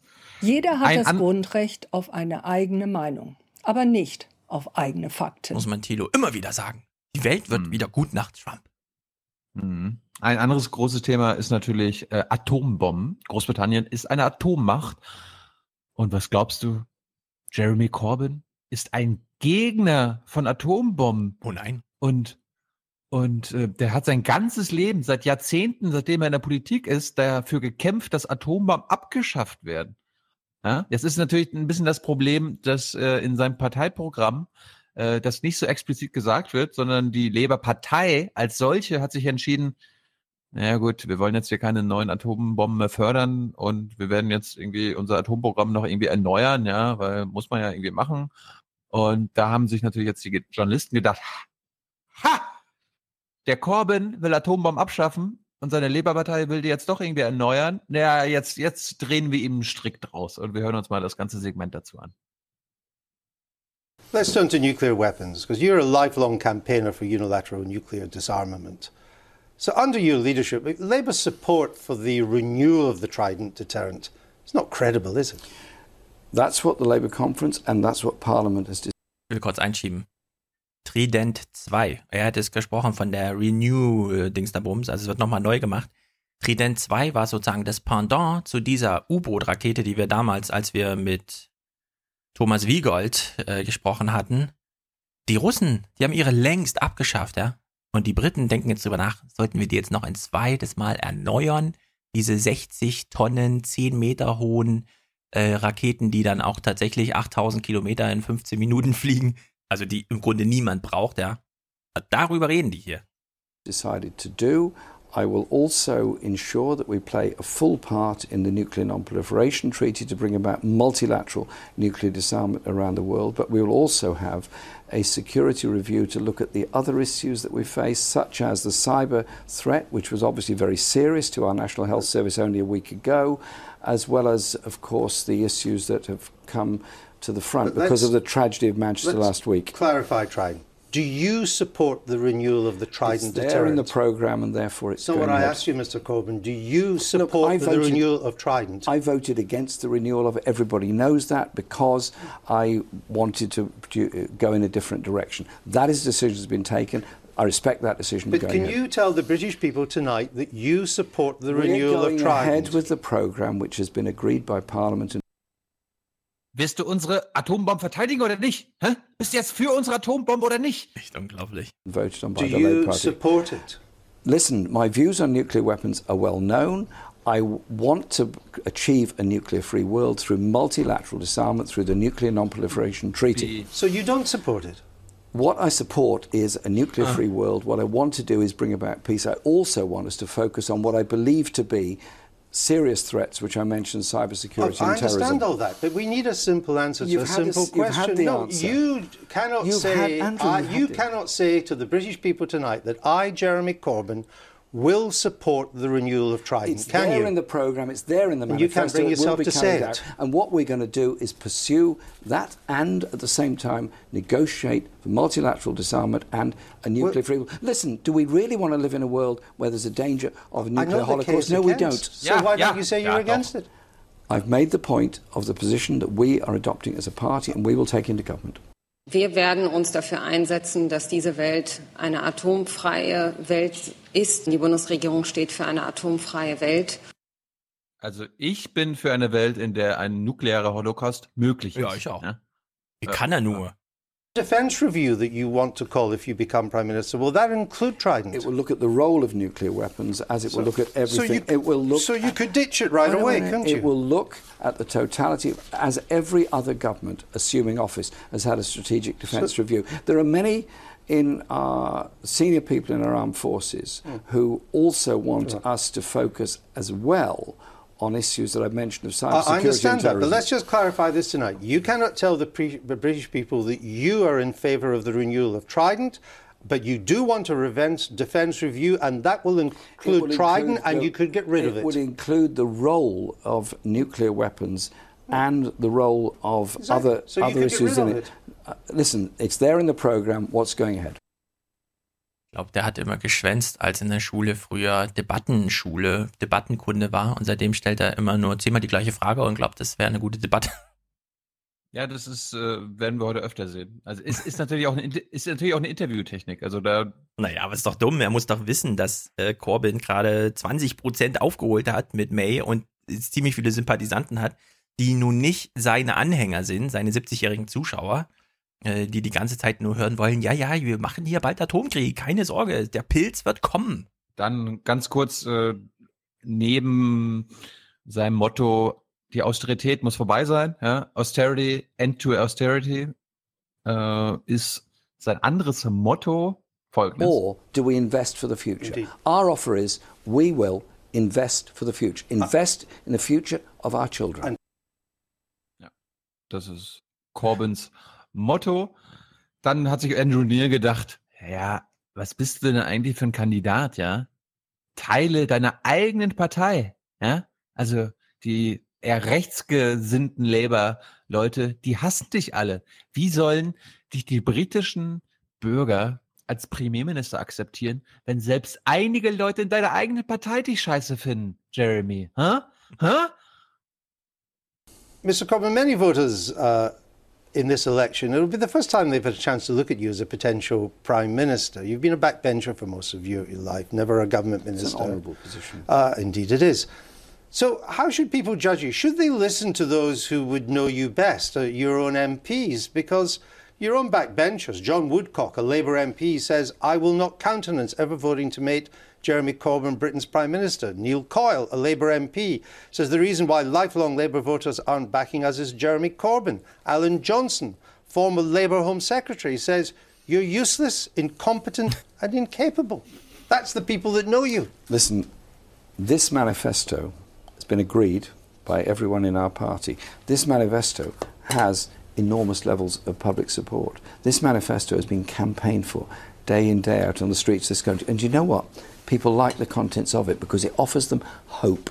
It offers them opportunity. It offers our young people an opportunity to get the education they want, to get the skilled jobs that they want, and it offers hope in the sense of community cohesion. And I invite everyone to have a look at the policies of course, and decide what and they, they are. will, and the policies are there, but the people and the leader matters as well. And what I'm trying to say is, should the people who don't know you listen to those who do and follow these judgments? Hmm. I would hope that people would judge me and our party on the basis of the principles we're putting forward in this election an investment for our future, a better future for younger people in our society, proper treatment of those that need help and care and support through a social care system, and an education system that doesn't undermine our children with and lack of funding. So, and I say so to people them, want all these. Things. I I've say- just got one final question and I for say to you them, listen, I've spent my life in politics. But trying to get social justice for Of everybody. course you have, And I but relish the opportunity of doing the same and in of course you do, but why should the voters trust you when so many, even of your own MPs, don't trust well, you. could have quite easily got quotes from a number of people who would say positive things. Not- now you not chose, nearly as No, many. You chose not. You chose not to 180 do, had no confidence in you. You chose not to do that, and that, Andrew, is your choice. Hm. Sehr gut.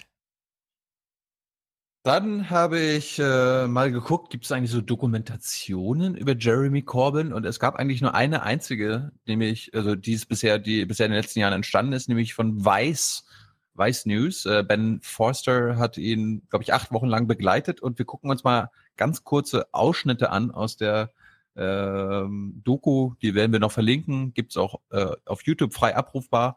Und zwar, wir sind jetzt also wir sind dabei, wie im Hinterzimmer, also quasi im, im Büro von Jeremy Corbyn, äh, die Parlamentsdebatte vorbereitet wird. Das, stell, das stell dir mal einfach vor, dass wir sowas im Deutschen Bundestag sehen würden, wenn irgendwie die Oppositionsführerin Sarah Wagenknecht oder angenommen die SPD ist nächstes Mal in der Opposition, wenn wir da sehen würden, wie die Opposition sich äh, mit einer Rede vorbereitet. Und wir gucken uns mal diesen Teil an, weil ich finde das faszinierend. Das ist äh, in der deutschen Politik, glaube ich, undenkbar, dass die sowas zulassen würden mit Kameras. In an unscheduled appearance, the Prime Minister has been called to Parliament to make a statement about the refugee crisis. In response, Jeremy has to make just the briefest mention of that subject. He He then has the chance to attack the Prime Minister about the chaos in the government. James is writing a speech, and what's it about?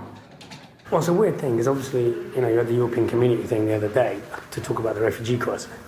And so Cameron's got to come back to the House and talk about this. But of course, we're right in the heat of the unravelling of the budget. So for us and for him, it has to be about that as well. So it's quite phenomenal stuff, really.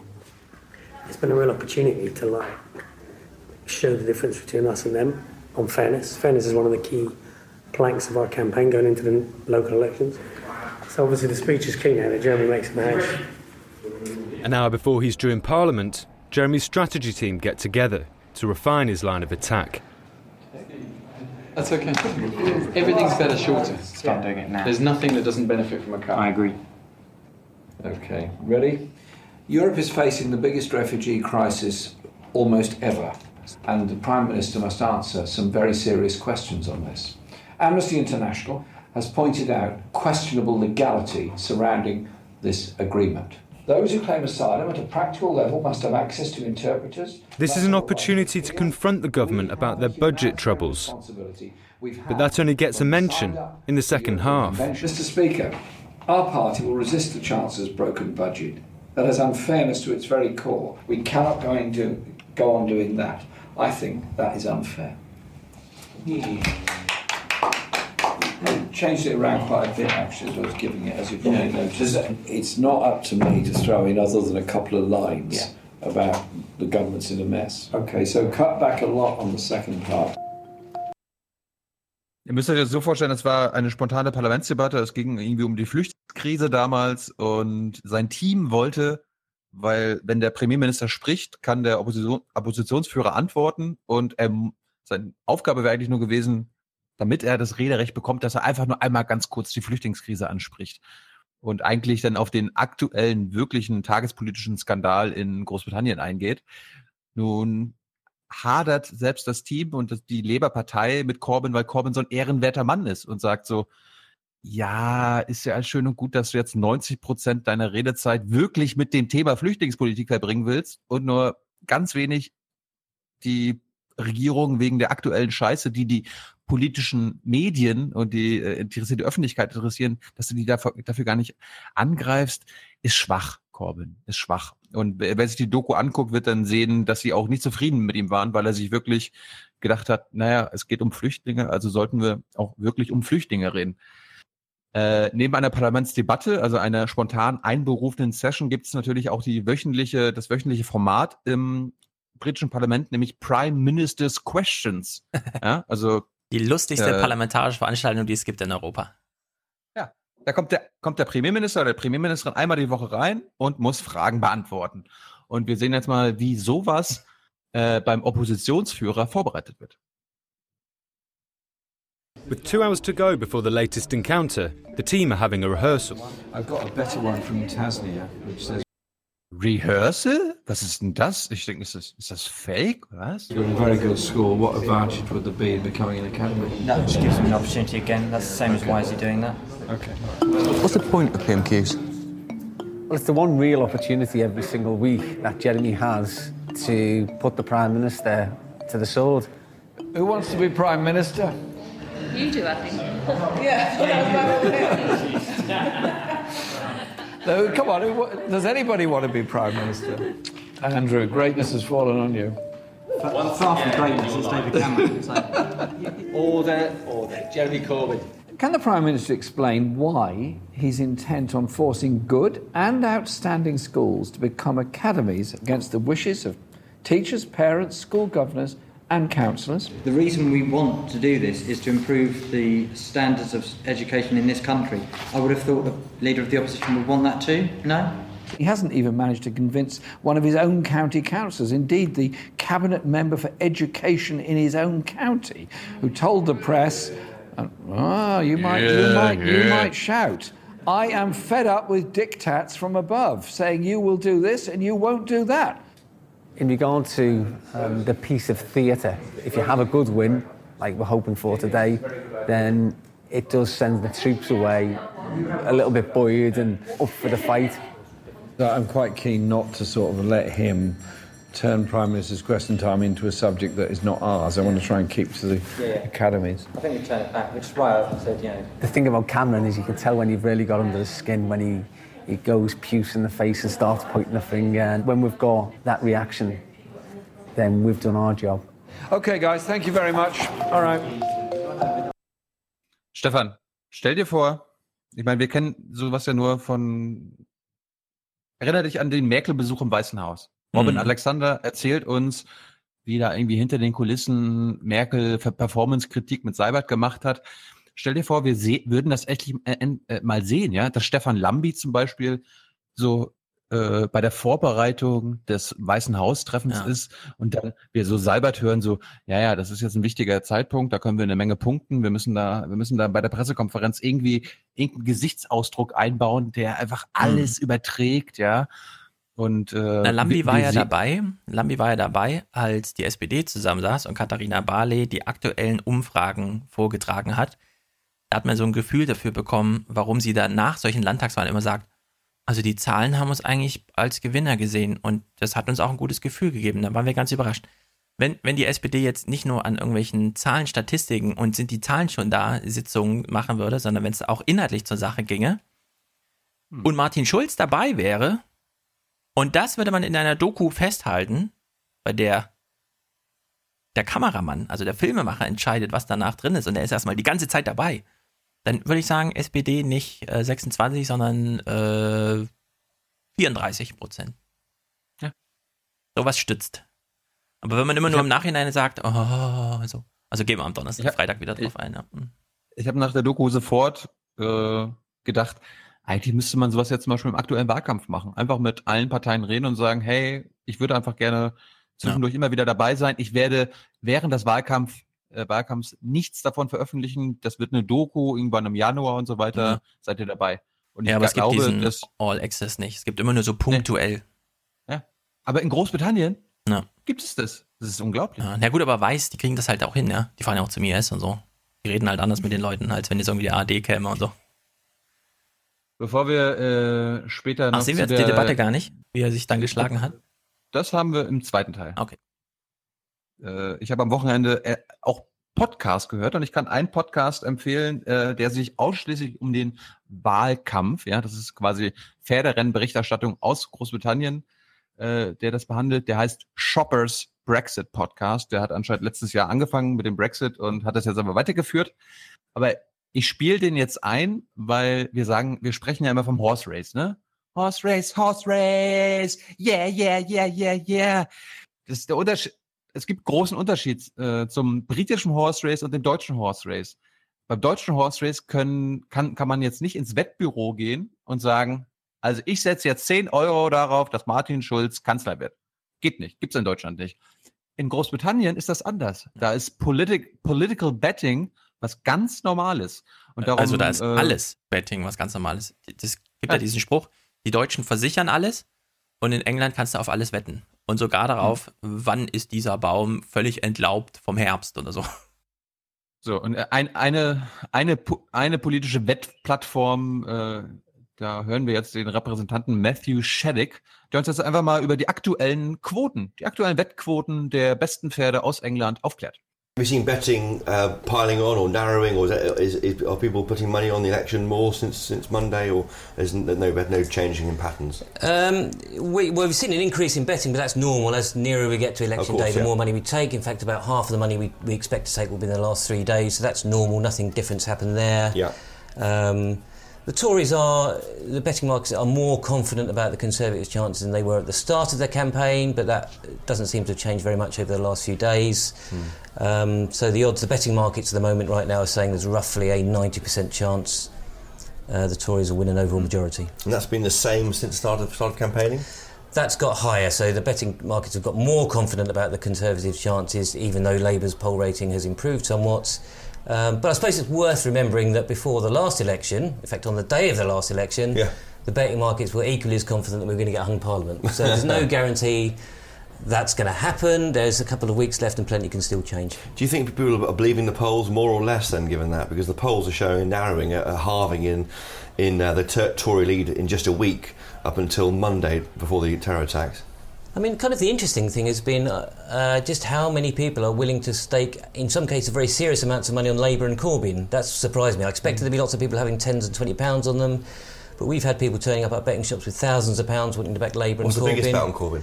Uh, somebody had seven thousand pounds the other day on him to be prime minister after the election. Goodness. I mean, I don't think the odds. Are, I'm not saying it can't happen, but I don't think the odds are very generous. So it's a bit puzzling to me. But we're also taking some very large bets the other way on the Tories at very short odds. So we're hoping things might balance out for us. What are the odds on Corbyn being Prime Minister? I think we're six to one with Labrooks, and we phrase it with who will be Prime Minister on the 1st of July. So we give it a bit of time for any negotiation, should there be a hung Parliament. Um, What's Theresa May? 10 to 1 on, so again, about a 90% chance that she'll still be in So that means you put a pound on, you win 10p back. Yeah, you make a 10p profit, exactly. Well, I mean, some people say that's 10% return in a very short space of time. That might be a good investment, right? But uh, we'll see. And you put a pound on Corbyn, you win six pounds back. Ja. Also die Quoten sind aktuell, wenn man 1 Euro auf Corbyn setzt, äh, kann man 6 Euro gewinnen. Wenn man Mhm. 1 Euro auf äh, Theresa May als nächste Premierministerin setzt, gewinnt man 10 Cent. Also die, Ja. die, die Wettbüros sind da eindeutig und wir hören jetzt mal ein bisschen weiter, weil es geht Warte, ich wollte noch sagen, darum- weil das hat uns Ja. jemand geschickt. Man kann natürlich auch auf deutsche Bundeskanzler setzen bei diesen britischen. Okay, ja. Shopper hat mit Shaddick nochmal darüber geredet. Sind Umfragen oder der Wettmarkt eigentlich eine zuverlässigere Quelle für politischen Journalismus? I haven't compared, and I'm not sure that any work, work's been done on polling against betting markets. I, I, I have a feeling that betting markets are more accurate because people are put- put- putting money on the on result rather than a best guess, which is what polling does. What, what's your view on that? Are betting markets more accurate than poll, polling companies? Um, I mean, there has been a little bit of academic research done on this, looking at the last election. It does look like the betting markets contain a little bit more information than just staring at survey numbers, so they're a tiny bit more accurate, possibly, because they can build in other things other than just polling numbers, right? Yes. They can build in all sorts of other things and expectations and particular uh, features on it in particular seats.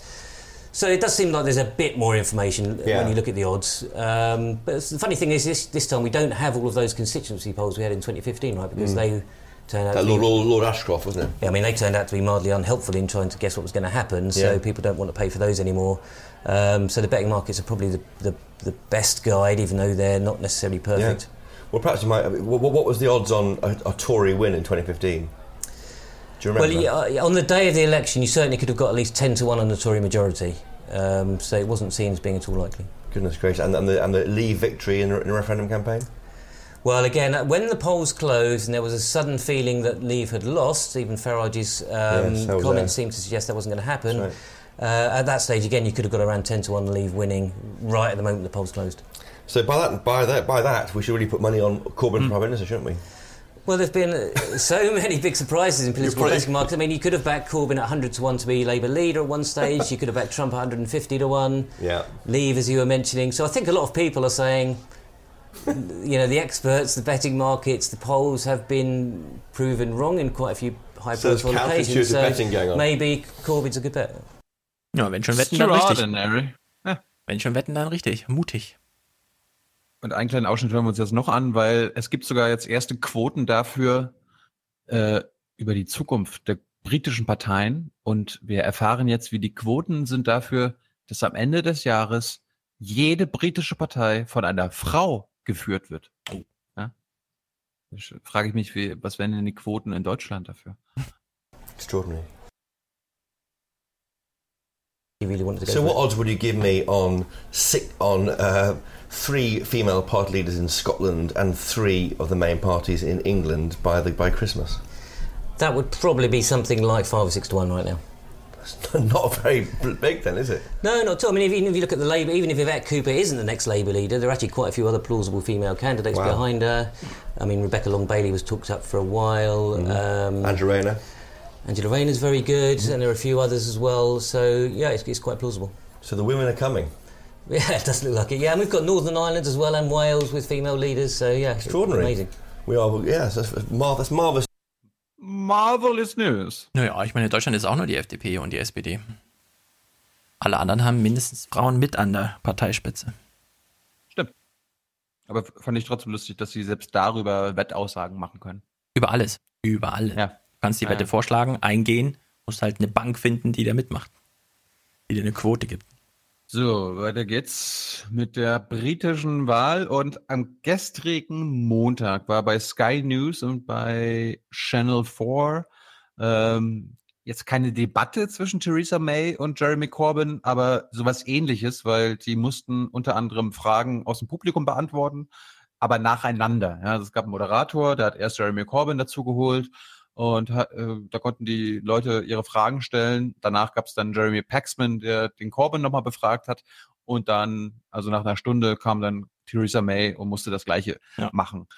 Wir schauen mal rein, was denn die Menschen von Jeremy Corbyn ähm, so alles wissen wollten. Und äh, wir beginnen mal mit dem Punkt, den ich an ihm am kritischen finde, nämlich seine Einwanderungspolitik, wo ich denke, dass er, dass es nicht seine ist, aber er muss halt eine Einwanderungs Einwanderungspolitik äh, verkaufen, die die, die Politik der, seiner Partei ist. Und los geht's. Um, I'd like to know for people like myself who voted to leave the European Union and have voted Labour in the past, how are you planning to deal with immigration? Um, the Conservatives have pledged a number, why won't you? When we leave the European Union, we accept the results of the referendum. It's taken place, it's happened, we accept it. And the priority has to be negotiating tariff free trade access to the European market to protect jobs in this country. That we will do. It also has to be about the future relationship with Europe because they are, after all, our very close neighbours. On the issue you mentioned of immigration, the free movement is in, implicit in membership of the European Union. It obviously stops when we leave the European Union. In the future, there has to be managed migration, and it has to be based on the needs of this country and our economy and of the rights of family reunion. Also Einwanderung nur noch, wenn du zufälligerweise Familie oder Familienangehörige in Großbritannien hast, dann kannst du rüberkommen oder du nützt den Briten wirtschaftlich. Ja, da sind wir dann wieder bei dem Punkt, den ich äh, nicht gut finde, wo ich mich Aber dagegen ich stelle. Mal wissen. Ja. Die Briten haben ja nur ein Land, in dem sie alle Englisch sprechen. Und wir haben ja ein Land, in dem alle Deutsch sprechen. Mhm. Was ein großer Unterschied ist, weil die ganze Welt spricht Englisch und niemand spricht Deutsch. Mhm. Haben die nicht einfach ein ganz anderes Gefühl für Zuwanderung, weil quasi jeder, der nach Europa kommt, nach England will, weil zum Beispiel Sprache. Und natürlich, wer nach Deutschland kommt, der hat hier wirklich einen triftigen Grund, nach Deutschland zu kommen. Also wir kennen das gar nicht, äh, so von Polen zum Beispiel überrannt zu werden. Ne? Also dass so ganze Straßenzüge nach zehn Jahren nur noch von Polen bewohnt werden, die sich natürlich nicht integrieren, weil sie sind ja integriert genug in ihre Community. Du, die, die Diskussion über die Polen gab es in den 90ern auch schon von den rechten Parteien. Ja, also wenn die EU jetzt aufmacht und die Grenzen fallen und so weiter, dann ja, aber es kam ja Polen danach niemand. Es kam ja, ja, also hat ja keinen Unterschied. Ja? In England war das anders, da kamen ja welche. Ja. Aber sie waren halt wirtschaftlich nützlich, weil sie halt billiger Arbeitskräfte waren als die Briten selber. Mhm. Gut, machen wir mal weiter. Äh, das hatte ich ja vorhin schon angekündigt. Äh, Corbyn wird jetzt von den Medien einen Strick gedreht, indem er äh, eigentlich noch viel radikaler ist als das Parteiprogramm von Labour. Und ähm, Jeremy Paxman, mit dem er dann nach dem nach den Audience Questions geredet hat. Paxman ist, ich meine, die Ikone muss, der BBC der, Newsnight. Der, der, ist, der ist schon, der ist schon krass. Also ich meine, äh, der Ulrich Beckert. Von dem kann ich mir einiges abgucken, aber leider nicht in diesem Fall, weil äh, ich weiß nicht, ob er das selbst nicht kapiert oder ob er einfach nur die Tour fährt. Ne? Hä, warum, warum steht das denn in der Parteiprogramm? Hä? Das glaubst du doch, das glaubst du doch. Und wir gucken uns mal den ersten Teil an. Jeremy Corbyn, in 11 days' time, you might be Prime Minister. People are entitled to know about you, aren't they? Yes. Are you frustrated? I'm looking, looking forward to it as well. Good. Are you frustrated that so many of your core ideas, your basic principles, didn't make it into this manifesto? Oh, come on, this is a really good manifesto. I'm glad you got it, by the way. It's a really well, good. I've, I've had to read it too. well, I helped to write it.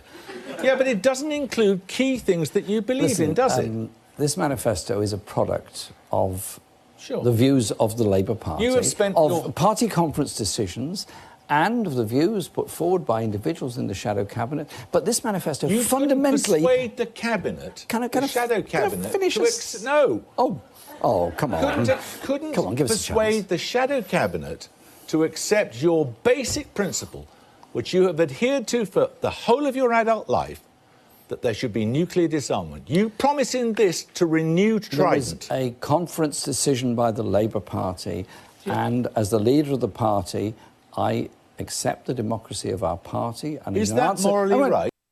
Warum, warum macht deine Partei nicht das, was du willst? Warum macht die das nicht? Warum kannst du deine Partei von Mhm. all deinen persönlichen Überzeugungen nicht äh, überzeugen? Ja, und das ging dann drei, vier Minuten lang so. Das Ja, ganze war Gespräch ging 18 Minuten, drei, vier Minuten, all immer wieder dasselbe. Und Corbyn hat dann wirklich erst in der fünften Minute das gesagt, was er von Anfang an hätte sagen sollen. You do. Well, I, I did say But that. it doesn't get into the manifesto, Well, does it? Jeremy, what we seem to be struggling with here is an understanding of a process that brings about a No, no. manifesto. What we're I, struggling I here am not with a is how much dictator. this represents what I you believe. am not a dictator who writes things to tell people what to do. This is a product of a process in our party. That's why I was elected leader of our party, to give a voice to the members and those that are affiliated. Wie, wie, äh, Stefan, wie ist denn das eigentlich bei der, bei der SPD, wenn die mit Martin Schulz da so ein Parteiprogramm präsentieren? Haben die das eigentlich basisdemokratisch alles abgestimmt, wofür die da sind? Also Corbyn würde jetzt sagen, Martin Schulz ist ein Diktator. Ja, ne, oder das SPD-Präsidium. Ja. ja. Äh, Naja, wir, wir sagen euch mal, was unser Wahlprogramm ist. Mhm. Allein deshalb kann man die SPD nicht wählen. Ja, bei der CDU erwarte ich das gar nicht. Ja? Mhm. Also da, da wird sich in der, da, da denkt sich die im Kanzleramt wird sich ausgedacht, was da ins Parteiprogramm gehört Ja. und was nicht. Ja, und Ehe für alle, nee, lieber nicht, weil dann haben wir hier 10% der Wähler nicht. Nee, nee, okay, lassen wir es einfach. Gut, anderes Thema. Jeremy Corbyn ähm, hat da jetzt, also jetzt gibt es einen Riff in diesem Podcast, weil Stefan Schulz ist ja äh, laut eigener Aussage ein Mann, der mit einer Monarchie kein Problem hat. Ja. Ich habe, ich habe eine, ein großes Problem mit der Monarchie. Ich bin dafür, dass die Queen, sagen wir mal, ich, sie kann ja noch zu Ende leben, aber danach sollte es keine neue Queen und keinen neuen King mehr geben. Jeremy Corbyn ist auch ein Anti-Monarchist und äh, Paxman fragt sich, äh, warum steht denn die Abschaffung der Monarchie gar nicht in eurem Parteiprogramm? There is nothing in this manifesto about getting rid of the monarchy, which is another thing you believe in, isn't it? Look, there's nothing in there because we're not going to do it. But you do believe in it, don't you? Listen, it's not on anybody's agenda. It's certainly not on my agenda. And do you know what? I had a very nice chat with the Queen. But you don't like her, do you? You don't like what she represents. We got along absolutely fine, perfectly And charming. But I don't think she should be brought into political discussion. Any human being anywhere can have a nice conversation with anybody, but you not, do not believe in the institution of monarchy, do you? Look, I believe in a democracy, and we live in a democracy. We have a titular head of state as um, as the monarch, but And without when political the power. Queen's reign comes to an end, should there be call, a, call stumps on the whole thing then? Call Yeah. it a day. Yeah. Look, the law is there, and that's what will, will prevail. What I ab- am, I'm fighting this election, Jeremy, on something very important. Yeah, that but is the, that's- that is the levels of poverty in our society, The question levels of children you- that are not supported properly in our society. Money. I'm fighting this This election. reflects your beliefs. Jeremy, I'm fighting this election on social justice. I'm fighting this election to give us a There's a stronger whole- economy for the future. There's a whole And, uh, series of things that you couldn't even persuade your own party to put in the manifesto that you believe in. Okay. Schlimm, Ähm, schlimm, schlimm. Corbyn ist der klügste Politstratege aller Zeiten, weil er weiß genau, nur Konflikte erregen Aufmerksamkeit. Also mache ich mal einen Konflikt zwischen mir und dem Zettel Papier in meiner Hand. und zack, Top-Thema überhaupt, überall. Der, äh, meine Lieblingsdiskussion folgte danach. Es, äh, Paxman brachte nämlich Drohnenangriffe ins Spiel und äh, kreiert jetzt ein Szenario dafür, warum Jeremy Corbyn als Premierminister einen Drohnenangriff befehlen müsste. Und was glaubst du, wie er darauf reagiert? Er sagt, ich würde dann sagen, engage. Hm, na mal schauen. Because it's quite possible that in a couple of weeks' time, if you're sitting in Downing Street, the Chief of the Defence Staff could come to you and say, We have eyes on a man in Iraq or in Syria or in Afghanistan who is plotting a bombing campaign in Britain. You have 20 minutes to make up your mind as to whether we take him out with a mm. drone strike. Antwort, Antwort ist natürlich, Bomb them. Bomb them. Keep bombing them. Bomb them again and again. na mal sehen, was Corbyn sagt. Now, if you think, do you think that's a Tory plot as well? I would want to know the circumstances, the evidence, and what would happen. It's ara- happened before. And also what the effect of it would be on innocent civilians around. Because You would be prepared to take such a decision, Listen, would you? I've we You had it- would we- be this- prepared to take such a decision. taking somebody, uh, killing somebody actually happened outside Parliament, what, a month ago, didn't it? Yes. And uh, I think you have to look at all the evidence that's there. But you can't answer a hypothetical question without the evidence around But it. it's not really hypothetical. It's is it? Completely with hypothetical David Cameron and Jihadi John. It's a completely hypothetical question. We have to look at the evidence that's there You at the would time. be prepared We to have to look decide at the that evidence that's there at the to the time had to to make that fatal decision one way or the other. Paxman ist so eine Legende, er zerstört sich hier komplett in dieser Sendung. Ja. Warum wollen Sie nicht Richter, Ankläger, Henker und äh, was sonst noch Ja. nicht alles in einer Person sein? Ja? Corbyn gibt genau die richtige Antwort. Warte mal, wir sitzen hier in einem Fernsehstudio, du denkst dir ein 30-Sekunden-Szenario aus und ich soll jetzt antworten oder was?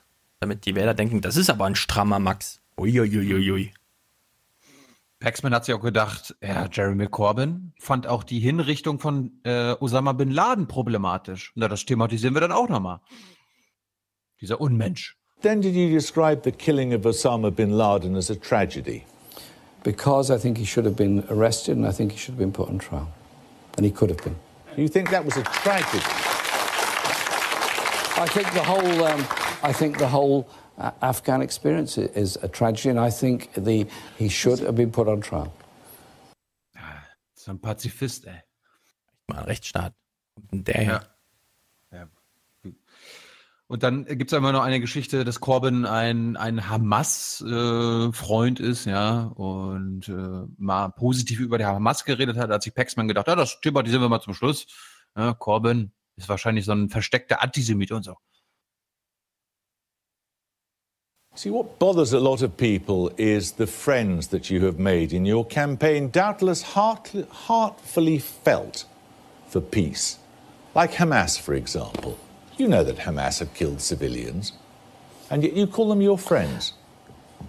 It was inclusive language at a meeting in which I was promoting the idea of a two state solution, in which I was promoting the need for dialogue between Israel and all aspects of Palestine, including Hamas, as well as including Fatah. I think to bring about a peace process, that is important. Do you know what happened last night in Tel Aviv? Was a very large demonstration of people wanting a peace process and a dialogue. I think those are people you've got to work with. You've got to work with people. Often you don't agree with and don't like. happy to And call Hamas your friends, Listen, despite the was- fact they killed it was an inclusive piece women of, and children. It was an inclusive piece of language in order to get a meeting underway. I do not agree with them. I do not support them. I want there to be a process. No, but at the your end of the friends. day, there has to be a process in which people talk to each other. You know that. Nee, also äh, in der Welt mit anderen reden, die nicht meiner Meinung sind und vielleicht eine ganz andere, andere Perspektive haben. Ich würde sagen, Nee, eine rote Linie ist erst überschritten, wenn man Flipflops anhat dabei. Oh Mann, oh Mann. Ich meine, das wurde mir ja auch, äh, auch mal so einen Vorwurf gemacht, weil ich einfach mal damals in meiner Hamas-Folge ganz am Anfang gesagt hat, hier, my friend from Hamas.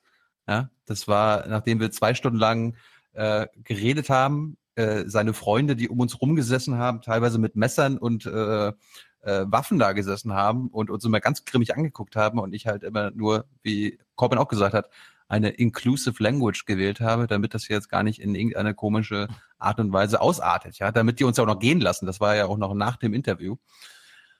Aber gut, muss man, muss man anscheinend mitleben. Wir kommen mal zu Theresa May, die danach aufgetreten ist und die hatte zum Beispiel eine Frage zu beantworten von einem, ähm, von einem Bürger, der sie interessiert hat, naja, du giltst ja als bloody difficult woman, ja, also eine verdammt komplizierte Frau.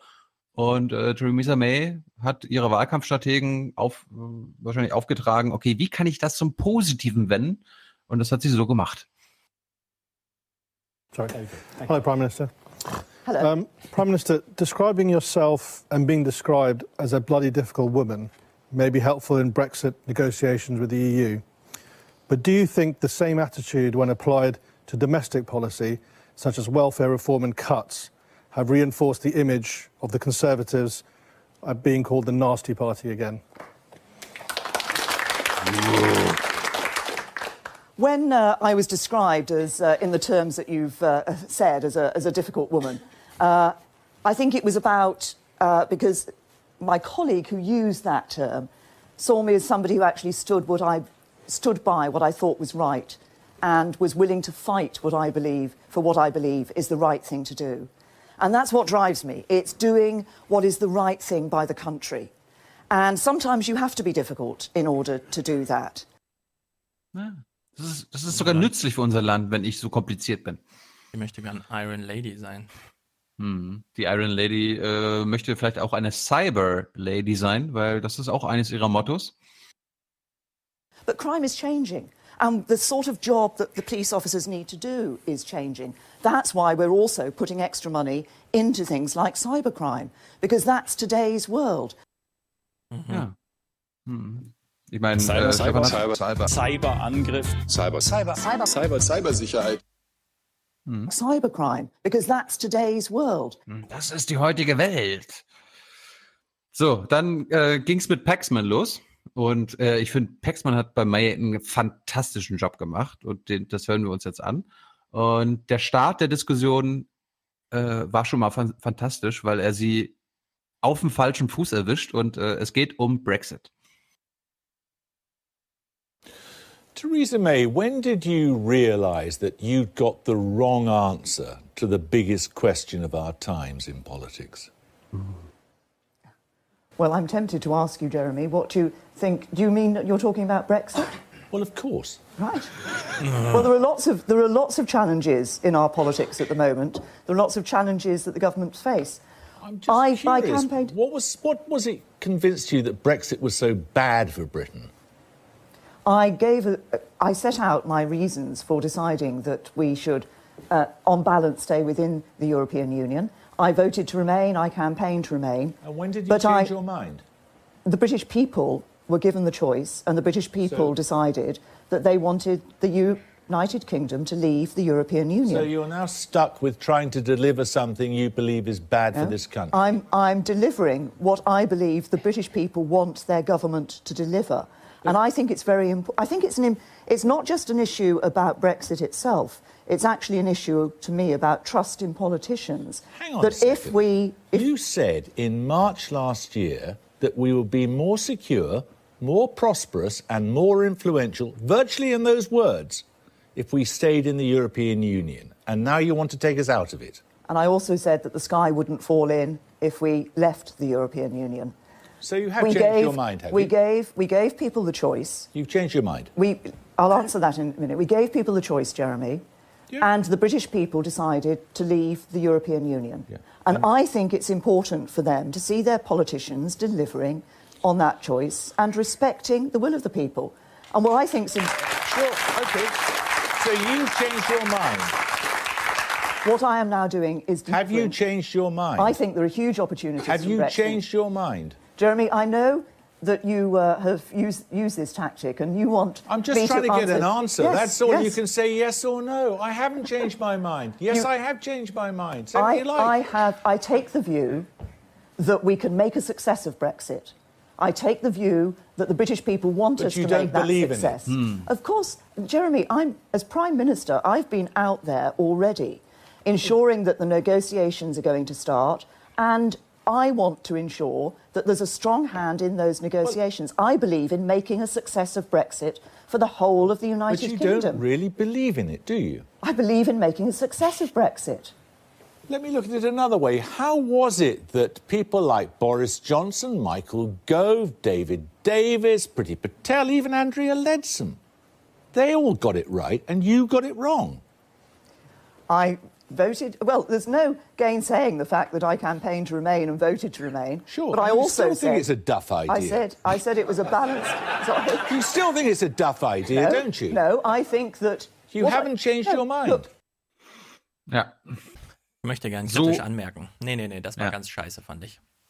Warum? Er hat jetzt genau das gleiche gemacht wie bei Corbyn. Ähm, zur Wahl steht eine Person für ein Amt. Was in dem Kopf von dieser Person vorgeht, ist sowas von egal. Also wirklich sowas von egal. Er konzentriert sich nur darauf, was in dem Kopf der Person vorgeht. Das kann man machen, da kriegt man auch ein paar Lacher, aber das, ähm, also wenn man sich fragt, wo kommt eigentlich Politikverdrossenheit her, dann von sowas, ja. Das ist Horse Race äh, auf die Spitze getrieben. Es geht nur noch um die Frage, in welcher mentalitären Verfassung ist der Jockey? Das Pferd ist egal, die Umstände sind egal, die Wiese ist egal, das Ziel ist egal. Muss man gerade ausrennen oder irgendwann mal um die Kurve, das ist egal. Es geht nur noch um die Frage, was ist eigentlich in dem Kopf dieser Person los? So, da, damit kann er jeden Menschen auf der Welt drangsalieren, minutenlang. Ja, dass sie jetzt hier nicht sagt, ne, ich habe meine Meinung geändert. Sie musste ihre Meinung nicht ändern, ja. 60 Millionen Briten haben die Meinung für sie geändert. Und sie muss das halt jetzt vollziehen, dass das nicht ihre Privatmeinung ist. Wow. Grandios, grandiose Feststellung, ja. Kann man sie natürlich noch 10 Minuten lang quälen, aber ich finde es macht ein paar Lacher, aber es ist nicht das. Okay, hast du, hast du einen Punkt, sehe ich ein. Äh, Paxman hat trotzdem gute Fragen gestellt und er bekommt sogar, das kenne ich eigentlich aus deutschen Talkshows irgendwie nicht so wirklich, dass der Moderator Applaus für seine Fragen bekommt. Und den ersten Applaus hat er für die Frage zur Gerechtigkeit bekommen. Just at a philosophical level, you said you went into politics to help the just about managing. How is enabling rich people to pass on wealth to the next generation helping the just about managing?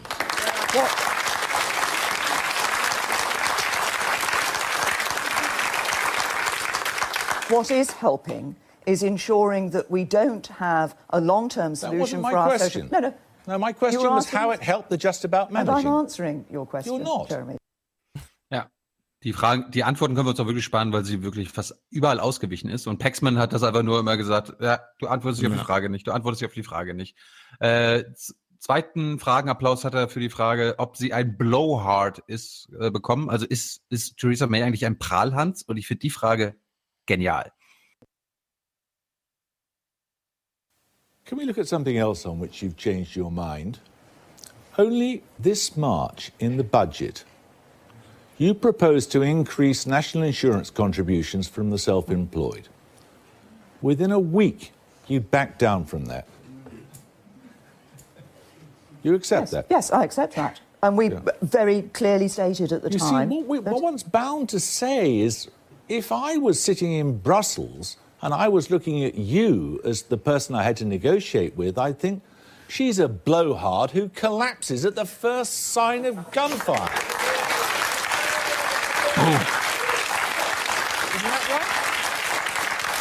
I think uh, Kannst du für unsere Hörer mal kurz das Gesicht dieser äh, Frau in, in den Zuschauerrängen beschreiben? Also sie ist natürlich völlig zu Recht empört, so wie Theresa May auch. Was, was will denn der Paxman? Sie sind keine integre Person. Ja, toll, ich arbeite in der Politik, Paxman. Was willst du denn von mir? Weißt du, die einen Journalisten kommen die ganze Zeit so mit Kompromisse, Kompromisse, Kompromisse. Muss man nicht nur Kompromisse machen? Ist das nicht total gut? Ja, ja, ja, ja. Und der Paxman zielt die ganze Zeit auf, darauf ab, sie wollten ja was ganz anderes. Sie haben sich nicht durchgesetzt. Sie sind eine Loserin. Sie wurden überstimmt. Und sie haben das zwar sportlich genommen, aber es ist doch trotzdem loserhaft, oder? Also was soll das die ganze Zeit, da? Will er einfach nur, diese Person ist nicht integer als Botschaft. Im Sinne von, ich sitze auf der anderen Seite des Tisches, also gilt für mich genau das Entgegengesetzte. Ich bin integer. Ich bin ein cooler Journalist. Nee, ich kann das nicht einnehmen. Das finde ich wirklich mies. Naja, also da ging es ja bei Corbyn auch drum und äh, Ja, aber Theresa May war jetzt echt beleidigt deswegen. Und es muss, also was soll das? Was ist, was ist das für eine Strategie? Oh, jetzt beleidige ich die Ministerin vor allen Zuschauern, weil ich genau weiß, sie muss hier eine Wahl gewinnen. Ja, sie steht die ganze Zeit unter Druck, das weiß er anscheinend gar nicht. Sie möchte Wähler überzeugen. Er möchte einfach nur super cool dastehen als der härteste Frager der Welt. Mhm. Also krasse Thema war, Diskrepanz. Anderes Thema war ihre Zeit als Innenministerin und äh, was sie denn eigentlich für die Einwanderungszahlen getan hat, die sie selbst versprochen hat. So you have been how many years in government now? In government? Yes. I've been uh, in government since 2010, so seven Yeah, years. in seven government. years in government, and you'll recall the manifesto promises on immigration. Indeed, I do. That you'd bring it. You, you repeated them, in fact, in Yes, this manifesto. Said the same thing again because you failed. In your capacity, six of those seven years, you were Home Secretary, weren't you? I was indeed. Yeah. Immigration was your main task to get it down to what you promised in the manifesto, which was 100,000 or less non EU immigrants per year net. You didn't do that, did you? Net migration, no, we didn't achieve that. We did. Uh, what happened? Can you just tell us what it is now? Yes, it was 248,000 in the last set of figures. What we saw was the Non-EU figures migrants? coming. Sorry? Non EU migrants? Was about 170, 175,000. It's That's the immigration 175,000 figures, not according to the latest figures, yes. The, what we saw in So- immigration figures was it started to come down, then they did go up, and now they're starting to come down again. What we will have when we leave the EU that was your is the yes, Jeremy. I'm not sitting here saying. Ich finde das, ich finde das gut, weil das ist ja genau das, äh, was ich auch mal sage. Lasst sie doch ihr Wahlversprechen. Also jeder kann über die Zukunft reden und uns Lügen erzählen oder alles versprechen, was sie, was man will. Aber wenn man da Regierungschefs hat, beziehungsweise Menschen, die seit Jahren an der Regierung waren, dann guckt man zurück und äh, guckt, was sie wirklich gemacht haben. Also, ne? Taten statt Worte. Also, Ich will doch Politiker, die auch mal einen Kompromiss eingehen, die auch mal sagen, okay, hier hat sich eine Sachlage verändert, ich ändere meine Meinung, ja, die Zugeständnisse machen, die auch mal mit dem Bürger ein offenes Wort reden. Dann sitzt du in dieser Sendung, bei dem haben sie aber was anderes gesagt. Da haben sie plötzlich ganz offen gesprochen. Sie Loserin, wieso machen sie das hier nicht? Da haben sie ihre Meinung geändert. Sie Loserin, da sind sie einen Kompromiss eingegangen. Sie Loserin, du kommst nur als Loser raus aus dieser Veranstaltung, ist doch sinnlos. Ist ein richtiges Tribunal, völlig bescheuert. Also ich kann das überhaupt nicht gut finden. Ich meine, wenn die Sendung aufgezeigt hat, dass äh, Theresa May seit Jahren was anderes gemacht hat, als sie versprochen hat, äh, dann ist das aus Regierungssicht für mich völlig verständlich, dass man das so machen muss. Ja, aber Paxman, ich würde jetzt sagen, Paxman hätte mal über die Gesellschaft reden sollen, statt nicht immer nur über die Person, die ihm gegenüber sitzt. So, dann hat er einmal dieses Thema jetzt aufgegriffen, zumindest in den Clips, die wir jetzt geguckt haben. Und dann hieß es, ja, hier, Einwanderung. Wir teilen diese Meinung überhaupt nicht, die er da transportiert, ja. Und wir finden es Ja. trotzdem cool, dass er sie damit vorführt. Nee, also, so einfach bin ich nicht zu überzeugen von so einem Scheiß. Ähm, und dann geht es zum Schluss wirklich noch minutenlang, glaube ich, drei, vier Minuten, einfach nur um die Frage, ja, äh, Bad Deal or No Deal, ja? Also sie sagt ja, äh, dass sie keinen Deal macht, wenn er Ja. schlecht ist, also mit der EU, sondern dann lieber ohne Deal aus der EU geht. Mhm. So We need to negotiate and negotiate to hard. leave the European Union with no deal. As I say, no deal would be better than a bad deal. You are prepared to leave the Yes, European no Union deal. with no deal. I, I think you can take it, Jeremy. No deal would be better than a bad deal. Yes, you said that repeatedly. What I'm Ja, also wir haben in England eine Situation, in der Journalisten Politiker irgendwas fragen, egal was sie gefragt werden. Die Politiker antworten fünf, sechs, sieben Mal mit der wortgleichen Antwort, weil sie genau wissen, das wird am Ende gesendet. Das ist die Grundlage für so ein Gespräch. Ja? Ein völlig verrottetes öffentliches Kommunikationssystem mit dem Publikum hat dazu geführt, dass man hier dann sagt, jetzt führe ich sie mal vor. Ja? Immer, immer sonst in den Nachrichten weiß man genau, Soundbite-Produktion, da hat immer der Politiker äh, die Oberhand, weil er genau weiß, die müssen das senden. Wenn ich ihnen nichts anderes sage, senden sie das. Und hier in diesem Moment, ja, bricht sich sozusagen der Hass des Journalismus einmal Bahn und dann nutzt man diese halbe Stunde. Aber das, für mich ist das halt ein, Systo äh, ein Symptom einer völlig verrotteten äh, politischen Kommunikation, die da stattfindet in England. Ja, das hat nichts mit, oh, das ist aber ein tolles Interview, wie er sie vorführt und so. Na, Wir werden, wir werden nachher im Outro noch ein Schwierig. anderes Interview mit Corbyn äh, von, also bei Peston on Sunday uns anhören. Geht 18 Minuten. Ich finde, das war das Beste an diesem Wochenende. Äh, ganz zum Schluss, das Gespräch zwischen Paxman und May endete und es gab Standing Ovations für Theresa May. Und Stefan, das musst du unseren Hörern dann noch beschreiben. Theresa May, thank you very much. Thank you.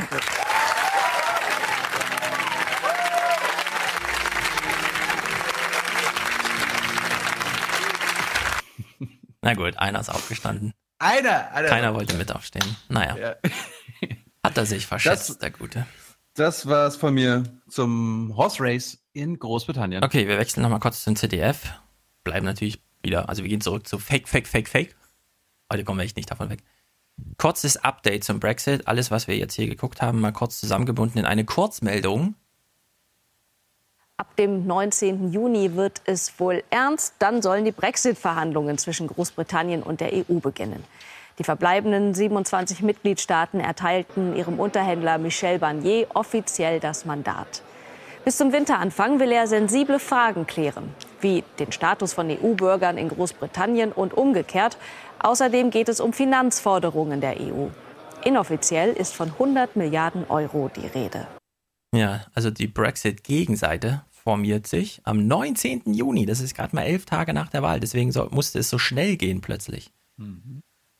Und jetzt das kurze Update. Wir hören nochmal den interessantesten, wichtigsten, also wie ich würde sagen, deswegen auch Manchester und so weiter, Teil dieser Rede von Corbyn, weil Theresa May hat ja noch äh, in äh, Abwesenheit darauf reagiert.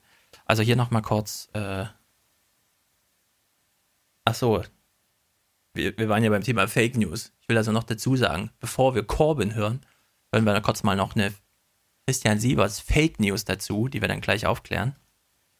Die Briten haben viel hinter sich in dieser Woche. Grauenhaften Bombenterror, erhebliche Unsicherheit, hektische Ermittlungsarbeit, bei der die Polizei heute, Zitat, riesige Fortschritte meldet. Was jetzt noch kommt, ist der Wahlkampf. Der war gestoppt worden, um zu trauern.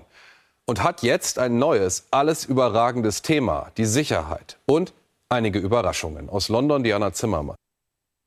Ist das Thema Sicherheit das alles überragende Thema bei dem britischen Wahlkampf? Wie ist dein Eindruck? Du hast die ganzen Clips geguckt. Hm, nein. Also, liebes CDF, es gibt Fokusgruppenbefragungen. Wir wurden darauf hingewiesen. Das heißt, da wurde nicht zahlenmäßig quantitativ 27.000 Deutsche glauben und dann ist das mal eine Stichprobe, sondern da wurde mit den Bürgern gesprochen und zwar aus Hart Hartlepool, Birmingham, Cambridge, Glasgow und Wales und Harrow. Und die Umfrage hat ergeben, nee, Sicherheit ist jetzt nicht das Top-Thema. Es bleibt bei den üblichen Themen.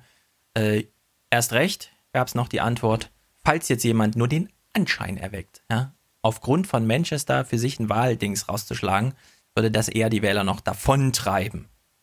Hat ja Christian Sievers gesagt, oh, es gibt auch einige Überraschungen. Also wir hören mal diese Überraschung hier nochmal rein, wegen auch der Antwort von May.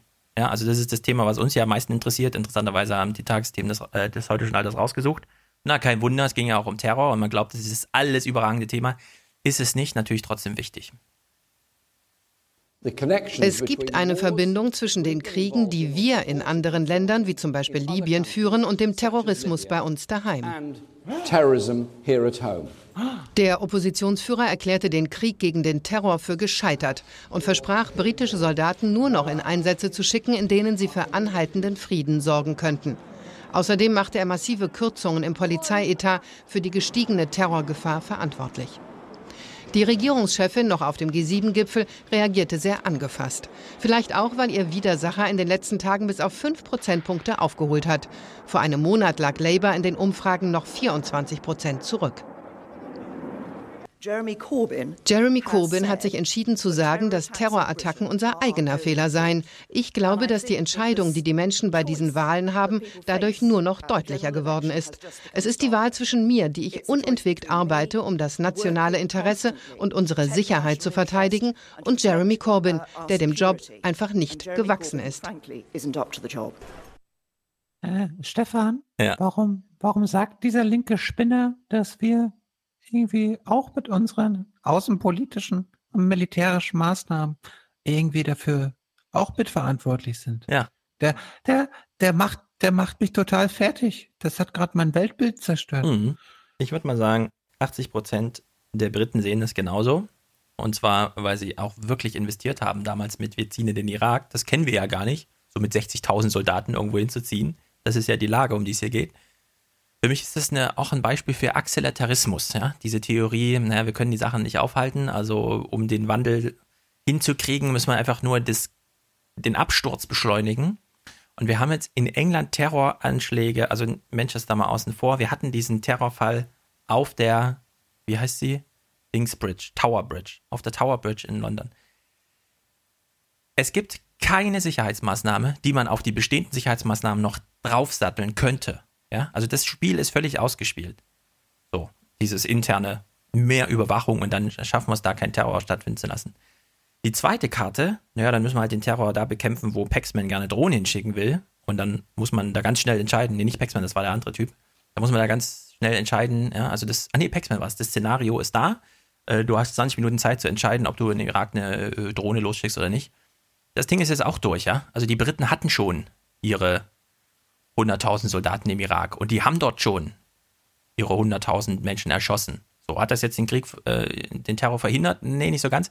Will man jetzt noch eine Null dranhängen? Ja? Also eine Million Soldaten töten eine Million Menschen im Irak. Wann ist denn der War on Terror, der größte Quatsch der Geschichte, vorbei? Naja, nirgendwann. Also muss man irgendwann mal auf eine neue Idee kommen.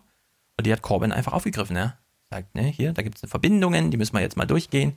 Es geht hier um Gerechtigkeit, Fairness für alle.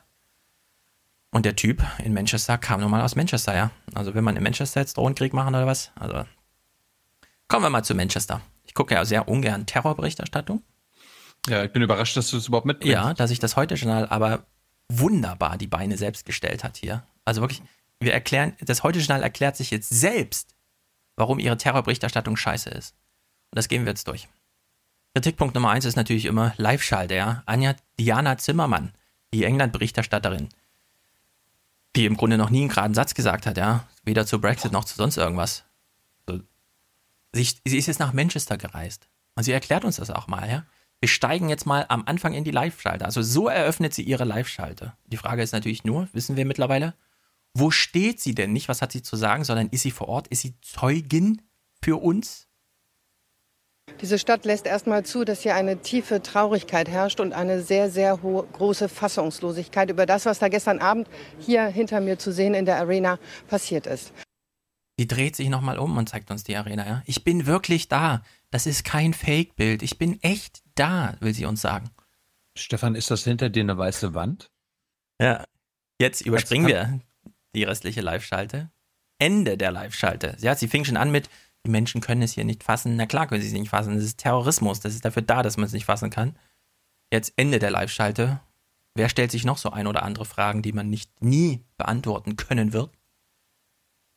Die Polizisten werden also versuchen zu verstehen, wie der Mörder diese Bombe gebaut hat. Was sie wahrscheinlich nie verstehen werden, ist, warum er das getan hat. Natürlich ein sehr schöner Satz, aber Jeremy Corbyn hat die Antwort gegeben.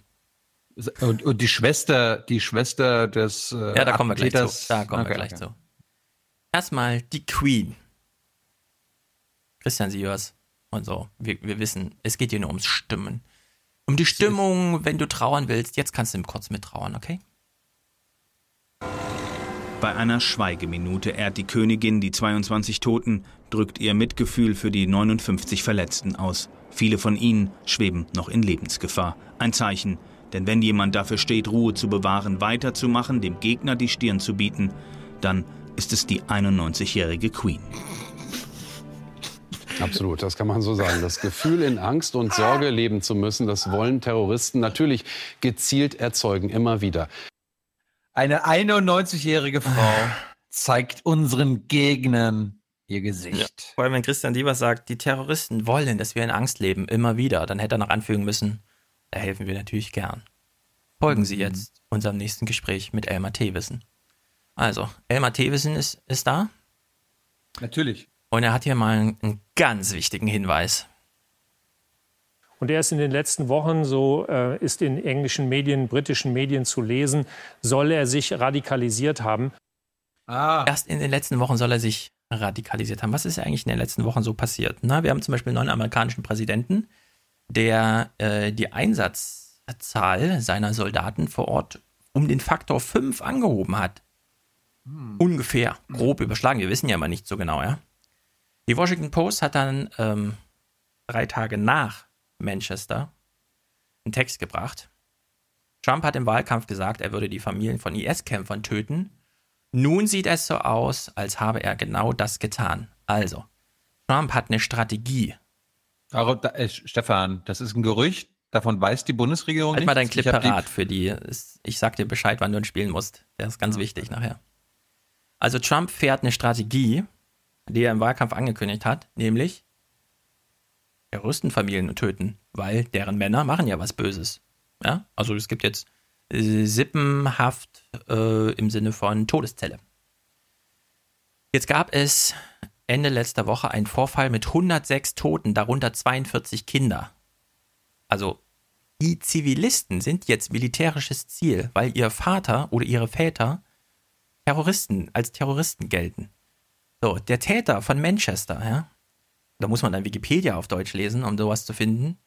Seine Schwester vermutet, Zitat, er hat aus Rache für muslimische Kinder, die bei amerikanischen Luftschlägen in Syrien starben, gehandelt. Dann kann man sich natürlich fragen, ach, wie hat er sich eigentlich radikalisiert? Na, er hat zumindest nicht CDF heute schon angeguckt. Ja, da ist das niemals Thema. Es gibt natürlich, es gibt natürlich unendlich viele Internetseiten, die dir genau aufzählen, wer wie in Syrien äh, ermordet wurde durch irgendwelche Drohnen. Und die haben halt gesehen, ach, wartet mal, das sind schon, also 42 Kinder bei dem einen Angriff, wo dann auch die, das amerikanische Militär mal darüber geredet hat, ja. Es gab so viele andere Vorfälle, die nur auf solchen Seiten publiziert werden. Sind das Fake News? Nein, das sind absolute Real News, ja. Das ist Real News. Da wird nicht groß moderiert oder sonst was kommentiert, da wird einfach nur aufgezählt, wer ist denn da erschossen und getötet worden. So. Und in den letzten Wochen hat er sich radikalisiert. Na, wie, wie kann das plus sein, Elmar Thewissen? Erklär's uns doch mal. Ich habe mal zusammengeschnitten. Elmar Thewissen kümmert sich genau null darum, ja, null, nichts davon. Wir hören uns mal Elmars bla bla bla an, dass er uns stattdessen serviert. Welche Konsequenzen müssen denn die Sicherheitsbehörden jetzt aus dem ziehen, was wir da seit gestern spätem Abend erleben? In allererster Linie schaut man natürlich mal auf die Sicherheitsmaßnahmen für solche Veranstaltungen. Ganz offenbar in die Luft gesprengt. Nadelöhr wünschen Sicherheitsschiene, eine Sicherheitsschale, die Schwachstelle dieser Täter. Sicherheitslagen wie bei einer Zwiebel. Innersten Umkreis besonders geschützt. Darum weitere Kreise. Aufgabe des Staates, natürlich auch der Polizei. Sicherlich auch in Deutschland. Zusätzliche Sicherheitsmaßnahmen finden Terroristen sicherlich auch irgendwo in einer Fußgängerzone oder anderswo eine Stelle, wo sie ähnlichen Schaden anrichten. Ja, wie soll man denn, liebe Diana Zimmermann, die Frage klären, warum hat er sich da, ähm, äh, warum hat er sich da in die Luft gesprengt, wenn man die Frage dann gar nicht zulässt und sie nicht mal seinem Terrorexperten stellt, sondern ihm nur fragen, fragt, ja, können wir jetzt hier irgendwas machen? Ja, ja, Zwiebelsystem, Sicherheit, enge äußere Sicherheit, äh, Sicherheitsschade und dann hier und da und kann aber dann passieren, dass sie in die äh, Fußgängerzone ausweichen und dann wird man da in die Luft gesprengt, ne? Das ist jetzt Elmar Thewissen, ja, unser super Terrorexperte zum Thema. Ich habe dann eine Bericht.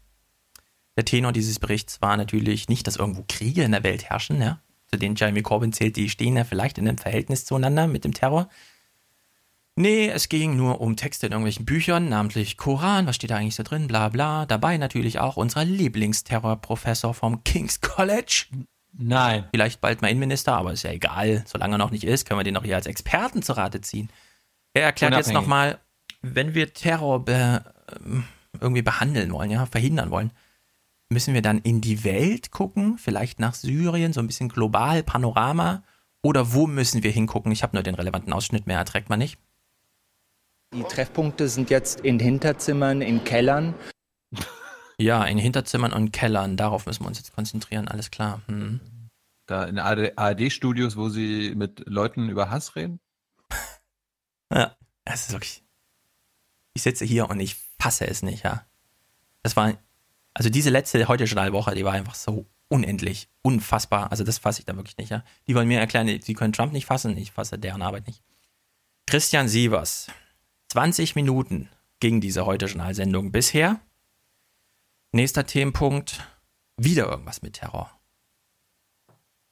Wenn Sie über 25 sind, dann haben Sie von dieser Frau wahrscheinlich noch nie etwas gehört. Wenn Sie unter 25 sind, dann steigen die Chancen, dass Ariana Grande für Sie ein Superstar ist. Also, nach 20 Minuten, Sie wollen nicht so richtig weg von dem Thema, Sie stellen jetzt nochmal Ariana Grande vor. Und sagen, ja, wenn man über 25 ist, kennt man sie nicht. Ja, wenn man über 25 ist, unter einem Stein lebt, keine Kinder kennt, keine Kinder hat, das Internet nicht nutzt und nur CDF guckt und zwar nur zwischen 21.45 Uhr und 22.15 Uhr, ja, dann hat man vielleicht von Aria Grande noch niemals was gehört. Aber ansonsten, also wie weltfremd sind die denn an Mainz, ja? Ich kann das wirklich gar nicht glauben. Also, also ich glaube, meine Enkel, die kennen die Ariane. Ich weiß nicht, wer das ist. Hat die, hat die in der Lindenstraße mitgespielt? Ja. Nee, ich finde das, Ja. ich finde das wirklich, ich kann das einfach nicht glauben, ja, dass sie beim ZDF jetzt, Ariana Grande, wer ist das eigentlich? So erklären sie es ihrem Kind, wer das ist. Apropos, so erklären sie es ihrem Kind. Jetzt. Ariana Grande. Ach ja, Bogen geschlagen zu unter 25-Jährigen, also diese Altersklasse, zu dem sie im ZDF null Kontakt haben. Jetzt kommt was, also jetzt stellen sie sich selbst das Bein, ja? Wir hören uns mal das hier an. Die Kindernachrichtensendung der BBC am Abend. Die Macher von Newsround müssen heute den Kindern etwas erklären, was für sie unfassbar erscheint. Dass ein Selbstmordattentäter zwölf Jugendliche in den Tod riss. Auf einem Konzert ihres Pop-Idols Ariana Grande. Breaking News für Kinder eine schwierige Aufgabe für die Macher von Newsround. Ohne Dramatik und mit wenigen Bildern erklären sie, was passierte. Liebes ZDF. Erstens, sie heißt nicht Ariana Grande, sondern sie heißt Ariana Ja. Grande. Warum zeigen britische Kindernachrichten hier Berichte mit, Zitat, ohne Dramatik und mit wenig Bildern erklären sie, was passierte? Warum machen die das? Hm. Warum zeigen die keine große Dramatik? Warum machen sie, warum machen sie erst keine Dramatik drum, sondern Hm. versuchen es so wenig dramatisch wie möglich und mit so wenig Bildern wie möglich zu machen? Hm. Da mal drüber nachgedacht? Also wirklich jetzt CDF-Leute, ja? Ihr ein paar hören ja zu. Habt ihr da mal drüber nachgedacht?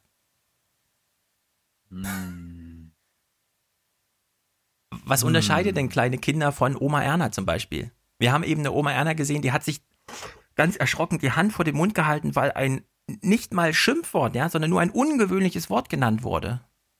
Und ihr labert die voll mit 23 Minuten. Ich meine, Wolf Schmiese ist wahrscheinlich zu Hause geblieben an dem Tag, ja. Der ist aufgewacht, hat gesehen, Terroranschlag, scheiße, kann nicht zu Hause bleiben. Der Terrorist hat die Sendung zugemacht, ja. Was soll ich da noch beisteuern als Redaktionsleiter? Und er hat noch angerufen und gesagt, bitte ganz viel Dramatik und ganz viele Bilder. Bitte mindestens 23 Minuten Bilder. Das ist wirklich unglaublich. Hören wir mal Christian Sievers, der jetzt uns wieder sozusagen als Trauerbetreuer begleitet, wie er hier zum Ende der Sendung nochmal drauf zurückkommt, weil ja Roger Moore gestorben war, kann man nicht nochmal was zu diesem tragischen, hochdramatischen, mit vielen schrecklichen Bildern angereicherten Fernsehnachrichtentag etwas sagen, weil Roger Moore gestorben ist. Lasst uns Liebe lehren, hat Roger Moore mal gesagt. Und Großzügigkeit, das wird sich dann aus den Klassenzimmern in die Wohnungen ausbreiten. Und wer weiß, vielleicht werden es die Kinder dann den Eltern beibringen. Kein so schlechter Gedanke an diesem Tag. Danke, dass Sie bei uns waren, auch wenn wir leider keine besseren Nachrichten für Sie hatten. Christian Sievers, ich finde es auch eine super Idee, kleinen Kindern so eine Idee von Frieden beizubringen. Es könnte helfen, wenn man als ersten Schritt sie nicht wegbombt mit irgendwelchen Drohnen. Tja. Das könnte helfen. Weißt du, Christian Sievers? Kannst du mal einen Bericht zu machen? Ich hätte, ich hätte jetzt gedacht, nachdem er äh, Ariana Grande einleitet mit, wenn sie über 25 sind, kennen sie sie nicht. Wenn sie unter 25 sind, ganz, ganz bestimmt, dass er bei Roger, bei Roger Moore genau das Gegenteil macht und sagt, Stimmt. wenn, wenn sie über 25 sind, wenn sie über 55 sind, dann kennen sie Roger Moore ganz, ganz bestimmt. Ja. Liebe Oma Erna. Das stimmt. Wenn sie unter 55 sind, wissen sie vielleicht nicht, wer jetzt tot ist. Das stimmt. So, ich erspare uns jetzt Mittwoch. Womit hat die Sendung am Mittwoch, am Tag drauf begonnen? Natürlich, Topmeldung, Terror. Ja. Wir haben einen sehr radikalen Blick auf den Täter bekommen. Er wurde uns aus allen Richtungen gezeigt. Es wurden uns alle Opfer in Bildern vorgestellt. Natürlich wurden uns auch viele Helfer vor Ort nochmal vorgestellt. Tony Walsh hat ein Gedicht vorgetragen und ist damit zum Helden von Manchester geworden. Sehr viele Porträts, nicht nur von den Helfern vor Ort, sondern auch von irgendwelchen Street Pastors, ja, die dort nochmal kurze Predigten halten, zum Innehalten. Finde ich alles gut, dass das da ist, ja. Warum heute Journal, ja? Warum? Was ist das für eine Gegafferei hier die ganze Zeit? Also, ich verstehe das einfach nicht, ja. Und dann vor allem immer Manchester, Manchester, Manchester, ja. Großes Schweigen zu den globalen Problemen drumherum. Alle Augen auf dieses Manchester gerichtet, ja. Wirklich. Wir hören nur das Ende von diesem Bericht, das dann am Mittwoch hier gesendet wurde. Manchester, die Stadt, die so viele stille Helden in den letzten Tagen hervorgebracht hat, sie versucht wieder irgendwie auf die Beine zu kommen. Stille Helden in einer stolzen Stadt. Was in Manchester passiert ist, hat die ganze Welt bestürzt. Mhm. Was in Manchester passiert ist, hat die ganze Welt bestürzt, sagt er in seinem pastoralen Ton, mit dem er Oma Erna nochmal in den Schlaf wiegen will. Allein dieser letzte Nachsatz von insgesamt 35 pro Minuten zu Manchester. Von sowieso nur 45 Sendungen heute Journal oder so, ja, wenn man Sport und Wetter und dem ganzen Kram wegmacht. Das vergleichen wir jetzt mal. 35 Minuten heute Journal zu Manchester, 22 Tote, darunter auch Kinder. Nachrichtentag ging ja weiter. Hier mal eine andere Meldung.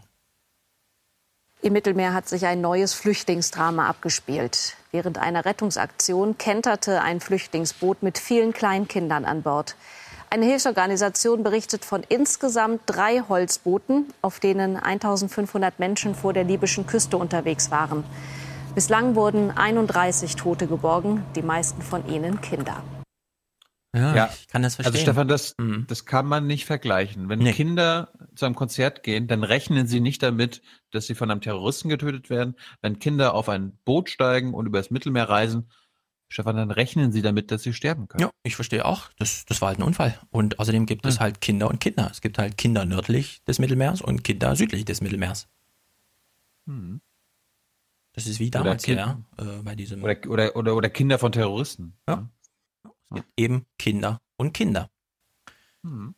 Jetzt kann man natürlich wirklich aufgreifen und sagen, aber das war doch ein Unfall. Das andere war doch ein richtiger Terroranschlag.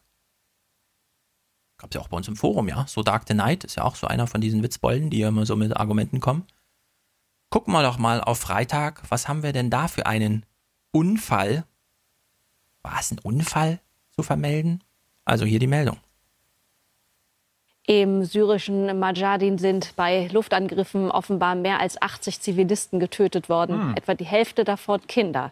Das berichtet die oppositionelle Beobachtungsstelle für Menschenrechte. Die Opfer seien Familien von IS-Kämpfern. Die Stadt wird von der Terrorgruppe kontrolliert und regelmäßig von der internationalen Anti-IS-Koalition bombardiert. Das ist interessant, Stefan, dass sogar das ZDF das am Freitag vermeldet hat. Weil wir Ja, was hat sie denn mal. vermeldet? Was hast, was hast du denn gehört? Hat sie, hat sie dazu gesagt, wer sind bei einem Nein. Luftangriff getötet worden? Wer hat Ja. den denn geflogen, diesen Luftangriff? Das kann wer jeder. Das wollte denn, dass diese Menschen Sy- sterben? Bestimmt Assad. Oder? Also wir haben hier einen Vorfall, bei dem das amerikanische Militär offen darüber redet, ja, wir waren das. Ähm, ja, das gilt als militärisches Ziel. Das waren allerdings die Angehörigen von Terroristen und darunter halt 40 Kinder. Hm. Also, das ist wirklich das heute schon ja. Also man greift sich an den Kopf.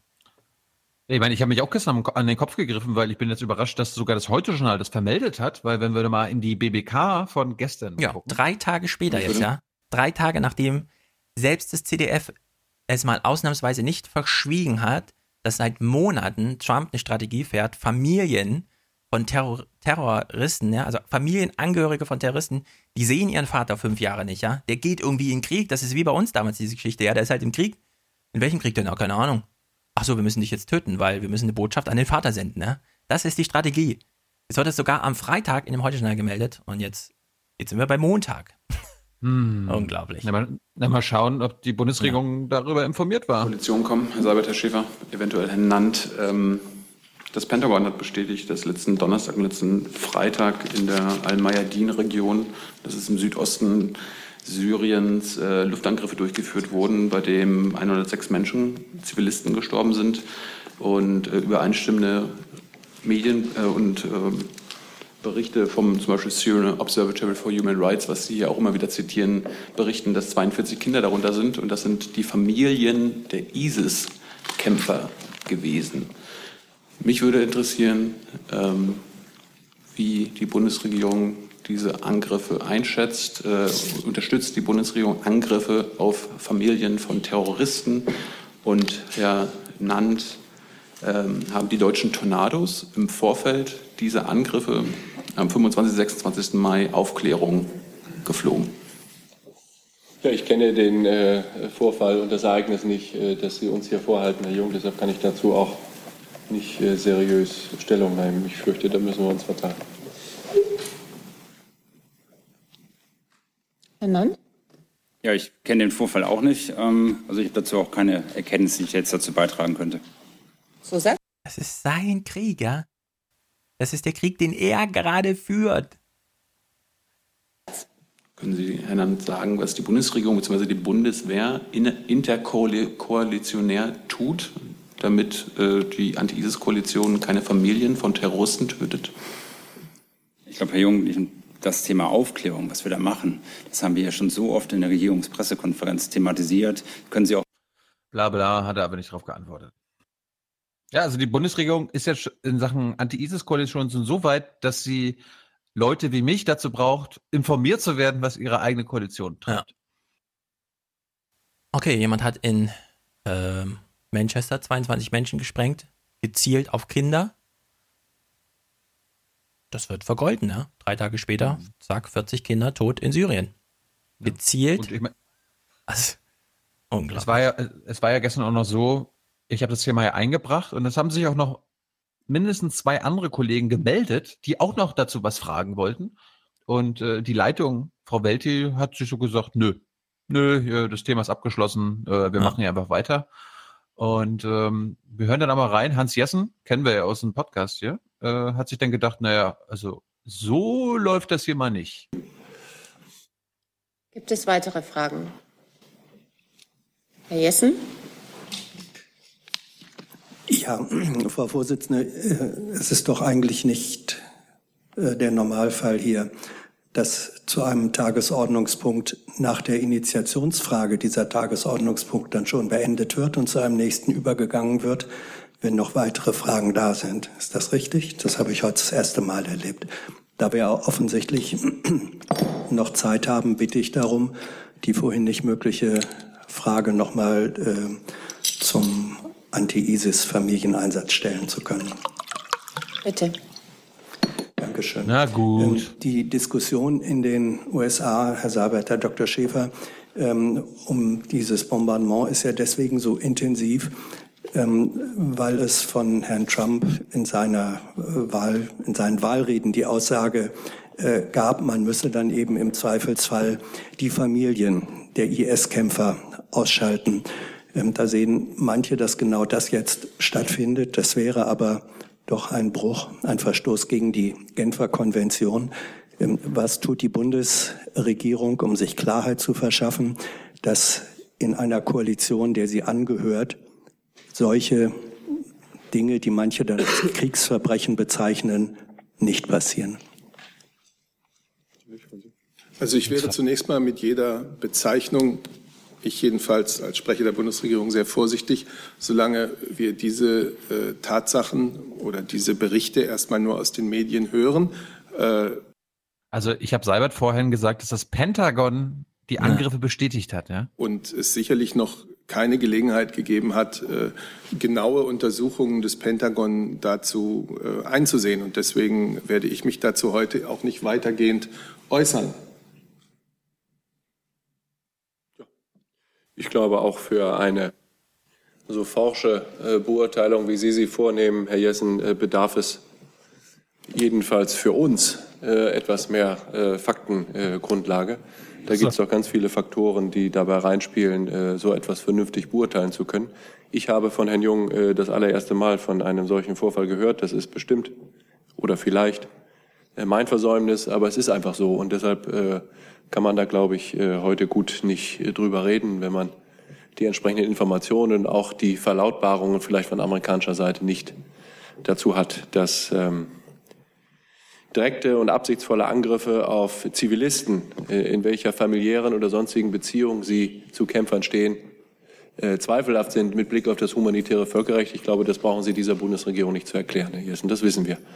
Und dass wir uns fürs humanitäre Völkerrecht einsetzen, also für äh, das Völkerrecht in Konflikten. Das wissen Sie hoffentlich auch. Aha. Zusatz. Ja, ähm, das war ja nicht meine forsche Beurteilung, sondern ich habe die US-amerikanische Diskussion zitiert, zitiert. Und eben deswegen, weil ich ja davon ausgehe und in der Tat weiß, dass die Bundesregierung das Völkerrecht, das zivile Völkerrecht respektiert, ähm, kann ich davon ausgehen, dass Sie äh, versuchen, auf einer substanziellen Ebene, die über Presseberichterstattung äh, hinausgeht, sich Klarheit zu verschaffen darüber, was da tatsächlich stattgefunden hat und uns darüber. Kannst du mal ganz kurz beschreiben unseren Hörern, wie Steffen Seibert das alles mitverfolgt? Steffen Seibert ist ein bisschen zurückgelegt. Lean back, würde ich sagen, ist die Haltung. Er fasst sich ans Ohr, so als würde er implizit äh, sagen, ich bin gerade abgelenkt durch ein Telefonat. Vielleicht mit der Kanzlerin. Keine Ahnung. Dann auch zu informieren, wenn Ja, Sie wenn diese es- Klarheit haben. Wenn es äh, dieses oder andere Ereignisse gegeben hat, so wie Herr Jung sie geschildert hat, dann sind die äh, ganz bestimmt auch in der einen oder anderen Form Gegenstand im Rahmen der Anti-ISIS-Koalition. Entweder bei den Militärs, die da den Sachwalt aufzuklären haben, vielleicht auch unter denjenigen, die sich in der ISIS, Anti-ISIS-Koalition politisch mit diesen Fragen äh, beschäftigen. Und äh, was wir da tun können, um äh, unseren guten Einfluss äh, auszuüben, das tun wir äh, natürlich. Klar. Herr Jung mit einem neuen Thema. Ich würde mal ganz kurz zu Israel kommen. Herr Schäfer, äh, können Sie Klar. Also, wir haben jetzt eine Nachrichtenwoche hinter uns, in der wir gefühlte stundenlang darüber informiert wurden, wie sich Justin Trudeau mit goldenem Ehering durchs Haar streicht. Wie Macron und Putin sich die Hände geben. Welches Gesicht Trump so aufsetzt. Und dass wir 40 Kinder erschossen haben, äh, ermordet haben mit Drohnen, bei denen wir Nee, nicht das waren, wissen, wann, nee, nee, das, das waren Bombardements ja, durch. gut, Bombardement. Irgendwer hat da Aufklärung gemacht, irgendwer hat da einen Abzug gedrückt. Ja, da können wir leider journalistisch gar nichts zu sagen, weil ja nicht mal die Regierung was weiß. Hm. Ich möchte hiermit das ZDF dafür entschuldigen, uns darüber nicht weiter informiert zu haben. Hm. Okay. Ja, ist auch, ist auch schade, dass da jetzt kein ZDF-Kollege gesessen hat und irgendwie Ja. auch noch gesagt hat, ja. Es ist der totale Wahnsinn. Na gut. Das war's von uns. Das war Folge 208. Wir brauchen für Folge 209 noch äh, Präsentatoren, äh, Produzenten und Unterstützer. Geht auf iTunes, bewertet den Podcast positiv, geht, äh, guckt euch die neuesten jungen AI-Folgen an, äh, unter anderem aktuell mit Janis Varoufakis. Die Folge Mhm. werden wir vielleicht nochmal am Donnerstag ganz kurz besprechen, falls Stefan Lust und Zeit hat. Und ansonsten äh, werden wir im, Podca äh, im, im Outro des Podcasts äh, noch Jeremy Corbyn äh, bei der Sendung Peston on Sunday hören. Na, dann genießt die Gewitter. Wird ja auch mal gut. Oder die Sonne, je nachdem. Haut rein. Haut rein. But now, I'm absolutely delighted to be joined by Labour's leader, Jeremy Corbyn. Um, nice to see you. Should we, get, should, we get our, should we get our mutual celebration for the Arsenal victory out the way first? Oh, well, they're never over, are they? Uh, well, Did you enjoy it? Uh, yeah, well, I, w- I went with low expectations and they were massively superseded. You know what? Underdogs win. well, got a couple more weeks to see whether uh, that will turn out to be the case. But look, I, I'm delighted that you've joined me, and um, obviously this whole issue of security is front of mind. Um, we here at Peston on Sunday have identified at least 17 occasions you voted against anti-terror laws, laws designed to keep us safe. Do you now regret voting in that way? First of all, let's be absolutely clear. What happened in Manchester was abominable. The deaths are appalling and the trauma will never go away. And the response of the people of Manchester in uh, Albert Square less than 18 hours after the attack was remarkable in that they called for unity of communities in order to defeat the terrorism that has been perpetrated by this individual against those people. And I think we've got to be clear that is a response. no, no, totally. But nonetheless, secondly, people on- have got a choice Yeah, secondly, on June the 8th, and, and the choice will partly be about who they think is going to keep them safest. Okay, on your point about anti-terror laws, yes, I have been assiduous in my scrutiny of anti-terror And laws voting whilst against. in Parliament, and voting against, in common with David Davis, on occasions Theresa May and others, on the basis that anti-terror laws are important, but they must be subject to judicial oversight. My concern was always we were going down the road of executive orders, executive detention and executive control. Everything must be subject to a judicial process. Why did I form this opinion? Because I represent a constituency that had, still has, a large Irish population, many of whom were detained under the Prevention of Terrorism Act in the 1970s, again without judicial oversight. It was the attempted criminalisation of large numbers of young people, which of course drives them in a very bad direction. So my point on the anti-terror laws was not that you don't need an effective anti-terror strategy. You must have an independent judicial But oversight of what goes on. vocal in your opposition to the monitoring of suspected terrorists. Was that a mistake? I've been vocal in my opposition to executive control orders that are not subject to judicial oversight. No, on keep, him, on keep him notices, which actually, you know, the, the former terrorist czar Alex Carlisle says don't go far enough in providing us with restrictions on the behaviour of suspected terrorists. You said that they were a very, very serious attack on our liberty, and it's important that we oppose them. Yes, because of the question of judicial oversight. That was the point. I do support and work with the police and our security services on intelligence-led actions. And what this government But, has but not they would argue, they would argue that if they have to act swiftly, there are times when judicial oversight is not appropriate.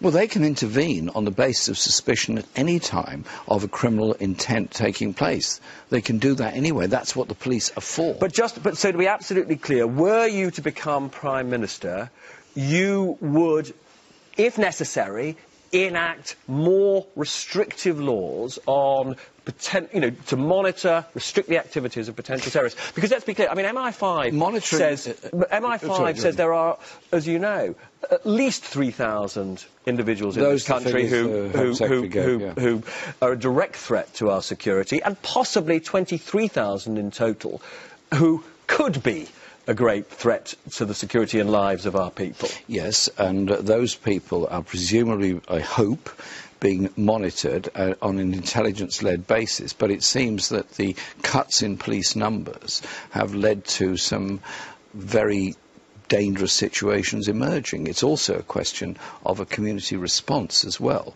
so that where an imam, for example, alerts the police that he's very concerned about somebody, I would hope they would act. And I hope they would have the resources to act as well. Um, now, in the past, you have you know, regularly described terrorists in terms of your actions and sometimes in terms of your words as essentially freedom fighters. Do you regret that? No, I've never used those words. But, but in, but in No, I've way never used those words. I, I, I do not believe that individual acts of terror are acceptable in any circumstances because if you want political change, then you pursue political change through democratic means. The problem in some countries is when the democratic process is closed down, um, other things take over. You explicitly said that you've not talked with the IRA, but your Shadow Home Secretary says that's not right. I have not spoken to the IRA. I have in the past, Shared and still do, with a former- often meet people from Sinn Féin, and my F- whole but former convicted IRA terrorists. Indeed. So I've why met- is that not I've talking met with the IRA? former prisoners who told me they were not in the IRA. But I have met former prisoners with my eyes open on it on the basis that there had to be a development of a peace process in Northern Ireland. And I think we should look at the awful period of the troubles in Northern Ireland and the attempt its attempt to get a military solution to those problems as something that we all learn a lesson from. And surely the ceasefires, the two ceasefires, followed by the Good Friday Agreement, and the acceptance of the differing historical traditions between the uh, nationalist and the unionist communities in Ireland is something that has brought about a long-term peace from which the rest of the world has learnt many lessons. Surely we could give credit to all those unionists and republicans who brought that about. But people are looking for a leader most likely to bring greater security to the country. If you look at those who succeeded in brokering peace with the IRA, Tony Blair, John Major, they were people who were much more explicitly opposed to the IRA than you ever were. They brought about a peace process. I remember having quite long discussions with John Major about this after he ceased to be Prime Minister about the difficulties of achieving it and the need to have lots of conduits of discussion. And if you trace the history back of the Northern Ireland peace process, the crucial moment was probably the way in which John Hume of the SDLP and Jerry Adams of Sinn Féin stepped aside from their own uh, comfort zone, if you like, and held private discussions to bring about that accord, which brought a degree of unity on the nationalist side, which meant we then moved on to the historic agreement with the Ulster Unionists. Now, you obviously do believe that negotiation talking is terribly important. After the Paris attacks, you said that we needed a more urgent effort to reach a negotiated settlement of the civil war in Syria and the end to the threat from ISIS. That did sound like you would be prepared to talk to ISIS. No, I've never said I'd talk to ISIS. What I did. But that was the implication. Well, uh, that's an implication you have chosen to draw from it. It was not the implication at all. The so how do we nego- how, how, do we find a peace if we were, if, if unlike the IRA we can't talk to? Them? Look, if we don't bring about a ceasefire in Syria between the various warring factions, some of which are nearer to ISIS than others, some of which are very pro-Western, some of which are Syrian government, some of which are pro-Russian.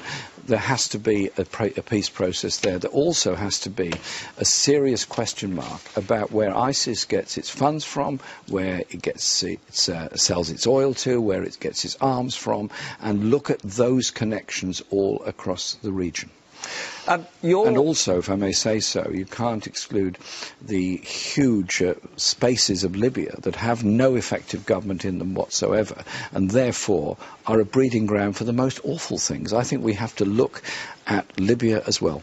Now, Diane Abbott has just said on the BBC in relation to her history with the IRA and Sinn Féin. It was 34 years ago. I had an afro, the hairstyle has gone, the views have gone lots of people will see that as trivialising a very important shift in her position. Well, Diane's hairstyle is a matter for Diane. But, but, but views on the IRA, uh, most people would say, are somewhat more important than how you wear your hair. Well, you raised the question of the hair, if I may say so, not Well, me. no, she raised it. Oh, okay. Well, you've reported on the raising of it. All right, never mind. Listen. Uh, but is that is that appropriate language for somebody who, under a Labour government, would be Home Secretary? Look, we learnt, all of us, a lot from the whole experience of Northern Ireland. Remember what it was like. You and I are old enough to remember exactly what it was like in the uh, late 70s and early 80s. Yep. The military presence all over Northern Ireland, the huge divide between communities, the lack of any communication between communities, the idea there would be a military solution when we knew there wouldn't be. Listen, I remember arguing with many people in Parliament. And when Ian Paisley was thrown out of Parliament for accusing the Prime Minister of talking to the Republicans, which uh, she denied she was, and it turns out she probably was, I actually defended him on being thrown out of Parliament. Look, I have to just push you on this. Would Diane given the sort of things you just said, be your Home Secretary? Diane is our Home Affairs spokesperson, and I'm looking to appoint our shadow cabinet. Uh, Jeremy, thank you so much. Don't go away. We've got more from the Labour leader in just a few moments.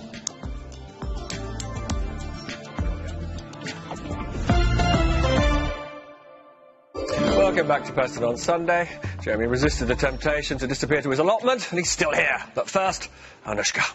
Thanks, Robert. Lots of reaction from Twitter, including from The Sun's Tom Newton Dunn who quotes Jeremy Corbyn saying, I've never spoken to the IRA. I've met former prisoners who told me they weren't members, to which Tom adds, despite their convictions.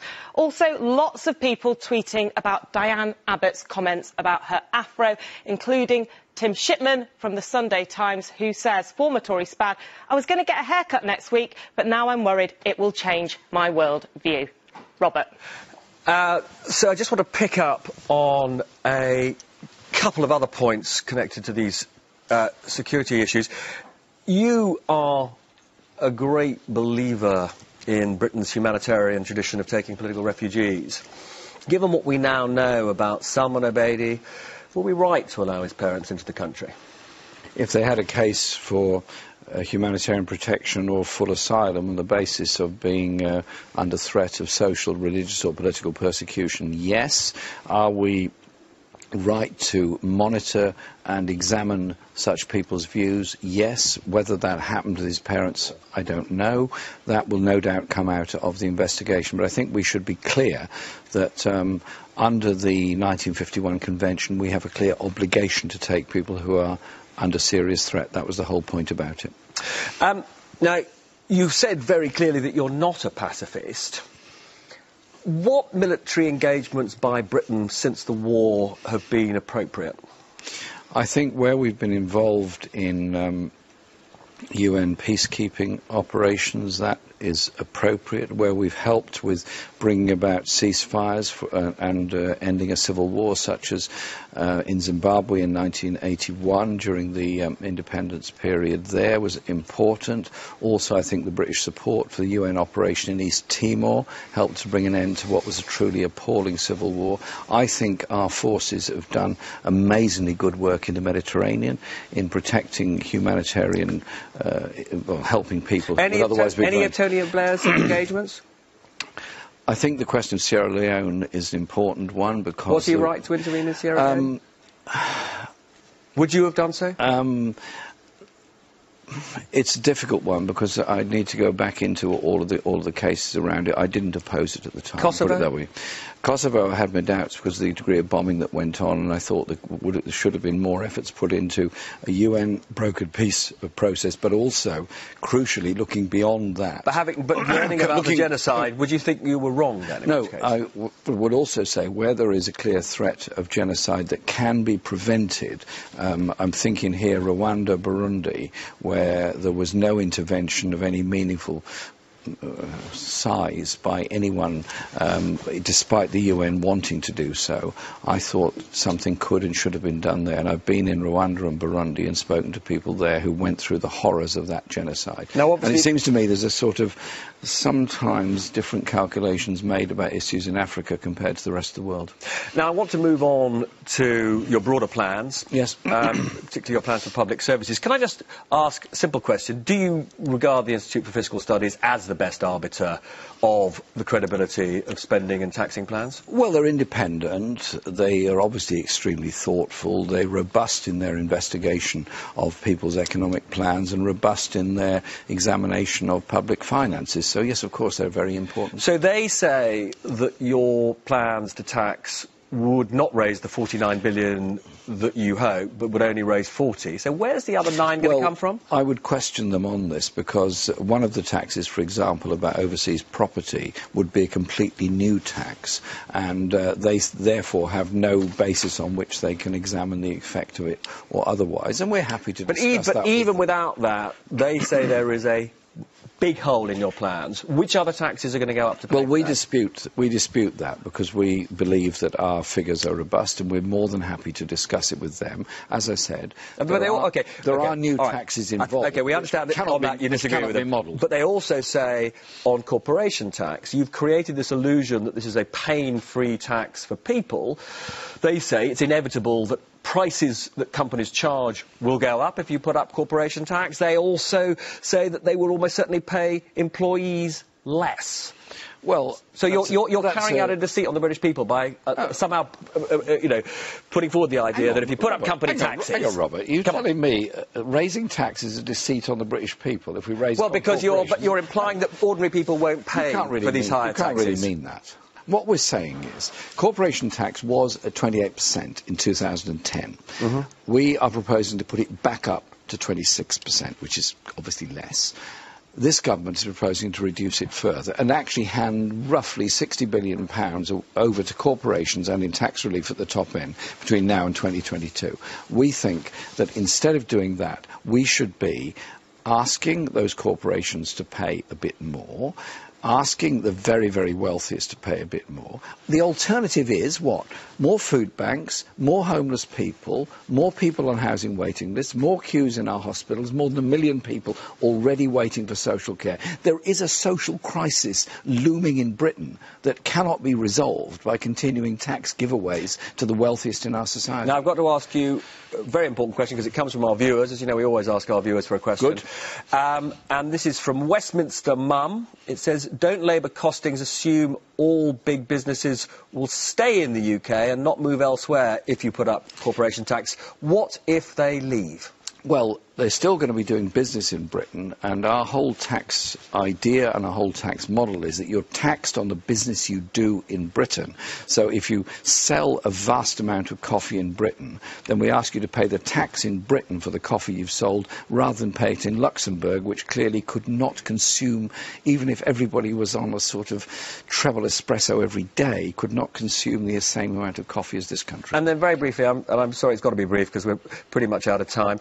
Um, putting up the national minimum wage even for young people, there are lots who fear that young people simply won't get jobs if they become more expensive.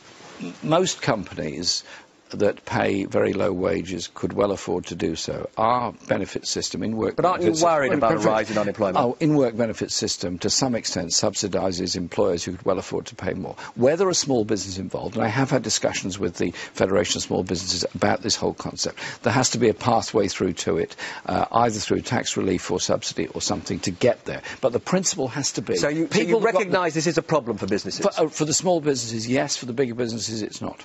Jeremy Corbyn, very good Can I give you a to present? see you, if you like. It's in the Arsenal colours. It's, a It's in of the Arsenal colours. I've already, I've all already got a. I've already got a colour. I think we knew that your colours were similar. Anyway, very nice to see you.